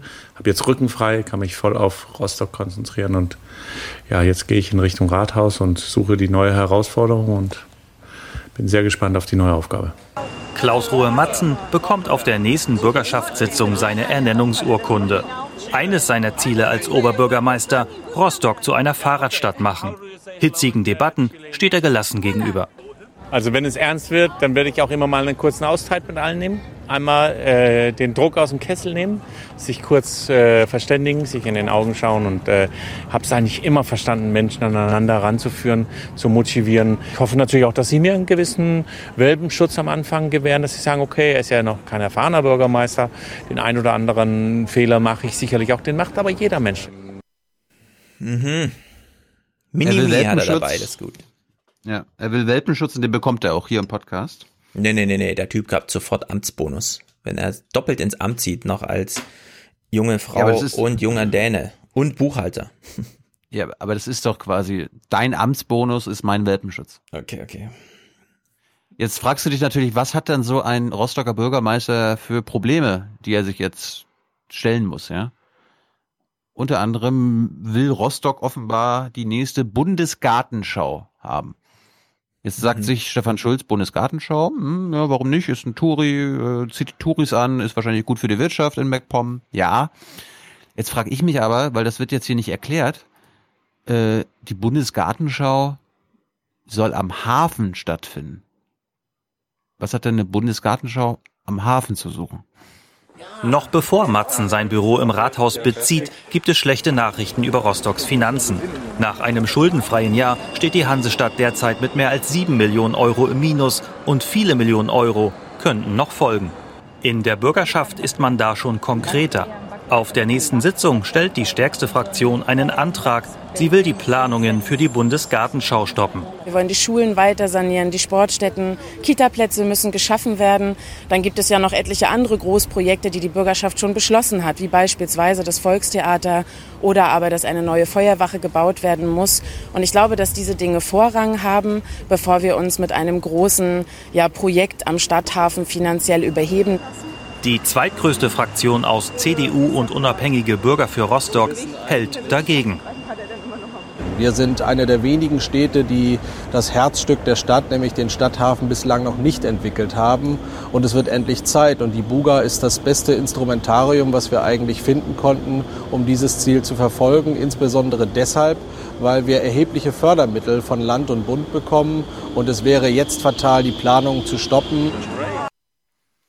Also das, das finde ich, das finde ich äh, interessant, dass du quasi Hafensubventionen einstreichen willst, indem du dir die Bundesgartenschau ranholst. Ja, aber genau dafür ist sie da. Und deswegen ist das eine super gute Idee. Ja, wenn, wenn das heißt, dass man andere soziale Sachen in Rostock hinten anstellt, dann nicht. Das heißt das nicht. Äh, die Bundesgartenschau äh, ist ja ein Begriff, nicht wahr? Hast dich ja, Ja, bestimmt ja. eingelesen oder bringst du diesen Clip einfach nur so mit? Die Bundesgartenschau ist natürlich ein Mega-Projekt, da geht's ja um viele hundert Millionen. Und es ist gleichzeitig so ein Aushängeschild. Und es ist nun mal, ähm, wie man so schön sagt, eine lebenswerte Stadt hat man nicht nur dadurch, dass man selber vielleicht ein bisschen weniger arm ist, sondern auch, dass die Stadt einfach mal schön aussieht. Und wenn Rostock die Chance hat, das eigene Hafengebiet, wie der CDU-Mann sagt, ist bisher noch völlig nicht entwickelt, immer noch wahrscheinlich im Industrie äh, ähm, Design rumhängt. Oh ja. Wenn man Oh ja. da die Chance hat, Landes- und Bundesgelder, die über eine Bundesgartenschau fließen können, in dieses Gebiet zu lenken, um da eine richtig geile Anlage zu machen, bin ich absolut dafür. Man muss halt nur darauf achten, dass es nicht für den Zeitraum Bundesgartenschau, dafür natürlich auch, das ist ja der Anlass, sondern dass es darüber hinaus wirklich eine Entwicklung des ganzen Gebiets ist. Deswegen bin ich absolut für so eine Idee. Finde ich richtig gut. Sollten die sofort machen. Solange dort, äh, solange es nicht heißt, dass dort kein Kindergarten entstehen kann, weil das Geld fehlt. Bin ich vollkommen bei dir. Ja, dann nochmal zurück. Äh, Du hast uns jetzt ein bisschen von der Spur gebracht, was dieses Lagerdenken angeht und so weiter. Denn ich wollte nochmal zwei Clips spielen, die mir sehr wichtig sind. Die sozusagen das Denken in Zukunft auch so ein bisschen prägen. Wie soll man denn jetzt beispielsweise über Kitas und so weiter, wo ist das Geld und so, nachdenken? Everhard Holtmann ist auch so einer, den wir schon kennen aus dem Fernsehen. Sehr, äh, nicht sehr alt, sehr, ein älterer Typ, Jahrgang 46, war lange Professor für Systemanalyse und vergleichende Politik. Klingt natürlich hochtrabend. Ist heute immer noch im Amt Forschungsdirektor irgendwas, Zentrum für Sozialforschung Halle, also im Osten zugegen.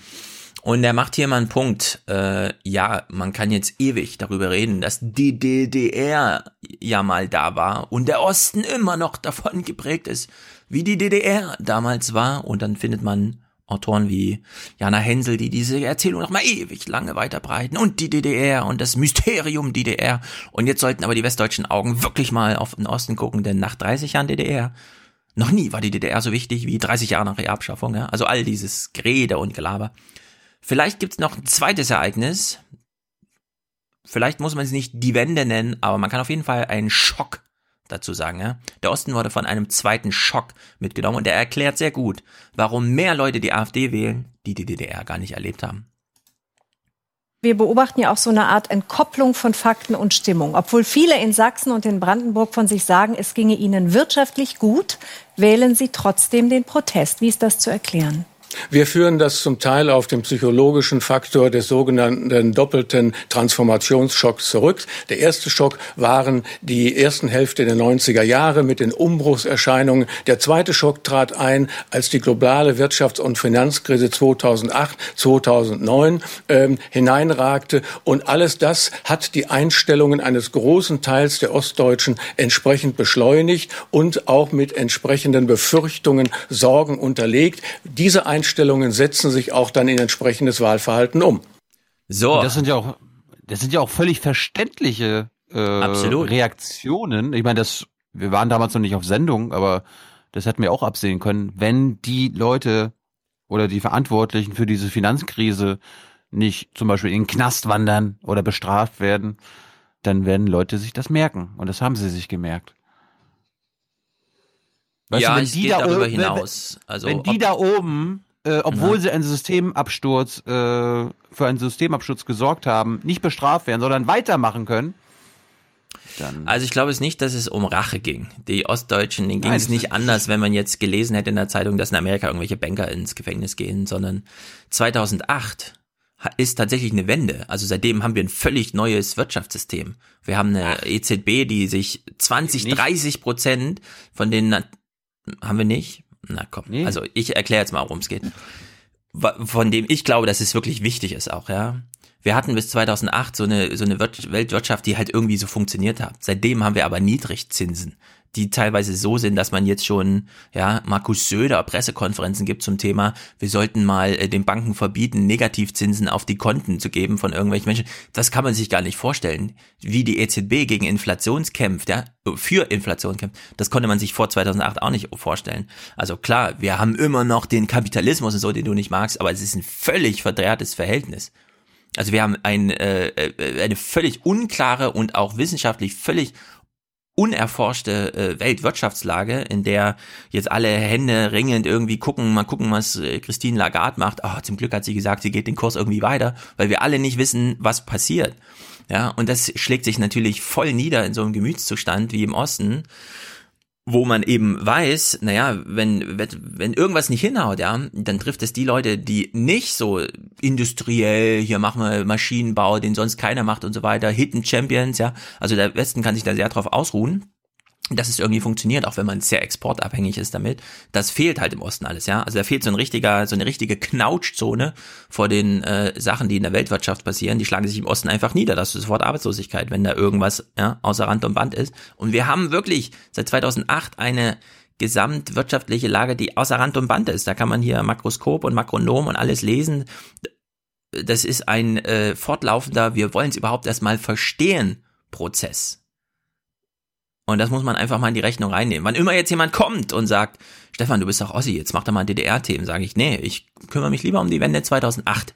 Das ist vielleicht das größere Ding, ja, um das man sich mal, ich meine, die Länder Europas gehören jetzt zu 20 bis 30 Prozent den Nationalbanken. Unsere Hausbanken, die wir haben, gehören zu erheblichen Teilen den Ländern. Das, das sind einfach nicht mehr Eigentumsverhältnisse, die irgendwie rechtfertigen, dass man hier sagt, ja, ist doch alles okay, ist doch voll die soziale Marktwirtschaft und so. Nö, dieses 2008-Datum ist vielleicht eins, das man wirklich mal ein bisschen enger in den Blick nehmen sollte. Da wurde auch ganz schön Schleier drüber gelegt, muss man echt mal so sagen. Zweitens, warum schlägt das jetzt im Osten noch so durch? Naja, weil es da eben schon eine andere Wendeerfahrung gab und es gibt ein intergenerationales Gespräch.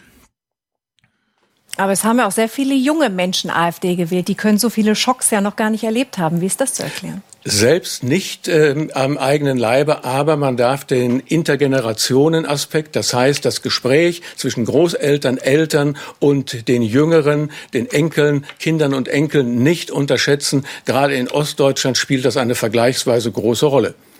Ja, so wie die Erzählung im Westen war, Weltwirtschaft, äh, Wirtschaftsaufschwung ist gleich Demokratieeinführung. Ja, schlägt sich das nicht im Osten nieder. Das heißt, das Gespräch mit den Eltern über die Chancen, die Möglichkeiten, ja, das kapitalistische System, in dem man seine Zukunft sucht, entfaltet sich da ein bisschen anders.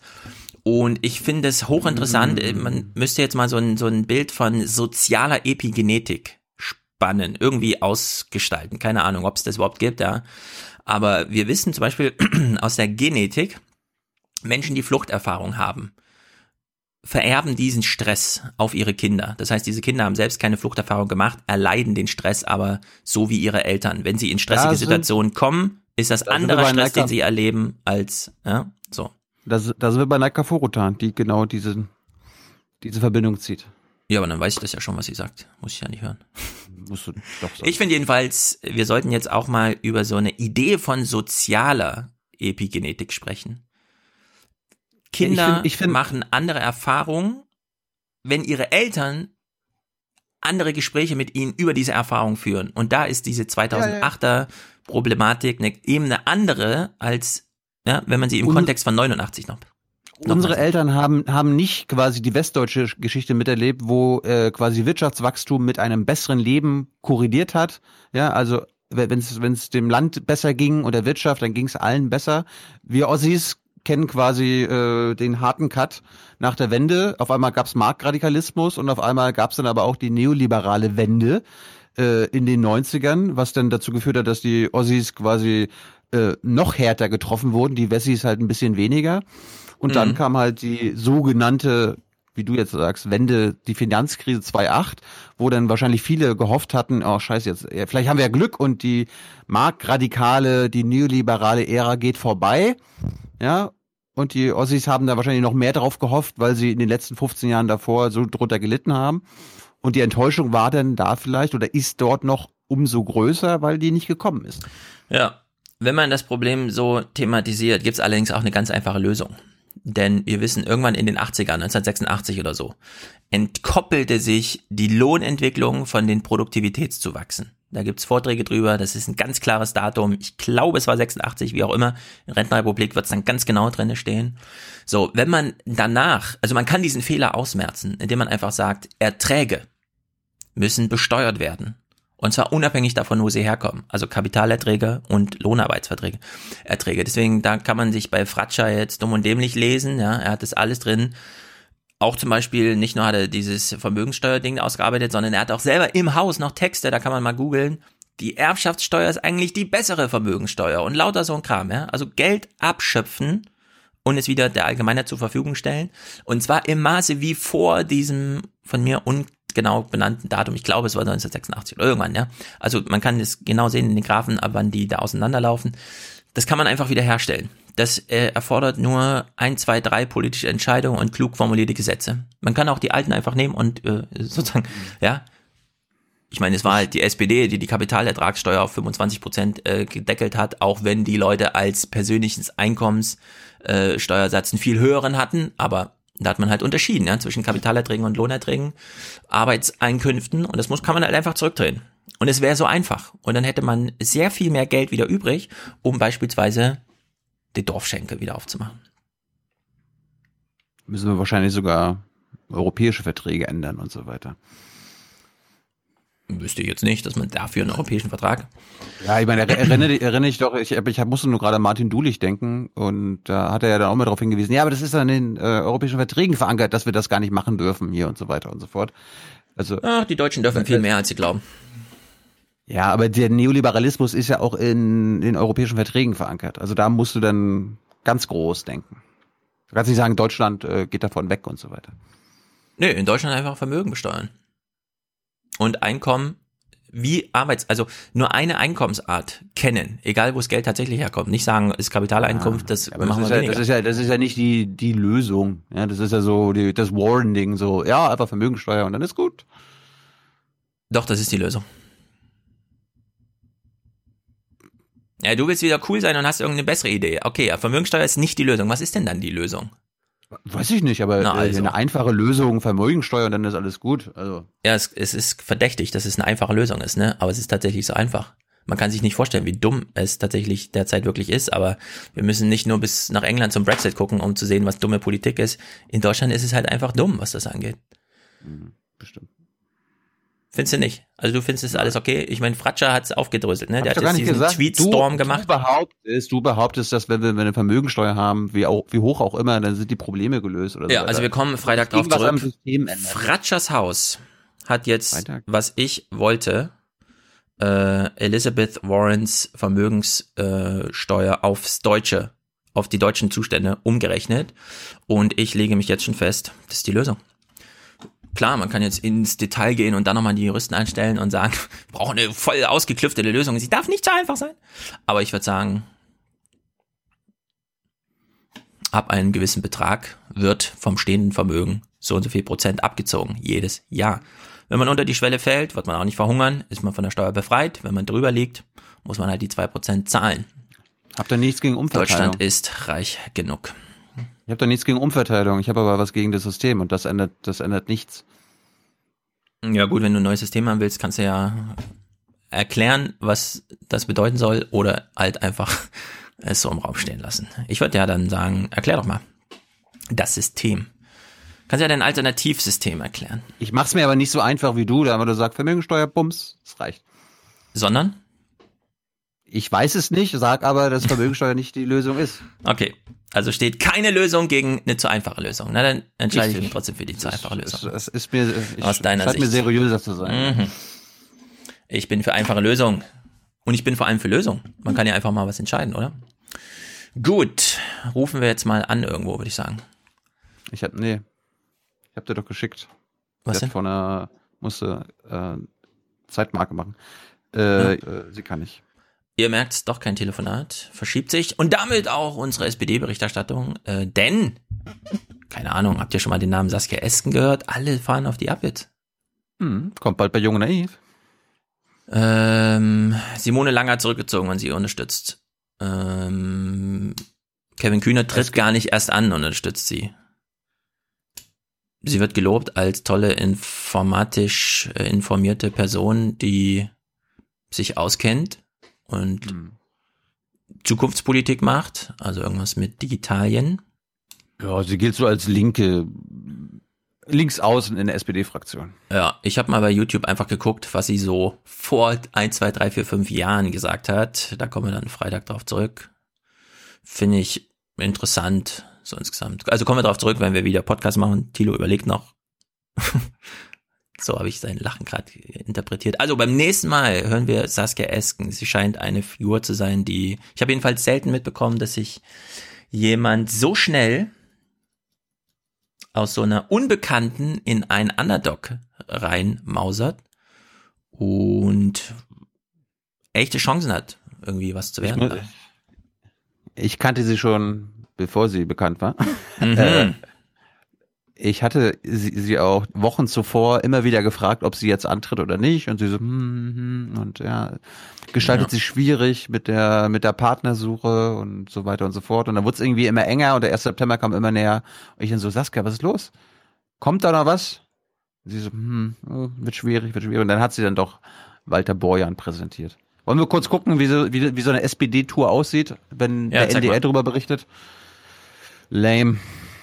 Der Beginn war kurz vor sechs und wir haben schon mal uns auf die Spuren von äh, dem niedersächsischen Mitbewerber gemacht, von Boris Pistorius. Hier sieht man ihn mit seiner sächsischen äh, Co-Bewerberin um den äh, Vorsitz der SPD mit Petra Köpping. Und wir hören mal an. Vorteil, Heim Nachteil. Ich fühle mich zu Hause hier, freue mich auf die Veranstaltung.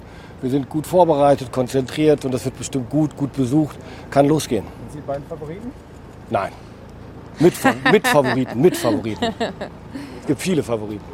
Ja, genau. Da hat er recht, der Niedersachse, denn nach anderthalb Stunden kann man sagen, was es hier vor allen Dingen braucht, das ist gute Kondition. Denn ähm, es ist erst die zweite von insgesamt 23 Regionalkonferenzen. Zwei gibt es übrigens demnächst noch in Oldenburg und auch in Braunschweig.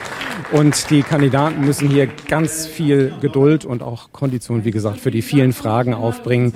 Sie müssen hier Fragen beantworten nach sozialer Sicherheit zum Beispiel, warum die SPD in der Großen Koalition wohl anscheinend Schaden genommen hat, wie die Grünen es schaffen konnten, in der Umweltpolitik so an der SPD vorbeizusehen. Das sind alles große Fragen, die hier heute Abend beantwortet werden sollen. Und es geht munter zu auf der Bühne, unter anderem mit Boris Pistorius, der ganz links auf der Bühne sitzt. Wir hören einfach mal kurz rein.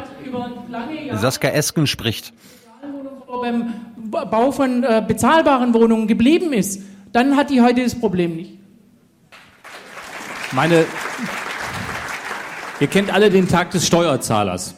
Meine Tochter lebt in Berlin und muss von ihrem knappen Gehalt rund 40 Prozent an Miete bezahlen. Das heißt, die arbeitet bis zum Mai, hat, da hat die den Tag des Mieters. Da zahlt die nicht für den Staat, sondern die zahlt für ihren Vermieter. Und wenn man sich Soweit jetzt Walter Borjans, der Wettbewerber oder Mitwettbewerber aus Nordrhein-Westfalen. Auch seinem Team werden gute Chancen nachgesagt. Hallo, das ist die Hans-Jessen-Show von Hallo, Hallo Niedersachsen. Naja, gut. Das Einzige, was ich sympathisch finde, ist, dass Olaf Scholz dort einfach sitzt und einer von vielen ist, zuhören muss. Ja, leider ist das ganze Bühnenbild, Bühnenbild völlig misslungen. Jawohl. Es muss alles ausgeleuchtet sein, es muss hell sein, es muss Kram, nicht vor einer grauen Wand. Was ist denn das da? Profis am Werk, glaube ich. Wir beschäftigen Ja. uns mal in den nächsten Folgen mit den Kandidatinnen. Vielleicht hört die ein oder andere ja den Aufwachen-Podcast und schaltet sich mal hier zu. Ja. So, mein Rausschmeißer für heute wäre. Mm, ich scrolle, ich scrolle. Karim Joska hat einen Scherz gemacht. Der ging mir ein bisschen nah. Ich könnte jetzt einfach mal die Klappe halten und stattdessen wie hier ein paar Verrenkungen machen und Sie könnten trotzdem verstehen, in welcher Sendung Sie sich befinden und mit wem Sie es zu tun haben. Ich tanze hier nämlich unsere Namen, beziehungsweise ich habe ihn wahrscheinlich im übertragenen Sinn leicht genuschelt, denn keine Ahnung, ob das alles so stimmt. Das hier ist weder Akrobatik noch Cheerleading, Waldorf. Sondern schlicht das ABC, so wie es die Waldorf-Pädagogik lehrt. Diese buchstäblich andere Schule der Kindererziehung wird jetzt 100 Jahre alt. Hey Stefan, Ja. Stefan, Mhm. lass uns was zur 100 Jahre Waldorfschule machen. Wie, wie, können wir, wie können wir damit einsteigen? Was kann ich anmoderieren? Ja. Ir Also- irgendwas mit Namen tanzen? Ich fand's, richtig. ja. Geil. Also man muss dazu sagen, sie hat jeden Buchstaben einmal vorgemacht und der, die tauchen hinten auf. Also sie hat sich ein bisschen Arbeit gemacht. Es ist nicht ganz so platt. Äh, als ich das gesehen habe, habe ich mir gedacht, ja, ja, hm, äh, mich, mich ähm, verfolgen zwei Fragen in meinem Leben. Das eine ist, du warst auf einer Waldorfschule, kannst du deinen Namen tanzen? Und das andere ist, du hast in Bielefeld studiert. Gibt's Bielefeld wirklich? Du bist im Osten geboren? es Bist ist, ja, das kommt jetzt noch dazu, genau. Danke, Tilo. Ah. Das kommt jetzt als drittes noch dazu. Wie ist es so als Ossi? Nee, ich bin ja kein Ossi. Naja, Eurythmie jedenfalls, 100 Jahre Waldorf-Schule, äh, muss man aber jetzt, wir, glaube ich, nicht weiter einsteigen. Das sind doch noch ein paar Sekunden übrig. Nee, ich bin so wie du zurückgesprungen, da heute alle meine äh, Zwischen... Ich mache immer so schöne Screenshots und dann waren ja heute alle schwarz. Tut mir leid, sorry. Sieht heute nicht so hübsch aus, aber ist ja auch ein Audiopodcast. Gut, mein Rauschmeißer äh, wird von Theo Koll präsentiert. Wir überspringen mal den ganzen Kram über die Linken. Wir sind ja Theo Koll-Fan. Er ist der Hauptstadtstudioleiter des ZDF. Warum ist er der Beste? Weil er über Sachthemen redet. Ihn interessiert Horse Race nicht, Personalkram ist ihm wurscht, anders als den anderen Kollegen in unserem Hauptstadtbusiness, worüber Stefan Schulz Mitte November in der Bundespressekonferenz reden wird.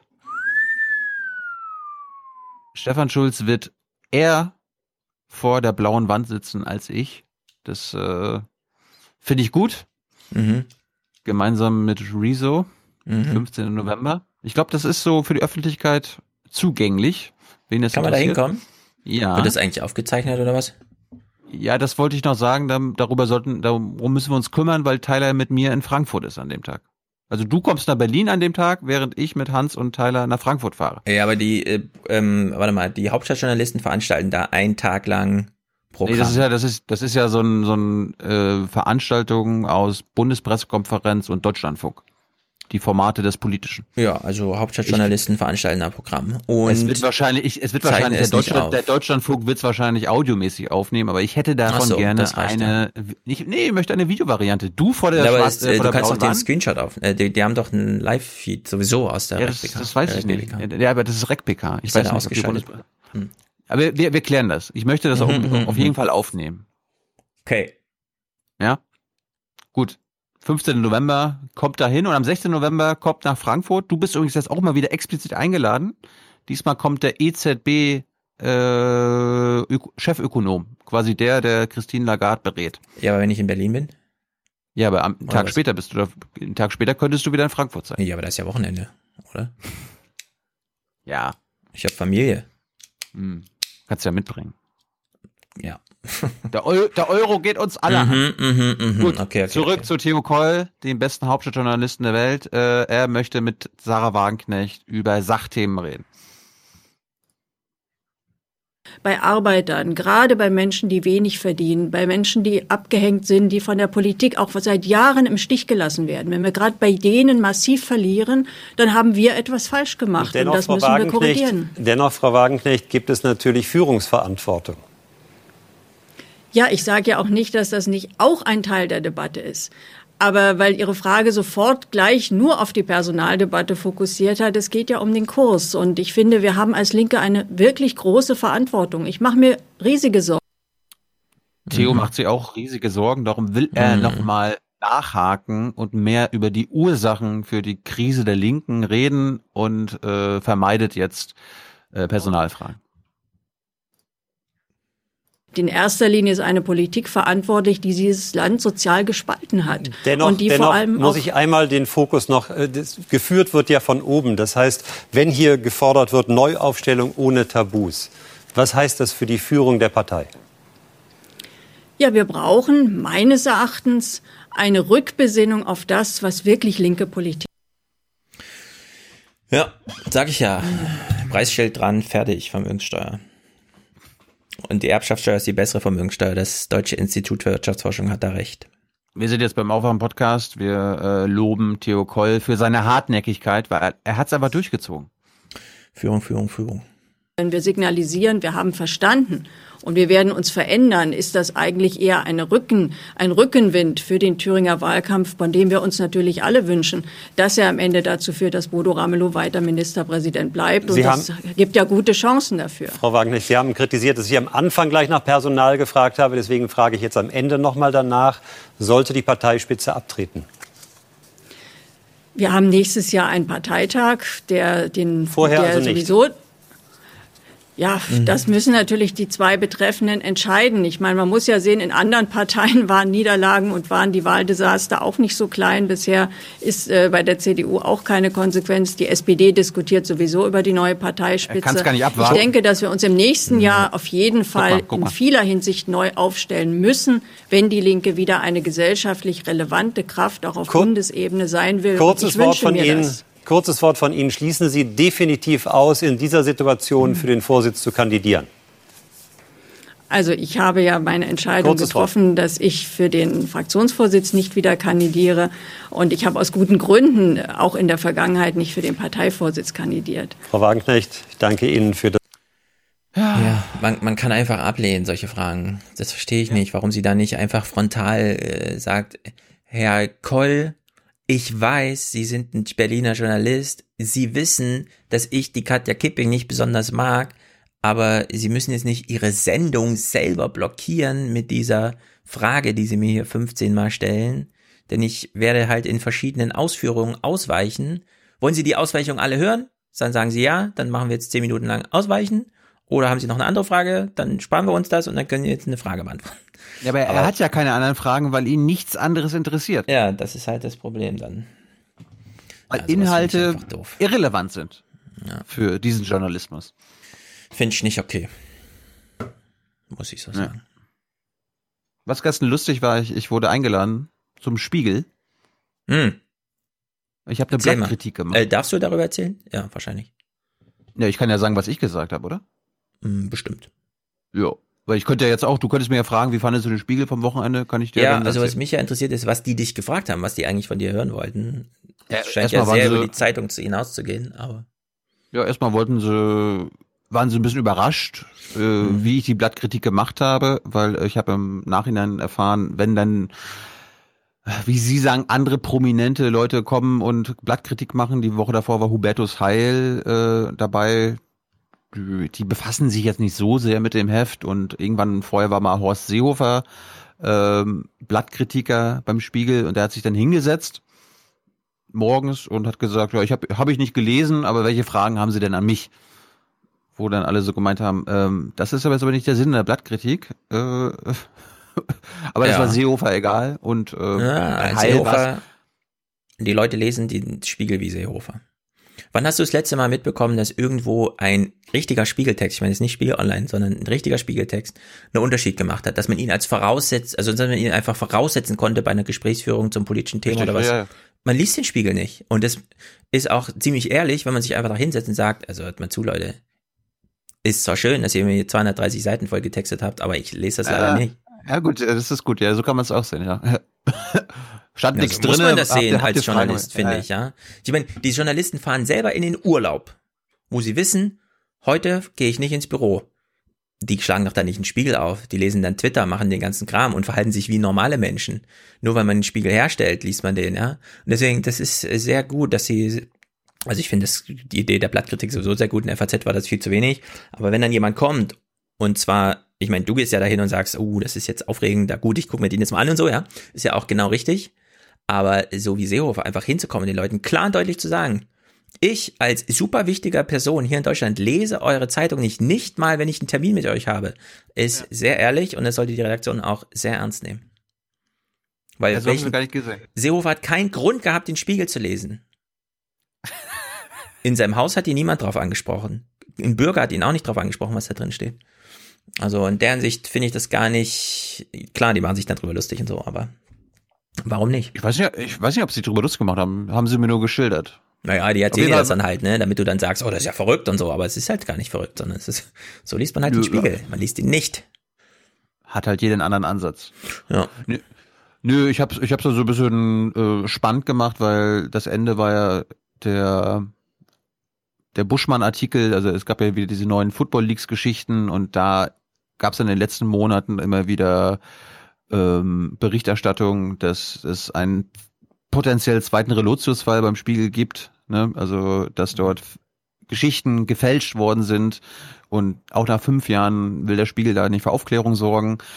Das habe ich dann ein bisschen thematisiert. Äh, Niggermeier hat ja über Übermedien die letzten Wochen auch immer wieder darüber berichtet und äh, der Spiegel antwortet nicht und die Kommission konnte nicht feststellen, dass es dafür Belege gibt und so weiter und so fort. Das habe ich dann bemängelt, dass es trotzdem neue Artikel dazu gibt von dem Autorenduo. Und ansonsten, ich habe die äh, Titelgeschichte, ich weiß nicht, ob du das gesehen hast, hier dieses Boris Johnson Comic mit mm. Mad äh, ja, Bild, ja. habe ich kritisiert, dass ich finde, der Spiegel macht das jetzt zu oft. Ne? Also ich finde so einmal im Jahr oder alle zweimal im Jahr kann man so eine äh, comicartigen Satire-Titel machen. Aber der Spiegel ist ein ernsthaftes Magazin und wenn sie noch irgendwie ernsthaft bleiben wollen, dann sollen sie weniger äh, satirische Titel machen, sondern ernsthafte Sachen, ernsthafte Politik in der heutigen Zeit ist nötig. Und gleichzeitig ja. habe ich dann gesagt, ja, bra brauchst du jetzt brauchst du jetzt nicht mhm. mich kritisieren. Ich habe nur gesagt, äh, die Titelgeschichte an sich, ja, wenn du King Boris machst als Titel, dann muss es auch eine geile Titelgeschichte sein. Die Titelgeschichte war super schwach, äh, weil da die wurde, da wurde einfach nur aufgeschrieben, was in den letzten zwei Wochen passiert ist. Das ist ja. nicht würdig eines Nachrichtenmagazins. Sondern Typisches Auslandszeug, ja. Ja, so, so haben sie es dann auch im Nachhinein begründet, weil sie haben natürlich gesagt, ja, stimmt, hm, ja, und ich so, da ist nichts Neues dabei gewesen. Ihr habt da nichts Neues beigesteuert, haben sie mir dann auch zugestimmt. Einer meinte dann, ja, hm, hätten wir vielleicht auch austauschen können. Und dann die andere Geschichte war dann so genau das Gegenteil, die AfD-Geschichte, die potenziell eine Titelgeschichte gewesen wäre ziemlich lang, ziemlich ausführlich, von, glaube ich, über 20 Autoren geschrieben, wo du natürlich auch sagen kannst, ja, viele Köche verderben den Brei, liest sie ein bisschen unruhig, aber wäre auf jeden Fall eine bessere Titelgeschichte gewesen. Und ja, so bin ich das nach und nach durchgegangen, hat dann so eine halbe Stunde gedauert. Ich habe es wirklich so, ich habe so gemacht, wie, wie ich damals bei der Zeitung das gemacht habe. Ne? Da hatten wir dann auch so, okay, du gehst da durch, sagst, was dir gefällt, das Foto ist scheiße, die Grafik gefällt mir nicht, das hat das mich Foto scheiße. Ja, weißt du, warum ja, sie nicht noch eine ostdeutsche, äh, eine AfD-Geschichte äh, machen konnten? Weil sie haben vorher schon diesen, so ist er der Ossi mit diesem Hut. Ja, genau. Das hat sie blockiert, eine wahrscheinlich ja. dann gute Geschichte auch vorne zu präsentieren. Ja, und dann habe ich, hab ich gesagt, ja, aber die Boris-Geschichte habt ihr da auch gerade vor kurzem gemacht. Und dann meinte einer so, äh, ja, stimmt, vor vier Wochen gerade. Da haben sie mhm. auch so, so, einen, so einen Satire-Titel gemacht. Darum, es kam, es kam zu oft vor. Mhm. Nee, und danach war dann so, so die typische Frage, die du dann auch wahrscheinlich bekommst in der BBK, äh, wie kann, wie können wir denn die jungen Leute erreichen? Ne, die haben ja Rezo eine Woche vorher gehabt, da hat er einen Text geschrieben über Umgang mit Fehlern, da hat Rezo über seine Erfahrung mit der DPA berichtet, was ich dann als Aufhänger genommen habe für den Umgang mit Fehlern beim Spiegel, was sie dann natürlich auch ein bisschen mhm. doof fanden, ne, weil ihre eigenen Fehler, über die redet man nicht so gerne. Und ich habe ich habe da auch, ich, ich konnte jetzt auch keine Antworten liefern, ja, wie jetzt der Spiegel auf einmal mehr junge Leute erreicht. Ich meinte ja. nur so, es ist, glaube ich, nicht authentisch, wenn ihr euch quasi mit eurer komischen Pseudo-Ironie, Satirehaltung irgendwie ranwanzen wollt. Ihr werdet von meiner Generation als ernsthaftes, ernstzunehmendes Nachrichtenmagazin angesehen. Und vielleicht solltet ihr euch auch so mehr darstellen. Nehmt euch so ernst, wie ihr ernst genommen werden wollt. Ja, Wobei der Slogan, das ehemalige Nachrichtenmagazin, auch schon sehr breit ist mittlerweile. Ne? Ja, ich, ich wollte jetzt nicht zu sehr auf die Kacke hauen. Ja. Nee, und Tja. dann gab's, dann gab's, es gab Auseinandersetzungen, gerade beim, beim Fall Buschmann, aber das ist ja, glaube ich, in so einer Redaktion dann auch zu erwarten. Ja, weiß doch jeder, dass äh, Relotius ein genialistischer Einzeltäter ist. Das ist nach allem, was wir bisher wissen, ein genialistischer Einzeltäter, der uns da betrogen hat. Deswegen müssen wir ein bisschen aufpassen, dass wir jetzt von dem nicht ableiten äh, auf den Rest der großen Redaktion und so tun, als würden hier nur so Leute arbeiten. Das war, war der Chef. Klusmann? Ja. War das Klusmann? Ja, das war der Chef. Das, pa Chef. das passt doch. Tja, so ist es. Man kann so einen Laden auch wirklich, das ist keine langfristigen Sachen mehr. Man kann solche Läden wirklich auch runterreißen. Wenn der ökonomische Schaden einsetzt, kann man den ideellen schon nicht mehr reparieren. Ja. Naja, ja, aber trotzdem. Hm. Nee, Melanie Ammann hatte mich eingeladen, war ja auch schon Gast im Podcast. Ja. Danke für die Einladung. Ist ja auch mal schön. Yes. Kurze Wege, Berliner Blase.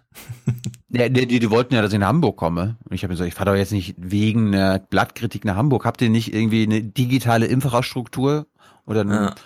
Äh, ja, Videokonferenzen. Ja, wir kennen das sonst immer andersrum. Also die machen offenbar sonst montags Blattkritik hm. in Hamburg und dann werden, werden die Berliner zugeschaltet. Und diesmal wurde zum, zum allerersten Mal andersrum gemacht. Hm. Dass quasi die Hamburger uns äh, zuhören mussten. Na, fast hätte ich jetzt gesagt, ist ja auch mal gut, nicht immer nur in der eigenen Hauptredaktion das zu machen. Allerdings hat man sie gegen die Berliner Blase eingetauscht. Man müsste eigentlich mal eine Blattkritik aus Nüncheritz oder so zuschalten. Bin jeweils gespannt. äh, Ich hatte ja auch ein Streitgespräch, also so haben Sie es genannt, ein Streitgespräch mit der äh, Leiterin der Deutschen Journalistenschule. Könnte jetzt am Wochenende kommen, kommt natürlich auch an, wie viel Platz im Magazin ist, aber da bin ich auch mal gespannt. Ja. Hätten die sowas vor zehn Jahren gemacht, statt damals voller Arroganz, also ja, mit voller Arroganz über das Internet zu lästern und hier ja, und da und so, sondern einfach da mal angefangen, den Dialog zu suchen und so. Aber jetzt ist es zu spät, ja. Jetzt kann man noch, aber jetzt ist. Ja, du, du, du merkst, also man, das, darüber wirst du ja auch reden, du merkst richtig, wie so seit Rezo nehmen sie dich jedenfalls anders wahr und stellen dich auch anders vor. Also jetzt, äh, ich, ich wurde dann auch so vorgestellt, ja, hier Tilo Jung, das ist der Journalist in, äh, hier in Berlin, BBK, mhm. mit den Fragen und so weiter und so fort. Früher war es dann immer so, oh, ist der Blogger hier, der macht ein paar YouTube-Videos und so weiter. Ja. Tja, so sind sie. Gut, dann ja, hauen wir uns mal raus hier und. Ist ja, ich meine, ja. besser eine späte Entwicklung als keine Entwicklung. Ja, aber wenn es zu spät ist, ist es halt auch lame, ne? Gut, haben wir ähm, ich Musik danke sehr. Äh, ja, wir haben sehr gute Musik heute. Epstein ist mal Thema. Matthias hat's ganze. Es uh. ist immer wunderbar, aber äh, dieses Epstein-Ding ist natürlich auch verseucht von Verschwörungstheorien, da selbst die New York Times und so einfach nicht um die Fragen drumherum kommt. Ich meine jetzt nicht, dass Verschwörungstheorien. Wir haben keine Angst vor Verschwörungstheorien, ne? Nur, man kann nur darüber reden, wie darüber geredet wird. Es gibt noch keine klare Faktenlage. Das dauert alles jetzt noch ewig. Dazu braucht es wahrscheinlich auch einen neuen amerikanischen Präsidenten im Amt und einen neuen Justizminister vor allem. Bis man da mal ein paar Buchdeckel zumindest füllt mit Info, also mit Informationen einfach, die nicht unwichtig sind. Matthias fängt das natürlich ganz wunderbar auf, indem er einfach die passende Tonalität dazu findet ist sehr gut. Hörerkommentare dann auch. Ich möchte nochmal allen danken, die mir geschrieben haben, weil ich um Resonanz aus Leipzig bat. Es, es haben sie jetzt, also wenn die Resonanz in Dresden so ist mit äh, vorbeikommen wie die E-Mail-Resonanz in Leipzig, dann müssen wir mal gucken, dass wir da alle unterkriegen. Äh, ich werde euch allen noch antworten, damit ihr wenigstens wusstet, worum es ging, denn äh, die Sachen laufen natürlich entsprechend gut, ja, bei so viel Resonanz ist ja auch nicht äh, unerstaunlich. Ja, Was es ist noch nichts. Hm? Was hattest du bei Leipzig gesagt? Ich hatte einfach nur gebeten, dass äh, Hörer in Leipzig, weil sie in Leipzig sind, mir mal schreiben. Und sehr viele haben mir geschrieben und mitgeteilt, dass sie in Leipzig sind. Und finde ich sehr gut. Ihr kriegt alle noch eine E-Mail, um, äh, in dem ich sage, worum es ging. Bevor dann eh irgendwann klar wird, worum es geht. Gut, okay, soweit. Danke ich jedenfalls. Sehr gut. Danke an Matthias sagen, hatte ich letztens nicht gesagt. Matthias hat äh, das Intro, also die musikalische Untermalung der Politikanalyse. Von Über Wolfgang die Politikanalyse gemacht. werden wir demnächst auch nochmal sprechen. Ich bereite euch vor auf eine ausführliche Kritik meinerseits, denn es ist ein Format voller Kritik und was ist nicht besser als, und jetzt kommt's, das Format zu kritisieren, mhm. weil der Journalist da drin seine Potenziale verschenkt. Pass auf, warte drei Folgen ab. Damit du da, damit du. Äh, ja, das hieß ja drei Monate. Nö, nö, nö, nö, nö, nö. Ich wähle hier aus, worüber ich auf dem Podcast rede, nicht wahr? Du willst also Angst, Wolfgang. Angst, nee, nicht Wolfgang, das Format. Wolfgang ist natürlich ein ehrenvoller, äh, super krasser, geiler Analytiker. Aber das Format ist äh, ein bisschen, weiß nicht. Du hast es ja als neues Format angepriesen und. Ja. Kann man geil, dann, oder? Sei gespannt. Und hab keine Wüsste Angst nicht, was vom nächsten dazu Aufwachen-Podcast. Was es dazu kritisieren gibt. Wüsstest du nicht? Macht euch doch mal Gedanken, was könnte man am Format kritisieren? Also wie gesagt, nicht an Wolfgang, ne? sondern am Format. Wir wissen ja, ähm, Fernseh und so, man muss ganz klar unterscheiden zwischen Menschen, die man im Fernsehen sieht und Formate, die sie ausfüllen. Und ich mache Formatkritik. Dauert es lange? Ich sehe, die Vorfreude wächst. Nee, nicht jetzt. Jetzt ist zu spät. Ist schon 14 Uhr jetzt hier bei uns. Ja, ja, ja. Na gut, ja. dann. Wir brauchen für 400, Leute, 400. Mhm. Da könnt ihr Präsentatoren oder Präsentatorinnen werden. Äh, Premium-Präsentator mit 400 Euro, ansonsten 250 Euro. Und ich würde sagen, Stefan, äh, zum Jubiläum kann man schon Produzent oder Produzentin ab 40 Euro werden. Mhm. Ne? 400, nicht, weil sonst ist ja mal 42 Euro. Wir gehen Mhm. mal runter. Mhm. Und ansonsten, jede Unterstützung zählt hier auch. Damit kommt ihr auch auf die Tribüne. Und äh, wir brauchen für 400 Leute ein Intro-Intro. Lasst euch da mal was einfallen. Da, das muss ein geiles werden. Habt ihr, habt ihr ein bisschen Geiles. Zeit? Aber nur Geiles geil hier. Intro. Ja. Gut, und ansonsten äh, Hörerkommentare inhaltlich, was gibt's da so? Äh, weiß ich noch nicht genau. Gut, bestimmt. Sehr gut, gut, glaube ich. Hörerkommentare sind ja so mittlerweile so ein Eigenleben. Man schließt eher an die Hörerkommentare an, die man schon hatte, als an uns. Hm. Aber es sind sehr gute Leserbriefe, die äh, vorgetragen werden. Gut, alles klar. Ciao, ciao. Herzlichen Dank und Ihnen und Ihren Zuschauerinnen und Zuschauern einen schönen Abend. Herzlichen Dank und äh, Deutschland alles Gute. So viel heute von uns. Ihnen noch einen schönen Abend bei uns im Ersten. Selbstverständlich werden Sie die Tagesschau und die Tagesthemen auf dem Laufenden halten. Machen Sie es gut. Ähm, erst der Podcast, dann das Land, dann die Partei und dann man selbst. Zuerst kommt das Land, dann eine ganze Weile nichts, dann die Partei und die Person. Ich überlasse natürlich jedem Einzelnen, das anders zu sehen, weil ich ein großer Demokrat bin. Für mich muss der Wolf hier nicht existieren. Der soll dahin gehen, wo er hergekommen ist, von früher her. Our civilization is being sacrificed for the opportunity of a very small number of people to continue making enormous amounts of money.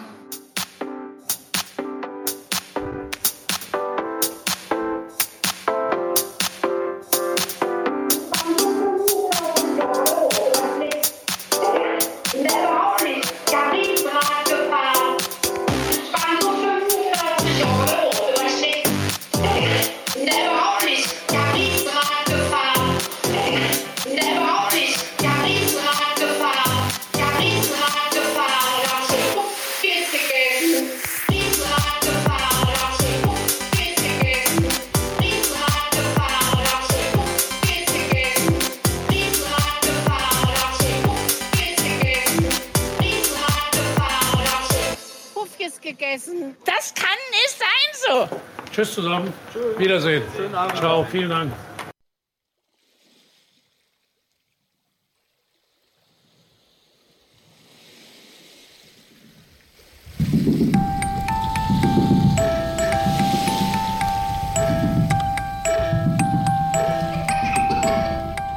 It ain't no conspiracy theory, bruv. The lonely death of Jeffrey Epstein is one of the greatest mysteries of our time. It will be the 21st century equivalent of the grassy knoll in Dallas in 1963.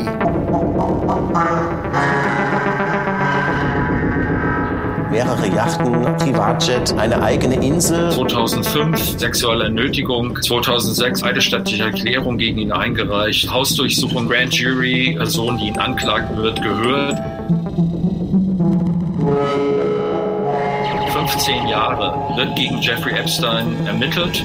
1, 2, 3, 4. Und dann wird mit ihm dieser Deal gemacht. Dershowitz, der berühmte Harvard-Jurist, äh, dealt das mit dem Generalstaatsanwalt von Florida. Das ist äh, der Acosta, der jetzt, jetzt gerade deswegen zurückgetretene Arbeitsminister von Trump. Und am 23. Juli wird Epstein dann mit Verletzungen am Hals in seiner Zelle gefunden. Daraufhin wird er dann in so eine Suicide Watch Zelle verlegt. Epstein wurde aber nach einer Woche wieder aus dieser Suicide Watch Station entlassen. Und wie praktisch, dass sein Zellmitinsasse kurz vorher woanders hin verlegt worden ist. Sie haben ihn sich, sich selbstmorden lassen, meine Meinung wozu er ein Motiv gehabt hätte, wenn seine Zukunft ruiniert gewesen wäre. Ich komme. Who killed Jeffrey Epstein? Was it a common or garden suicide?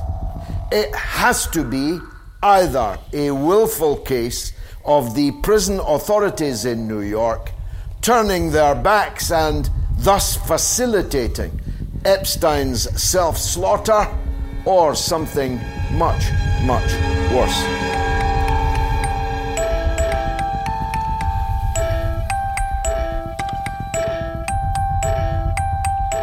Der Berichtsmediziner, der jetzt untersucht, ist quasi ein alter Bekannter für merkwürdige gerichtsmedizinische Gutachten.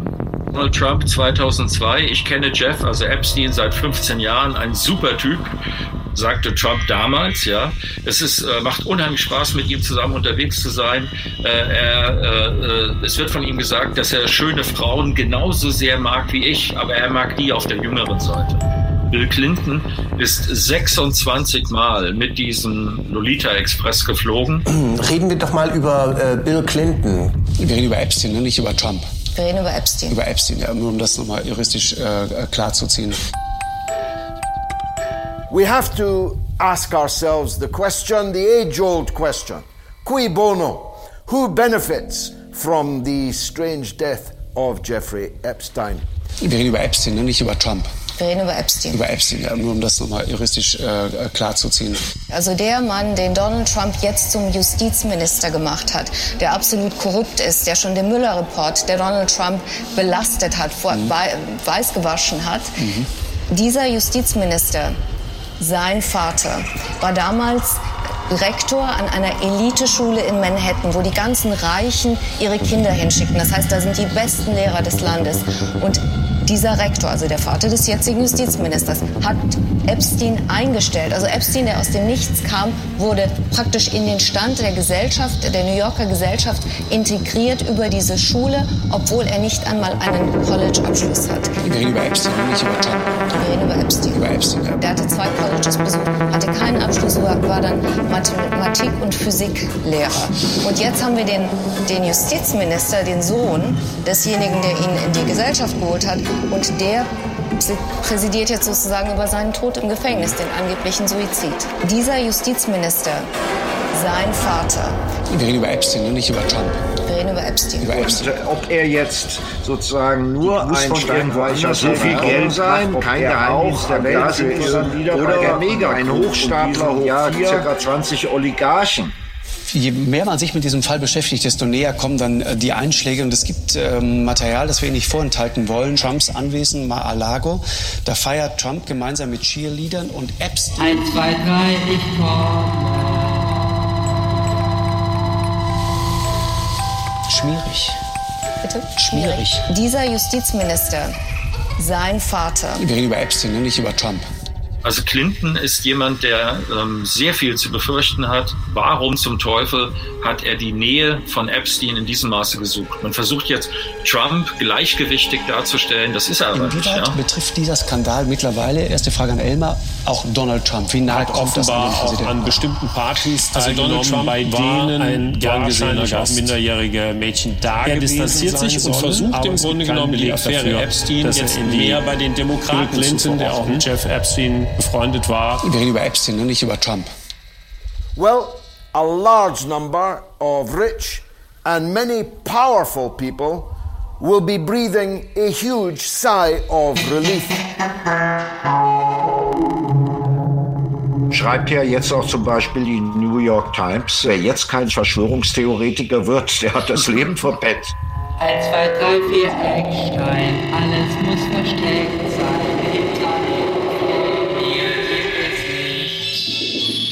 Is one of the greatest mysteries of our time.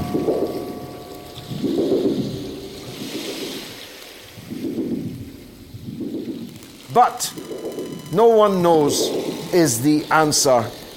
No one knows yet.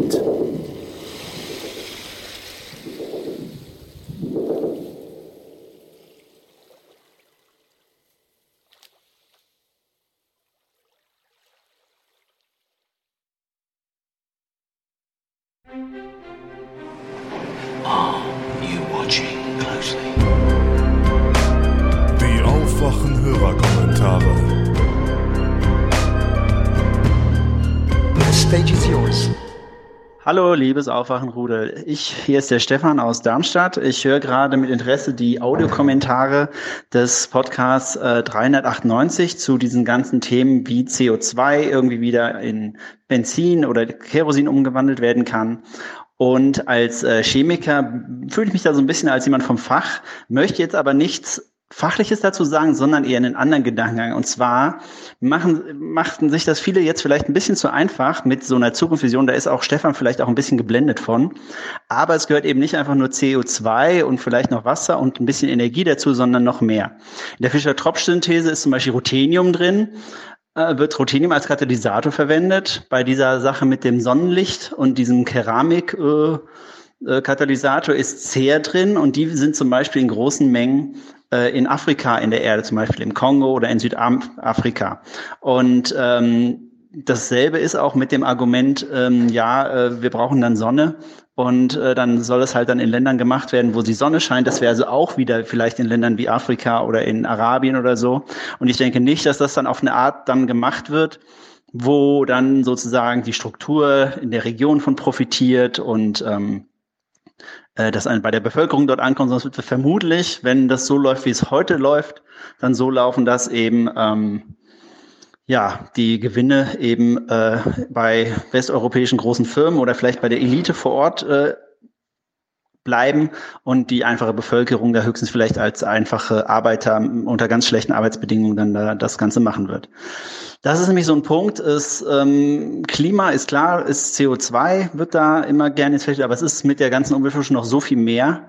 Und äh, da finde ich es halt auch, dass das dann scheinbar dann wieder zu so einer Art äh, Postkolonialismus dann führt, der das dann weiter ausbeutet. Und da fand ich tatsächlich äh, das Argument von Bolsonaro, der diese Geldhilfen abgelehnt hat und vorgeschlagen hat, dafür soll doch in Europa ähm, Wald angebaut werden, also Urwald. Denn in Europa haben wir das, was die ähm, Südamerikaner da mit ihrem Regenwald zum Teil machen, haben wir halt schon gemacht. Ja, die äh, alten Römer in der Antike haben damit angefangen und dann seit dem Mittelalter gibt es wohl kaum noch nennenswerte Urwälder in äh, Europa. Ein paar gibt's da wohl noch in Russland ähm, und ähm, also echte Urwälder, die halt wirklich gar nicht irgendwie ähm, ja äh, bewirtschaftet werden und vielleicht noch ähm, im Iran.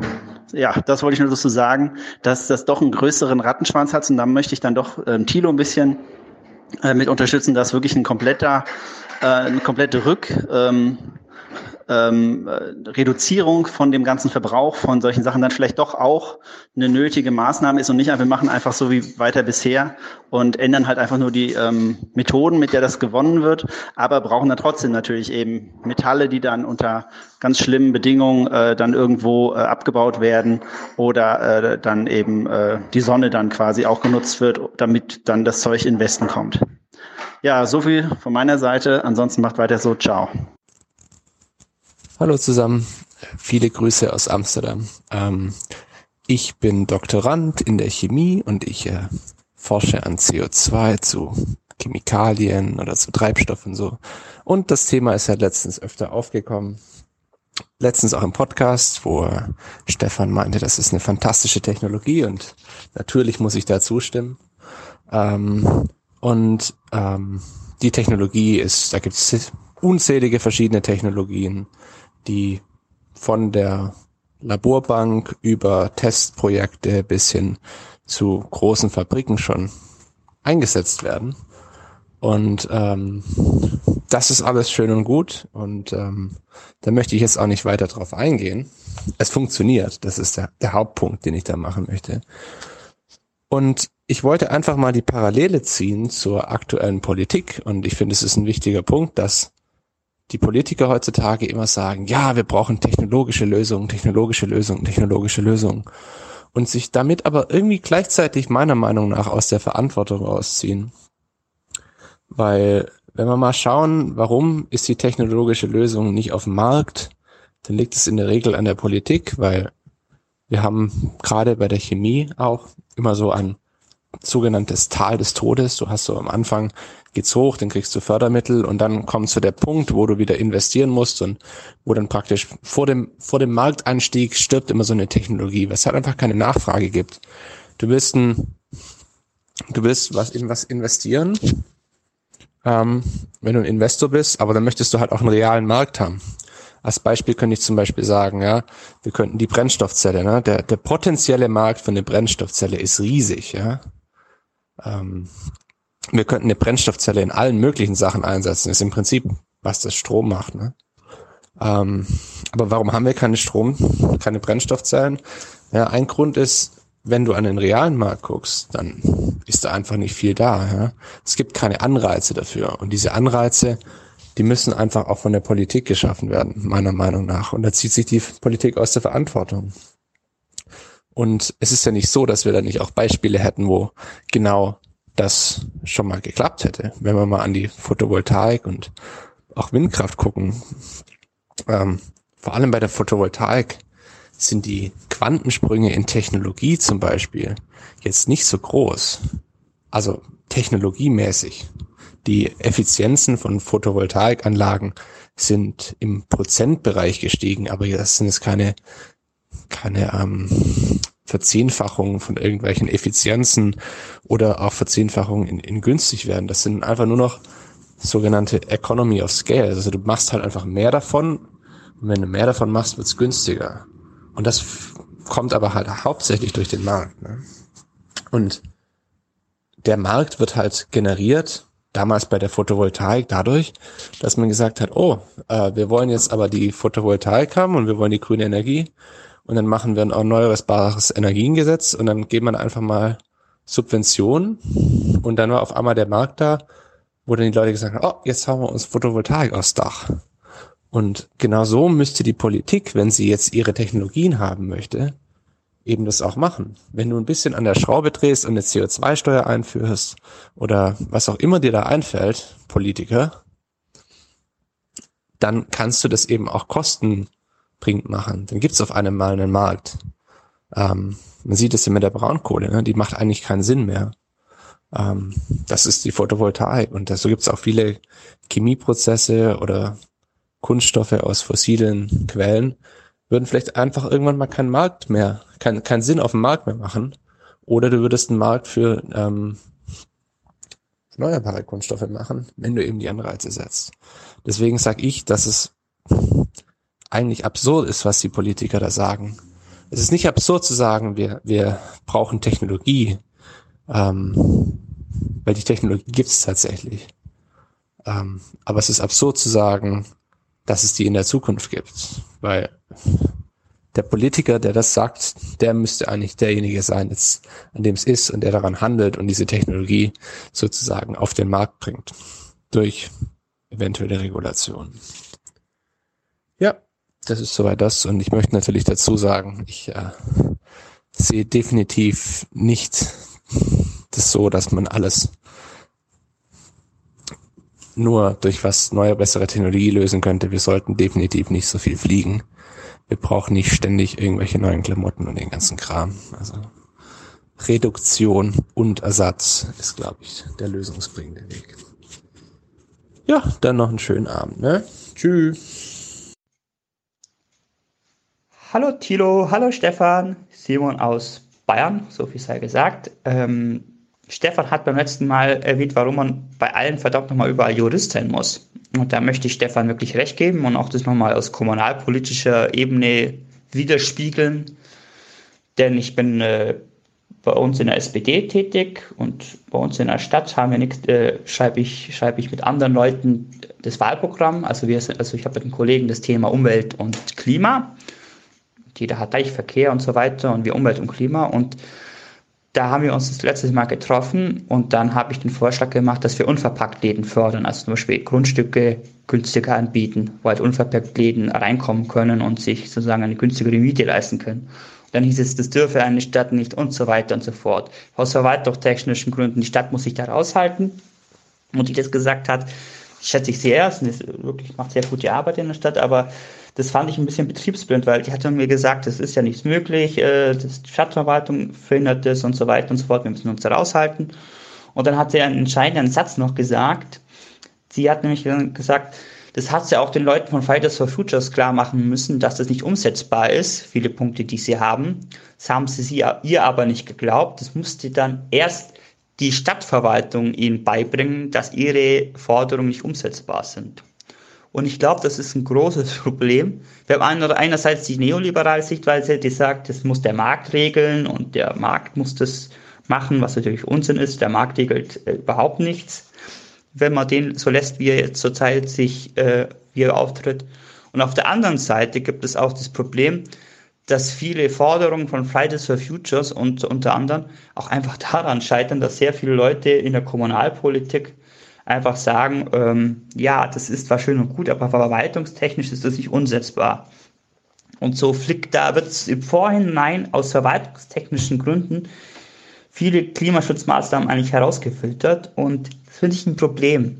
Und das muss man, da muss man wirklich schauen, welche Prioritäten hat. Ist der Klimawandel jetzt wichtiger als die Stadtverwaltung oder ist, ist die Verwaltung wichtiger als der Klimawandel? Dann haben wir halt vielleicht eine funktionierende Stadtverwaltung, aber keine äh, lebendige oder äh, funktionierende Natur mehr. Ja, also das wäre nochmal mein Punkt, dass man schaut, dass auch die Verwaltungen so vielleicht arbeiten, dass man die Forderungen, was Umweltschutzmaßnahmen so umsetzen kann, dass das nicht 50 Jahre dauert. Genau. Aber habt euch Mut, äh, in die Stadt, äh, in die, in die Parteien zu gehen, um da was zu verändern. Das wird ihr auf jeden Fall unterstützen. Vor Ort kann man so viel machen. Sitzungsgeld kassieren, wie Stefan so schon sagt, absolut richtig. Das kann man nur sagen. Absolut. Schaut, dass ihr in eurer Kommune euch beteiligt und lasst euch nicht äh, euren, eure Ideen nehmen. Man, darf auch, man muss die Ideen nicht gleich wegen den ersten Aufwand aufgeben. Damit will ich schließen und ich danke dir für euren tollen Podcast, euch für euren Podcast. Macht's gut und ciao. Hallo liebes Aufwachenrudel, ich habe gerade die äh, aktuelle Folge gehört und äh, würde gerne wissen, was äh, erzählen zur Demoskopie, weil ich habe nämlich ähm, in Mainz Politikwissenschaft studiert und da war bei äh, uns in einer Ringvorlesung war einmal ein Mensch, ein Mensch tatsächlich von der Forschungsgruppe Wahlen, der da so ein bisschen so aus dem Nähkästchen geplaudert hat. Und ähm, das war damals die Zeit, als die Piraten so, so einen Hype hatten. Und da hat er auch so ein bisschen erzählt, ja. Wie ist es? Wie kommen diese Fehler zustande? Äh, Stefan hat ja so ein bisschen so gesagt, ja, hier, das äh, liegt alles daneben und so. Das äh, würde ich auch so sehen. Nur interessant ist, äh, ja, wie halt, wie das zustande kommt, wenn man jetzt überlegt, okay, CDU ziemlich gut getroffen und irgendwie die Linken, ja, irgendwie ein Drittel kleiner, SPD, ja gut, das auch noch im Rahmen so. Natürlich klar, je größer die Zahlen werden, desto geringer wird ja die Abweichung logischerweise, weil wenn du das in äh, Prozent von etwas ausdrückst, je größer die Zahl äh, dann da ist, desto genauer kannst du das schätzen, ja, weil sozusagen deine, deine Gesamtheit der Leute, die du befragt hast, genauer wird, ja.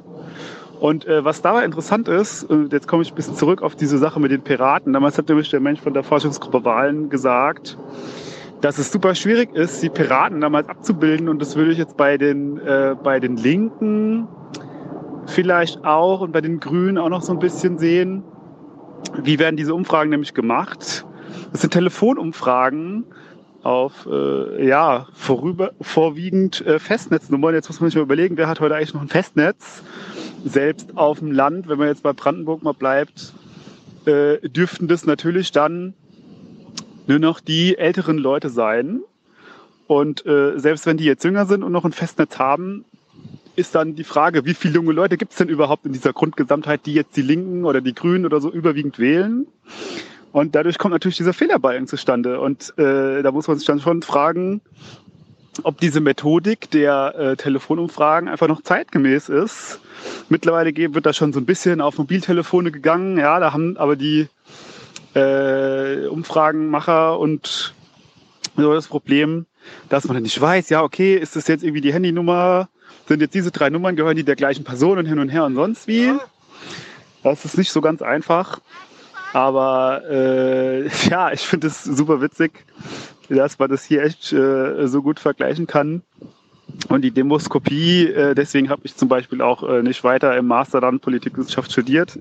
Ich finde diese Geschichte ja, der Politikwissenschaft so insgesamt, was so Demo Demoskopie und statistische Auswertung und so die ist auserzählt. Und da dürfen auch die, da dürfen auch die äh, Klaus Klebers und äh, Matthias Vornoffs nicht sich die Augen davor verschließen, wenn man solche Zahlen präsentiert. Ja, es gibt einen statistischen Fehlerbalken. Okay, aber es wäre mal ganz gut äh, dazu zu sagen, auf welche Ergebnisse er sich stärker und welche sich nicht so stark auswirkt. Das war's zu dem Thema. Ich hoffe, äh, dass das einigermaßen verständlich ist.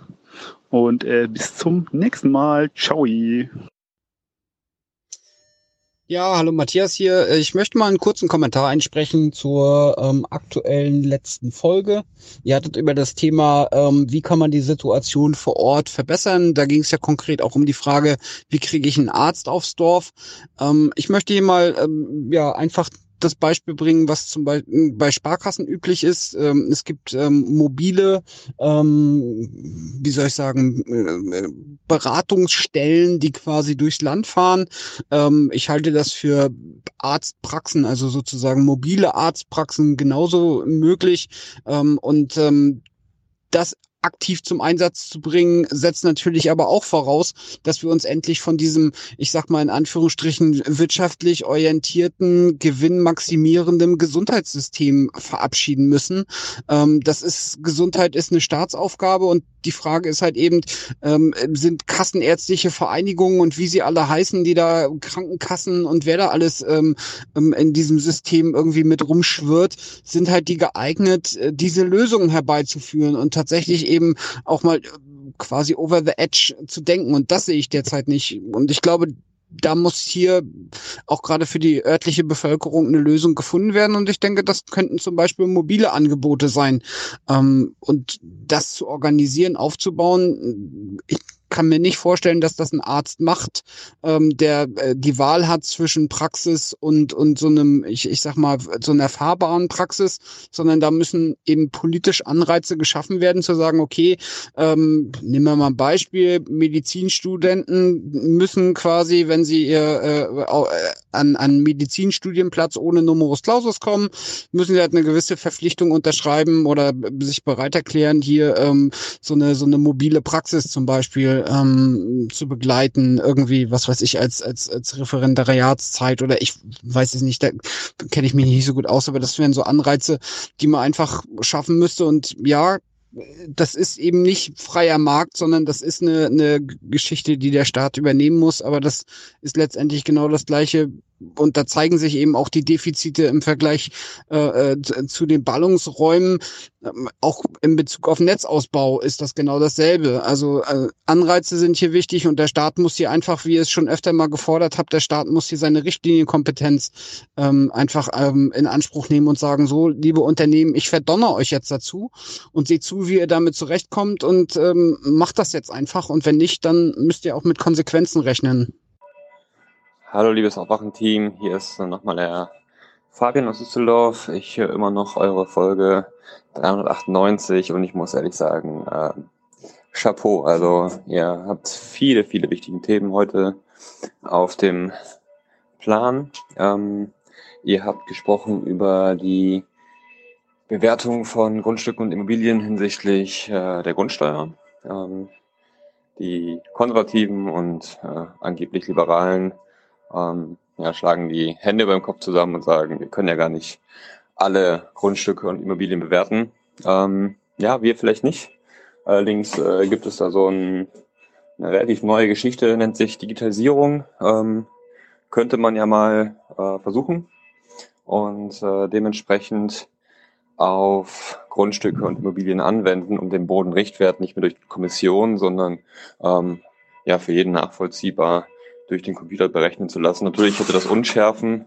Ähm, ich glaube aber, wenn Menschen, äh, sage ich mal, in kleinen Gruppen das an Ort XY machen und an anderer Stelle andere Menschen, hat man diese Unschärfe ebenso, so dass ich äh, dafür plädieren würde, ein großes äh, Digitalisierungsprogramm an den Start zu bringen, um ja, Pläne beispielsweise wie die Bauleitpläne, Flächennutzungsplan und Bebauungsplan, ähm, Regionalplan, Landesentwicklungsplan und auch die Raumordnung zugrunde zu legen und den daraus ähm, resultierenden Infrastrukturqualitäten, aber auch den baurechtlichen Möglichkeiten, was dort entwickelt werden kann. Also beispielsweise darf ich dort dreigeschossig bauen oder fünfgeschossig, ähm, darf ich 80 Prozent der Grundfläche versiegeln oder nur, nur 40. Ähm, habe ich dort ein Mischgebiet, also unterschiedliche Nutzungen zur Verfügung oder ist es reines Wohnen? Ähm, welche Nutzungen sind beispielsweise in einem Radius von 400, äh, von 400 Metern, also dem fußläufigen Radius eines jeden Menschen, ähm, ja, um dann zu, äh, zu identifizieren, was eigentlich dort die ähm, Qualität ist, ähm, die ich dann halt auch abschöpfen könnte. Und ja, das, das denke ich, dass das relativ gangbar wäre, den Bodenrichtwert einfach dadurch zu ersetzen. Dann äh, könnte Horst Seehofer oder das Land Bayern auch gerne ihre, ihr Flächenmodell bekommen. Das wäre dann gar nicht mehr so kompliziert. Ähm, zum anderen wollte ich noch auf die Argumentation, dass ähm, man zwar mit, also, dass man das Vereigentum garantiert ist, aber nicht der Profit damit ähm, eingehen.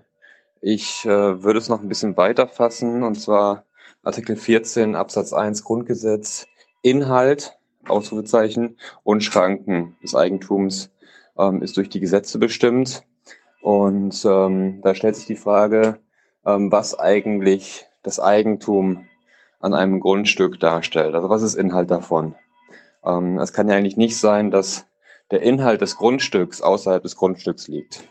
Und ähm, wenn ich mir den Diskurs über die Bodenspekulation anschaue, dann ist das ja eigentlich auch wieder ähm, ja nicht präzise genug, weil eigentlich wird ja nicht mit dem Boden spekuliert, sondern mit der Lage. Und die Lage befindet sich außerhalb des Grundstücks. Und dementsprechend bin ich der Meinung, dass man diese Gewinne, die nicht auf Basis der Qualität ähm, des Grundstücks oder des Gebäudes basieren, sondern auf dem, was die Allgemeinheit drumherum gestiftet hat, abschöpfen könnte. Ähm, da das gleiche Gebäude, was beispielsweise in Düsseldorf in der Köhe steht, wenn dieses im Harz stehen würde, wäre der durch die Lage zu generierende äh, Gewinn, beziehungsweise wenn man im FDP-Sprech bleiben wollen würde, das, äh, der Wert des Grundstückes ein äh, gänzlich anderer, obwohl es eigentlich das gleiche Grundstück sein könnte oder die gleiche Immobilie. Ja, und jetzt seid ihr dann noch zum Thema Überhitzung gekommen, ähm, Überhitzung in Städten. Ähm, das ist zum einen in den, erst in den letzten Jahren, sage ich mal, auf die Agenda getreten. Deswegen, das äh, dauert dann halt auch ein bisschen, bis es dahingehend qualifiziert ist, dass ähm, öffentliche Verwaltung damit auch umzugehen lernt. Ähm, aber es ist auf dem Schirm und ähm, da wollte ich mal die vielleicht für einige relativ äh, banal wirkende Diskussion über die Steingärten mit, mit einbringen. Also wir haben als Instrument zur Planung von diesen Überhitzungsgebieten oder der Vermeidung von diesen Überhitzungsgebieten ähm, haben wir eine Kartierung, Kategorisierung von Räumen, beispielsweise in Vorstadtklimatope, in dem häufig ähm, Einfamilienhäuser stehen mit Vorgarten etc. Die haben eine bestimmte Qualität. Wenn jetzt plötzlich viele, viele Menschen anfangen, ihre Vorgärten mit äh, Steinen zu gestalten und äh, Steine nun mal andere klimatische Bedingungen äh, hervorrufen als äh, ja, äh, gärtnerisch gestaltete Vorgärten, dann haben wir das Problem, dass äh, die als Vorstadtklimatop kartierten äh, Bereiche plötzlich andere Qualitäten aufweisen und ähm, ja, oftmals äh, negative ähm, Qualitäten. Das heißt, diese ganze Kartierung und die ganze Planung auch dahingehend ist überhaupt nicht mehr verlässlich. Jetzt äh, ist es das Problem, dass man solche ähm, Steingärten nur ähm, landesbauortlich äh, verbieten kann.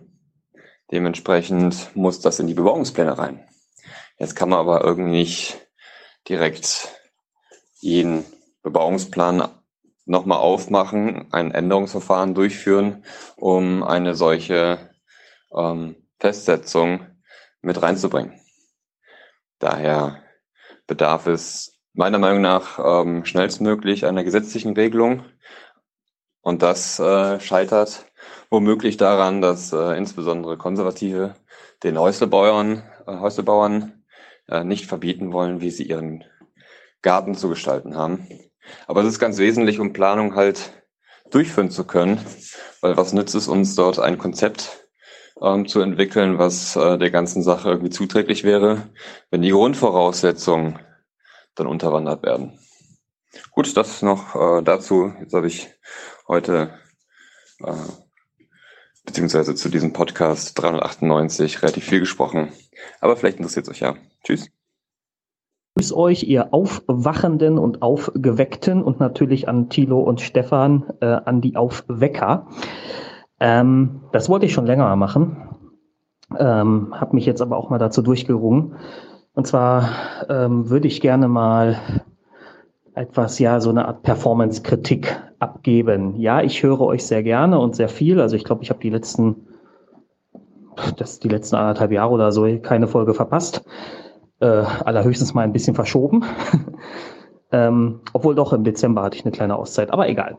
Äh, wie, wie, dem auch sei. Ähm, immer wenn ihr beide an, äh, aneinander geratet und unterschiedliche Meinungen habt, empfinde ich das als Hörer, als eine, als ihr, ihr habt da so eine ganz merkwürdige Art zu diskutieren, und zwar beide. Erstmal zu Tilo. Ich kann absolut verstehen, dass man bei bestimmten Themen, für die man eine hohe Wertbindung hat, äh, zu denen man eine hohe Wertbindung hat, ähm, dass man da mal, äh, ja, dass man da auch mal stinkig wird und auch mal ein bisschen lauter und das hört man dir dann auch an. Und in der letzten Folge hast du ja mehrfach auch dich sehr lautstark mit äh, Schimpfworten äh, aufgeregt. Und ich kann das deshalb sogar sehr gut verstehen, weil ich dieses Problem äh, von mir selbst kenne.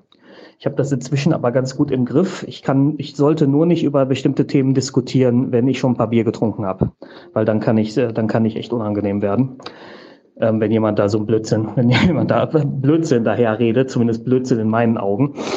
Ähm, und mir fehlt manchmal auch die Geduld, gerade wenn ich äh, getrunken habe, immer so minutiös und klein, klein und äh, penibel zu erklären, warum dieses und jenes äh, dann doch die falsche Weltanschauung ist, die der andere da vertritt. Ähm, also ich kann das verstehen, aber es, ist, es nutzt halt überhaupt nichts in solchen Diskussionen, äh, da so stinkig zu werden, sag ich mal. Ähm, bei Stefan habe ich dann immer den Eindruck, er provoziert Thilo noch absichtlich, indem er bewusst nicht versteht oder so, so vorgibt, nicht zu verstehen, was Thilo da sagen will. Also bei eurer letzten Diskussion um diesen Begriff der Klimaneutralität zusammengefasst, sagt Thilo, dieser Begriff wird häufig missbraucht. Und er wird, übrigens bin ich auch dieser Meinung, er wird missbraucht. Er wird gerne als Schutzmantel genommen, um, um im Grunde nur so weiterzumachen wie bisher. Ähm, oder der CO2-Neutralität. Stefan tut dann so, also auf mich macht es den Eindruck, als würde Stefan dann so tun, als würde er Thilo nicht verstehen. Dabei ist das Argument, finde ich, relativ eindeutig. Und dann kommen so, dann, dann kommt ihr von Höchstgen auf Stöcksken und am Ende seid ihr irgendwo, wo, wo es schon fast keinen Sinn mehr macht. Ähm, und ja, also für, für zwei Leute, die sich, wie ich glaube, ziemlich gut kennen, macht es da den Eindruck, als würdet ihr euch gegenseitig so überhaupt nicht verstehen, als würdet ihr in solchen Momenten gänzlich unterschiedliche Sprachen sprechen. Und das finde ich man zuweilen etwas anstrengend. Das möchte ich manchmal schon gerne überspringen, wenn sowas wieder anfängt. Ja. ähm, jetzt noch mal jetzt noch ein bisschen zum Abschluss ein kleines äh, Klugscheißer-Ding. Äh, Lynn sagte, äh, Frauen würde man oft unterstellen, sie würden in Ohnmacht fallen, sie sei noch nie in Ohnmacht gefallen und sie würde sich fragen, woher das denn käme. Ähm, das nennt man Hysterie. Das war tatsächlich eine, eine Erkrankung, also eine anerkannte Erkrankung mit Symptomen und allem vor, ich glaube, so 150, 200 Jahren, ähm, die wohl vor allem bei Frauen diagnostiziert wurde und die sich dann darin äußerte, dass sie wirklich plötzlich in Ohnmacht fielen oder krasse Kreislaufprobleme bekamen. Und über dieses Hysteriephänomen ist der Arzt Sigmund Freud sowieso erst auf die, überhaupt erst auf die Idee gekommen, mal ähm, woanders zu gucken als, bei, als nur beim Körper. Nach, also die Ursachen woanders zu suchen als nur beim Körper. Äh, daher kommt dann auch diese berühmte Couch. Der hat dann nämlich so Hysteriepatienten einfach auf diese Couch gelegt und hat mal nachgefragt, was sie so für Sorgen und Probleme haben und äh, wie die Beziehung zu ihren Eltern ist und diese ganzen typischen Fragen. Und daraus entstand dann die Psychoanalyse. Also das, das Phänomen der Hysterie gab es wirklich, wollte ich damit nur sagen. Ähm, äh, hat aber wohl, ist aber wohl keine körperliche Erkrankung, sondern eher was psychosomatisches. So, ich wünsche noch einen schönen Tag, äh, Nachmittag, Abend, Morgen, Wochenende, wann immer ihr das hört. Hallo Thilo, hallo Stefan, eure Konversationen im Forum sind leider erschöpft, deshalb kann man euch nicht anschreiben. Ähm, heute im HR-Fernsehen in der Sendung De facto war das Thema Pflege in Dänemark, wie unser Nachbar das Problem löst. Denke, da gibt es ziemlich viel Stoff für euer ähm, Podcast. Solltet ihr euch vielleicht kurz anhören oder reinschauen. War wirklich sehr interessant.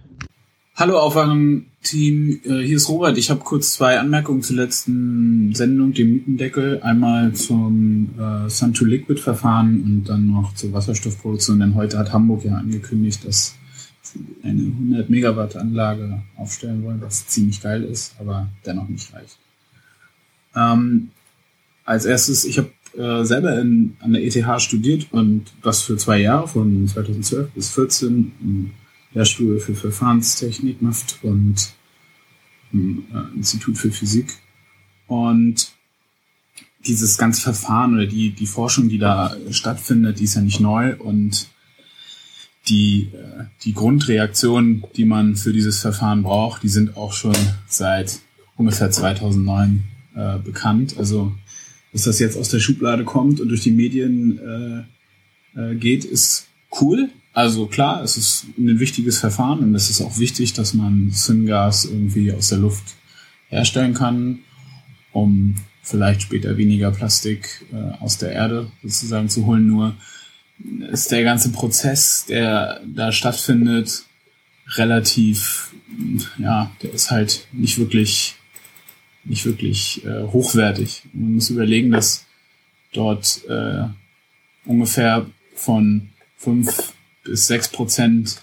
Also wenn man sich die Papers so durchliest und man sich anguckt, was die dort machen, dann kommt man so auf fünf bis sechs Prozent äh, Wirkungsgrad, wenn man die Energie, die dort reingesteckt wird, also den Strom am Ende des Tages oder die Sonnenenergie, kommt man auf fünf Prozent ähm, Wirkungsgrad. Das heißt, es ist äh, am Ende äh, 95 Prozent der Energie weg und äh, wir haben dann zwar ähm, ähm Kerosin und können das wieder in, in unsere Flugzeuge stecken äh, und können unsere alten Druckermaschinen weiter benutzen, die wir haben, äh, haben dann aber ziemlich viel Energie verbrannt. Deshalb ist es halt, ähm, ja, ich finde es ist auch eine Nebelkerze. Man darf auch nicht vergessen, dass ähm, dieser Professor, der dieses Institut leitet, äh, an dem, also das ist äh, die Professorship for Renewable Energy, äh, Energy ähm, der äh, hat schon eine Nähe zum, äh,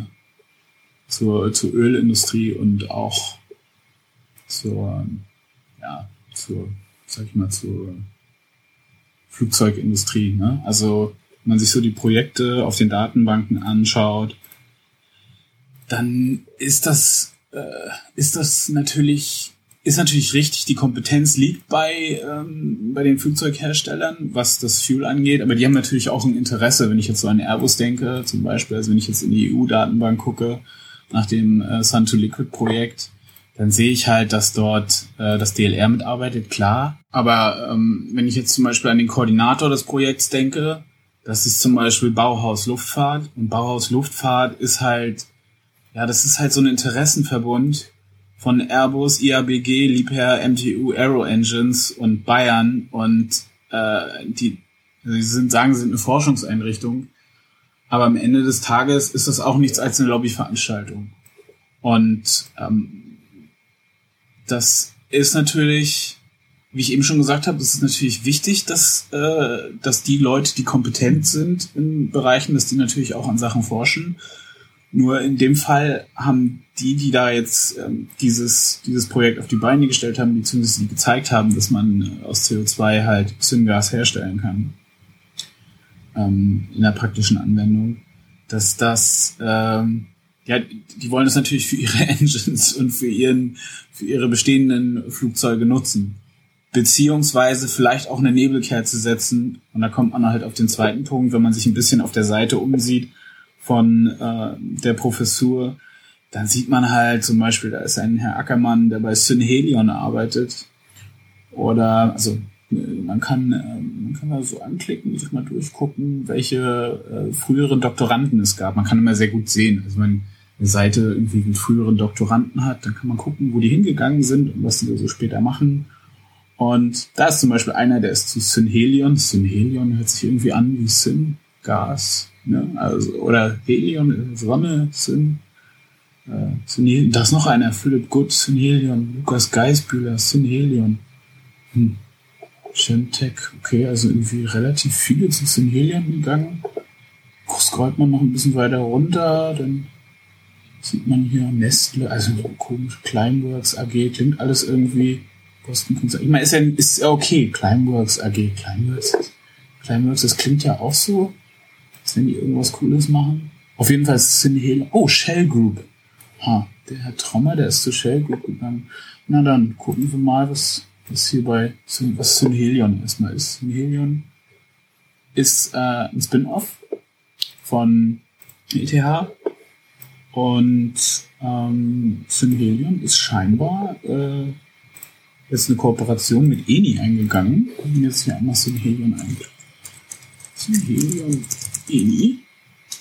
Eni ist ein großer Ölkonzern in Italien bzw. aus Italien und die haben jetzt sozusagen angekündigt, zusammen mit äh, Synhelion äh, Fuel zu produzieren. Und das ist hier, wenn man so auf der Seite guckt, ist das alles natürlich viel besser als Wasserstoff und es ist viel besser als Biofuels und so.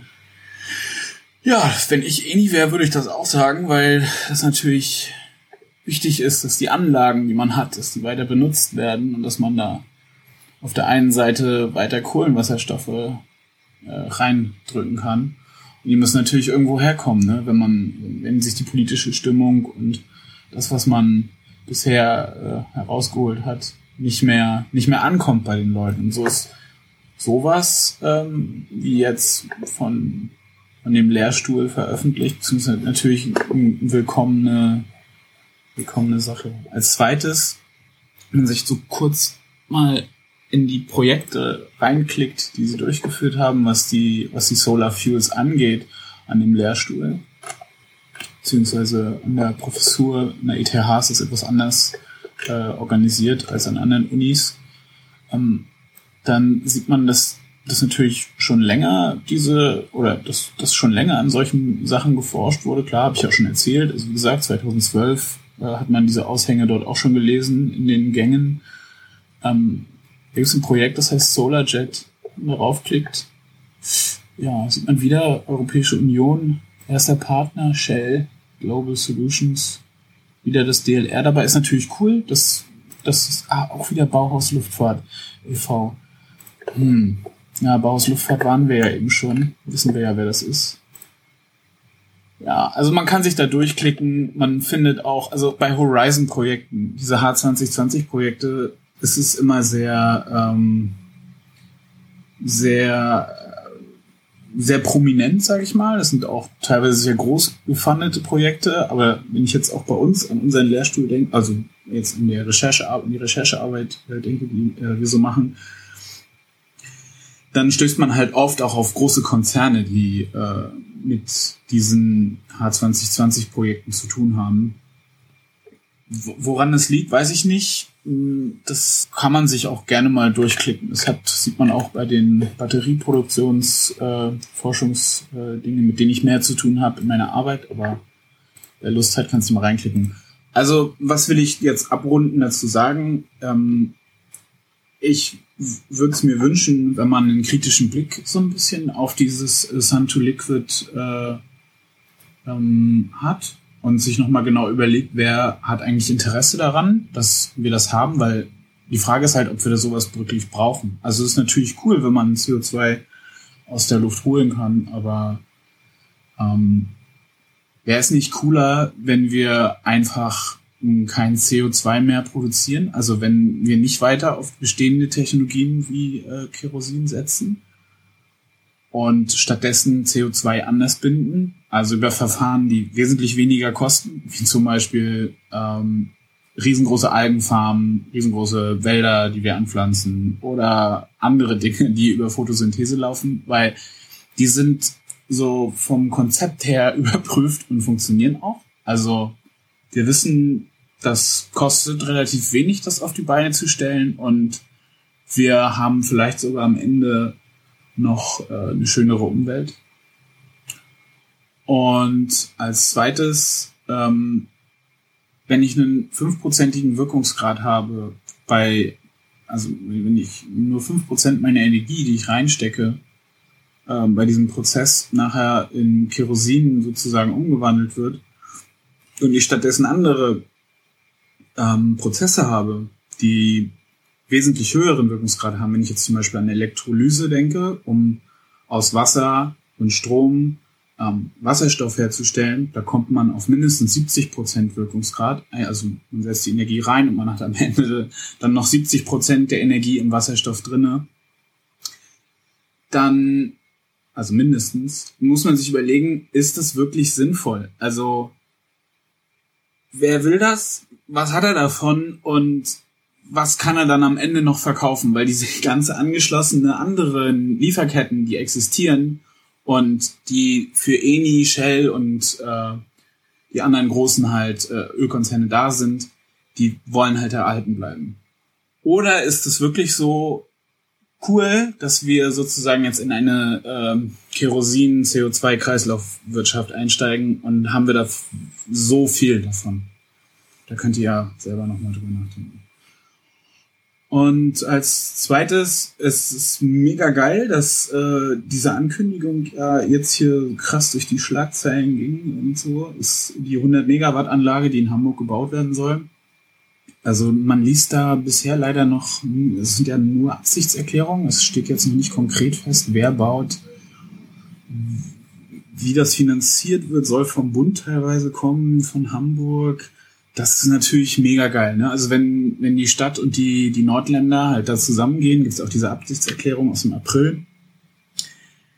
Ähm, das ist der Hit, wenn, wenn, wenn das noch mehr wird. Auch weil man jetzt so überlegt, 100 Megawatt ähm, in der Umsetzung ist nicht wirklich sehr viel. Sie schreiben jetzt ja hier zum Beispiel, dass sie pro Stunde ungefähr zwei Tonnen ähm, Wasserstoff produzieren würden, also durch Elektrolyse, dann wären das, wenn man jetzt überlegt, du hast einen, also jetzt wieder, um Flugzeuge zu betanken, du hast einen Flieger, der verbraucht, nehmen wir jetzt mal einen A350 im Reiseflug ungefähr 5,8 Tonnen, also relativ modern, modernes Fluggerät, verbraucht ungefähr 58 Tonnen auf 10 Stunden. Wenn wir jetzt uns ähm, den, das Heizwertverhältnis angucken von äh, Wasserstoff und ähm, Kerosin. Dann kommt man ungefähr auf ein Verhältnis von 3,8 oder so, 3,7. Und dann wäre man mit der Anlage, also dann wäre man mit, mit dem A350 und der Anlage ähm, bei ungefähr äh, 17, also man verbraucht ungefähr 17 Tonnen bei einem 10-Stunden-Flug an ähm, Wasserstoff. Man muss ja die gleiche Wärme erzeugen, um die Turbine sozusagen ähm, anzutreiben, um damit den Kompressor und den Fan anzutreiben, der dann wieder die Luft verdichtet und ähm, wo der Wasserstoff dann zugefügt werden kann. Am Endeffekt ist es im, äh, in dem thermodynamischen äh, Prozess erstmal egal, ähm, wie der Aufbau der Moleküle ist. Hauptsache, die Energie kommt rein. Und deswegen werden wir bei einem 10-Stunden-Flug bei, bei Wasserstoff bei ungefähr roundabout 17 Tonnen. Und wir jetzt hier angucken, tja, da sollen pro Tag so zwei Tonnen pro Stunde, macht 48 Tonnen am Tag. Das heißt, wir könnten hin und zurück in die USA fliegen und mit Landen und Starten brauchen wir ja ein bisschen mehr. Sagen wir mal, wenn wir jetzt grob äh, rechnen, wir brauchen ungefähr 20 Tonnen, dann kommen wir gut hin und zurück an einem Tag und haben sogar noch ein bisschen, ähm, bisschen Wasserstoff übrig. Das heißt, das ist der Anfang. Also eine 100 Megawatt Anlage ist geil und zwei Tonnen pro Stunde sind cool, aber wir brauchen fucking mehr. Es müssen, es müssen noch viel mehr solche Anlagen entstehen. Und wenn man jetzt sich die Zahlen so von Flightradar anguckt, da kannst du so sehen, bei Flightradar, wie viele oder wo Flieger jetzt gerade sind. Wenn man sich jetzt so die Zahlen von Flightradar anguckt und so überlegt, du hast 19.000 Flieger, die gleichzeitig in der Luft sind und angenommen, das wären jetzt alles A350, das heißt super sparsame, äh, super sparsame Flieger, weil die älteren Modelle verbrauchen nicht 5,8 Tonnen pro Stunde im Reiseflug, sondern 30 Tonnen äh, oder, oder 20. Also klar, es ist ein Schnitt so, aber äh, gibt alles zwischen 5 und, und 20, 30. Äh, wenn man sich überlegt, dass du 19.000 Flieger hast, die jetzt gleichzeitig in der Luft sind, dann brauchst du auch pro Stunde ungefähr, also angenommen es sind A350, ähm, 50.000 Tonnen ähm, Wasserstoff, der pro Stunde rausgeballert wird. Und wenn du jetzt überlegst, dass diese 100 Megawatt Anlage in Hamburg zwei Tonnen pro Stunde produzieren soll, dann brauchen wir davon 24.000 Anlagen. Und das ist natürlich, also das reicht natürlich nicht, ne? Also da muss man sich jetzt überlegen, wo die alle stehen sollen, ne? Aber ist ja auch die Frage, wie groß die Anlage wird, das muss man sich jetzt angucken. Aber eine spannende Sache, ich find's mega geil. Ähm, Wäre auch cool, wenn wir uns als, äh, als Land, beziehungsweise mal abgesehen von den Grenzen, als Europa, ähm, ja, wenn wir da reingehen würden und anfangen würden, äh, in größter Masse äh, Wasserstoff zu produzieren für die Welt. Das wäre doch, wär doch geil. Was denkt ihr darüber? Wenn ihr andere, eine andere Idee dazu habt oder denkt, dass es totaler Murks ist, dann könnt ihr ja auf den Kommentar reagieren. Natürlich ist es trotzdem geil, dass, äh, dass dieses Kraftwerk kommt. Ich find's mega. Wie gesagt, um alle Flieger, es sollen ja mehr Flieger werden, ne? wenn du überlegst, so 5% wächst der Markt jedes Jahr, äh, dann brauchen wir wesentlich mehr Anlagen. Also 23.800 oder 24.000 von denen oder halt größere. Wir müssen uns ja auch erstmal angucken, wie das, wie das Ding ist. Ja, dann bleibt mir nur zu sagen, äh, vielen Dank an das Aufwachen-Team. Jede Woche mega der Hit. Ähm, wenn ihr mal in meinen Podcast reinhören wollt, Perlebach und Schimanek, dann tut das. Und ich freue mich über jedes Feedback von jedem. Bis dann.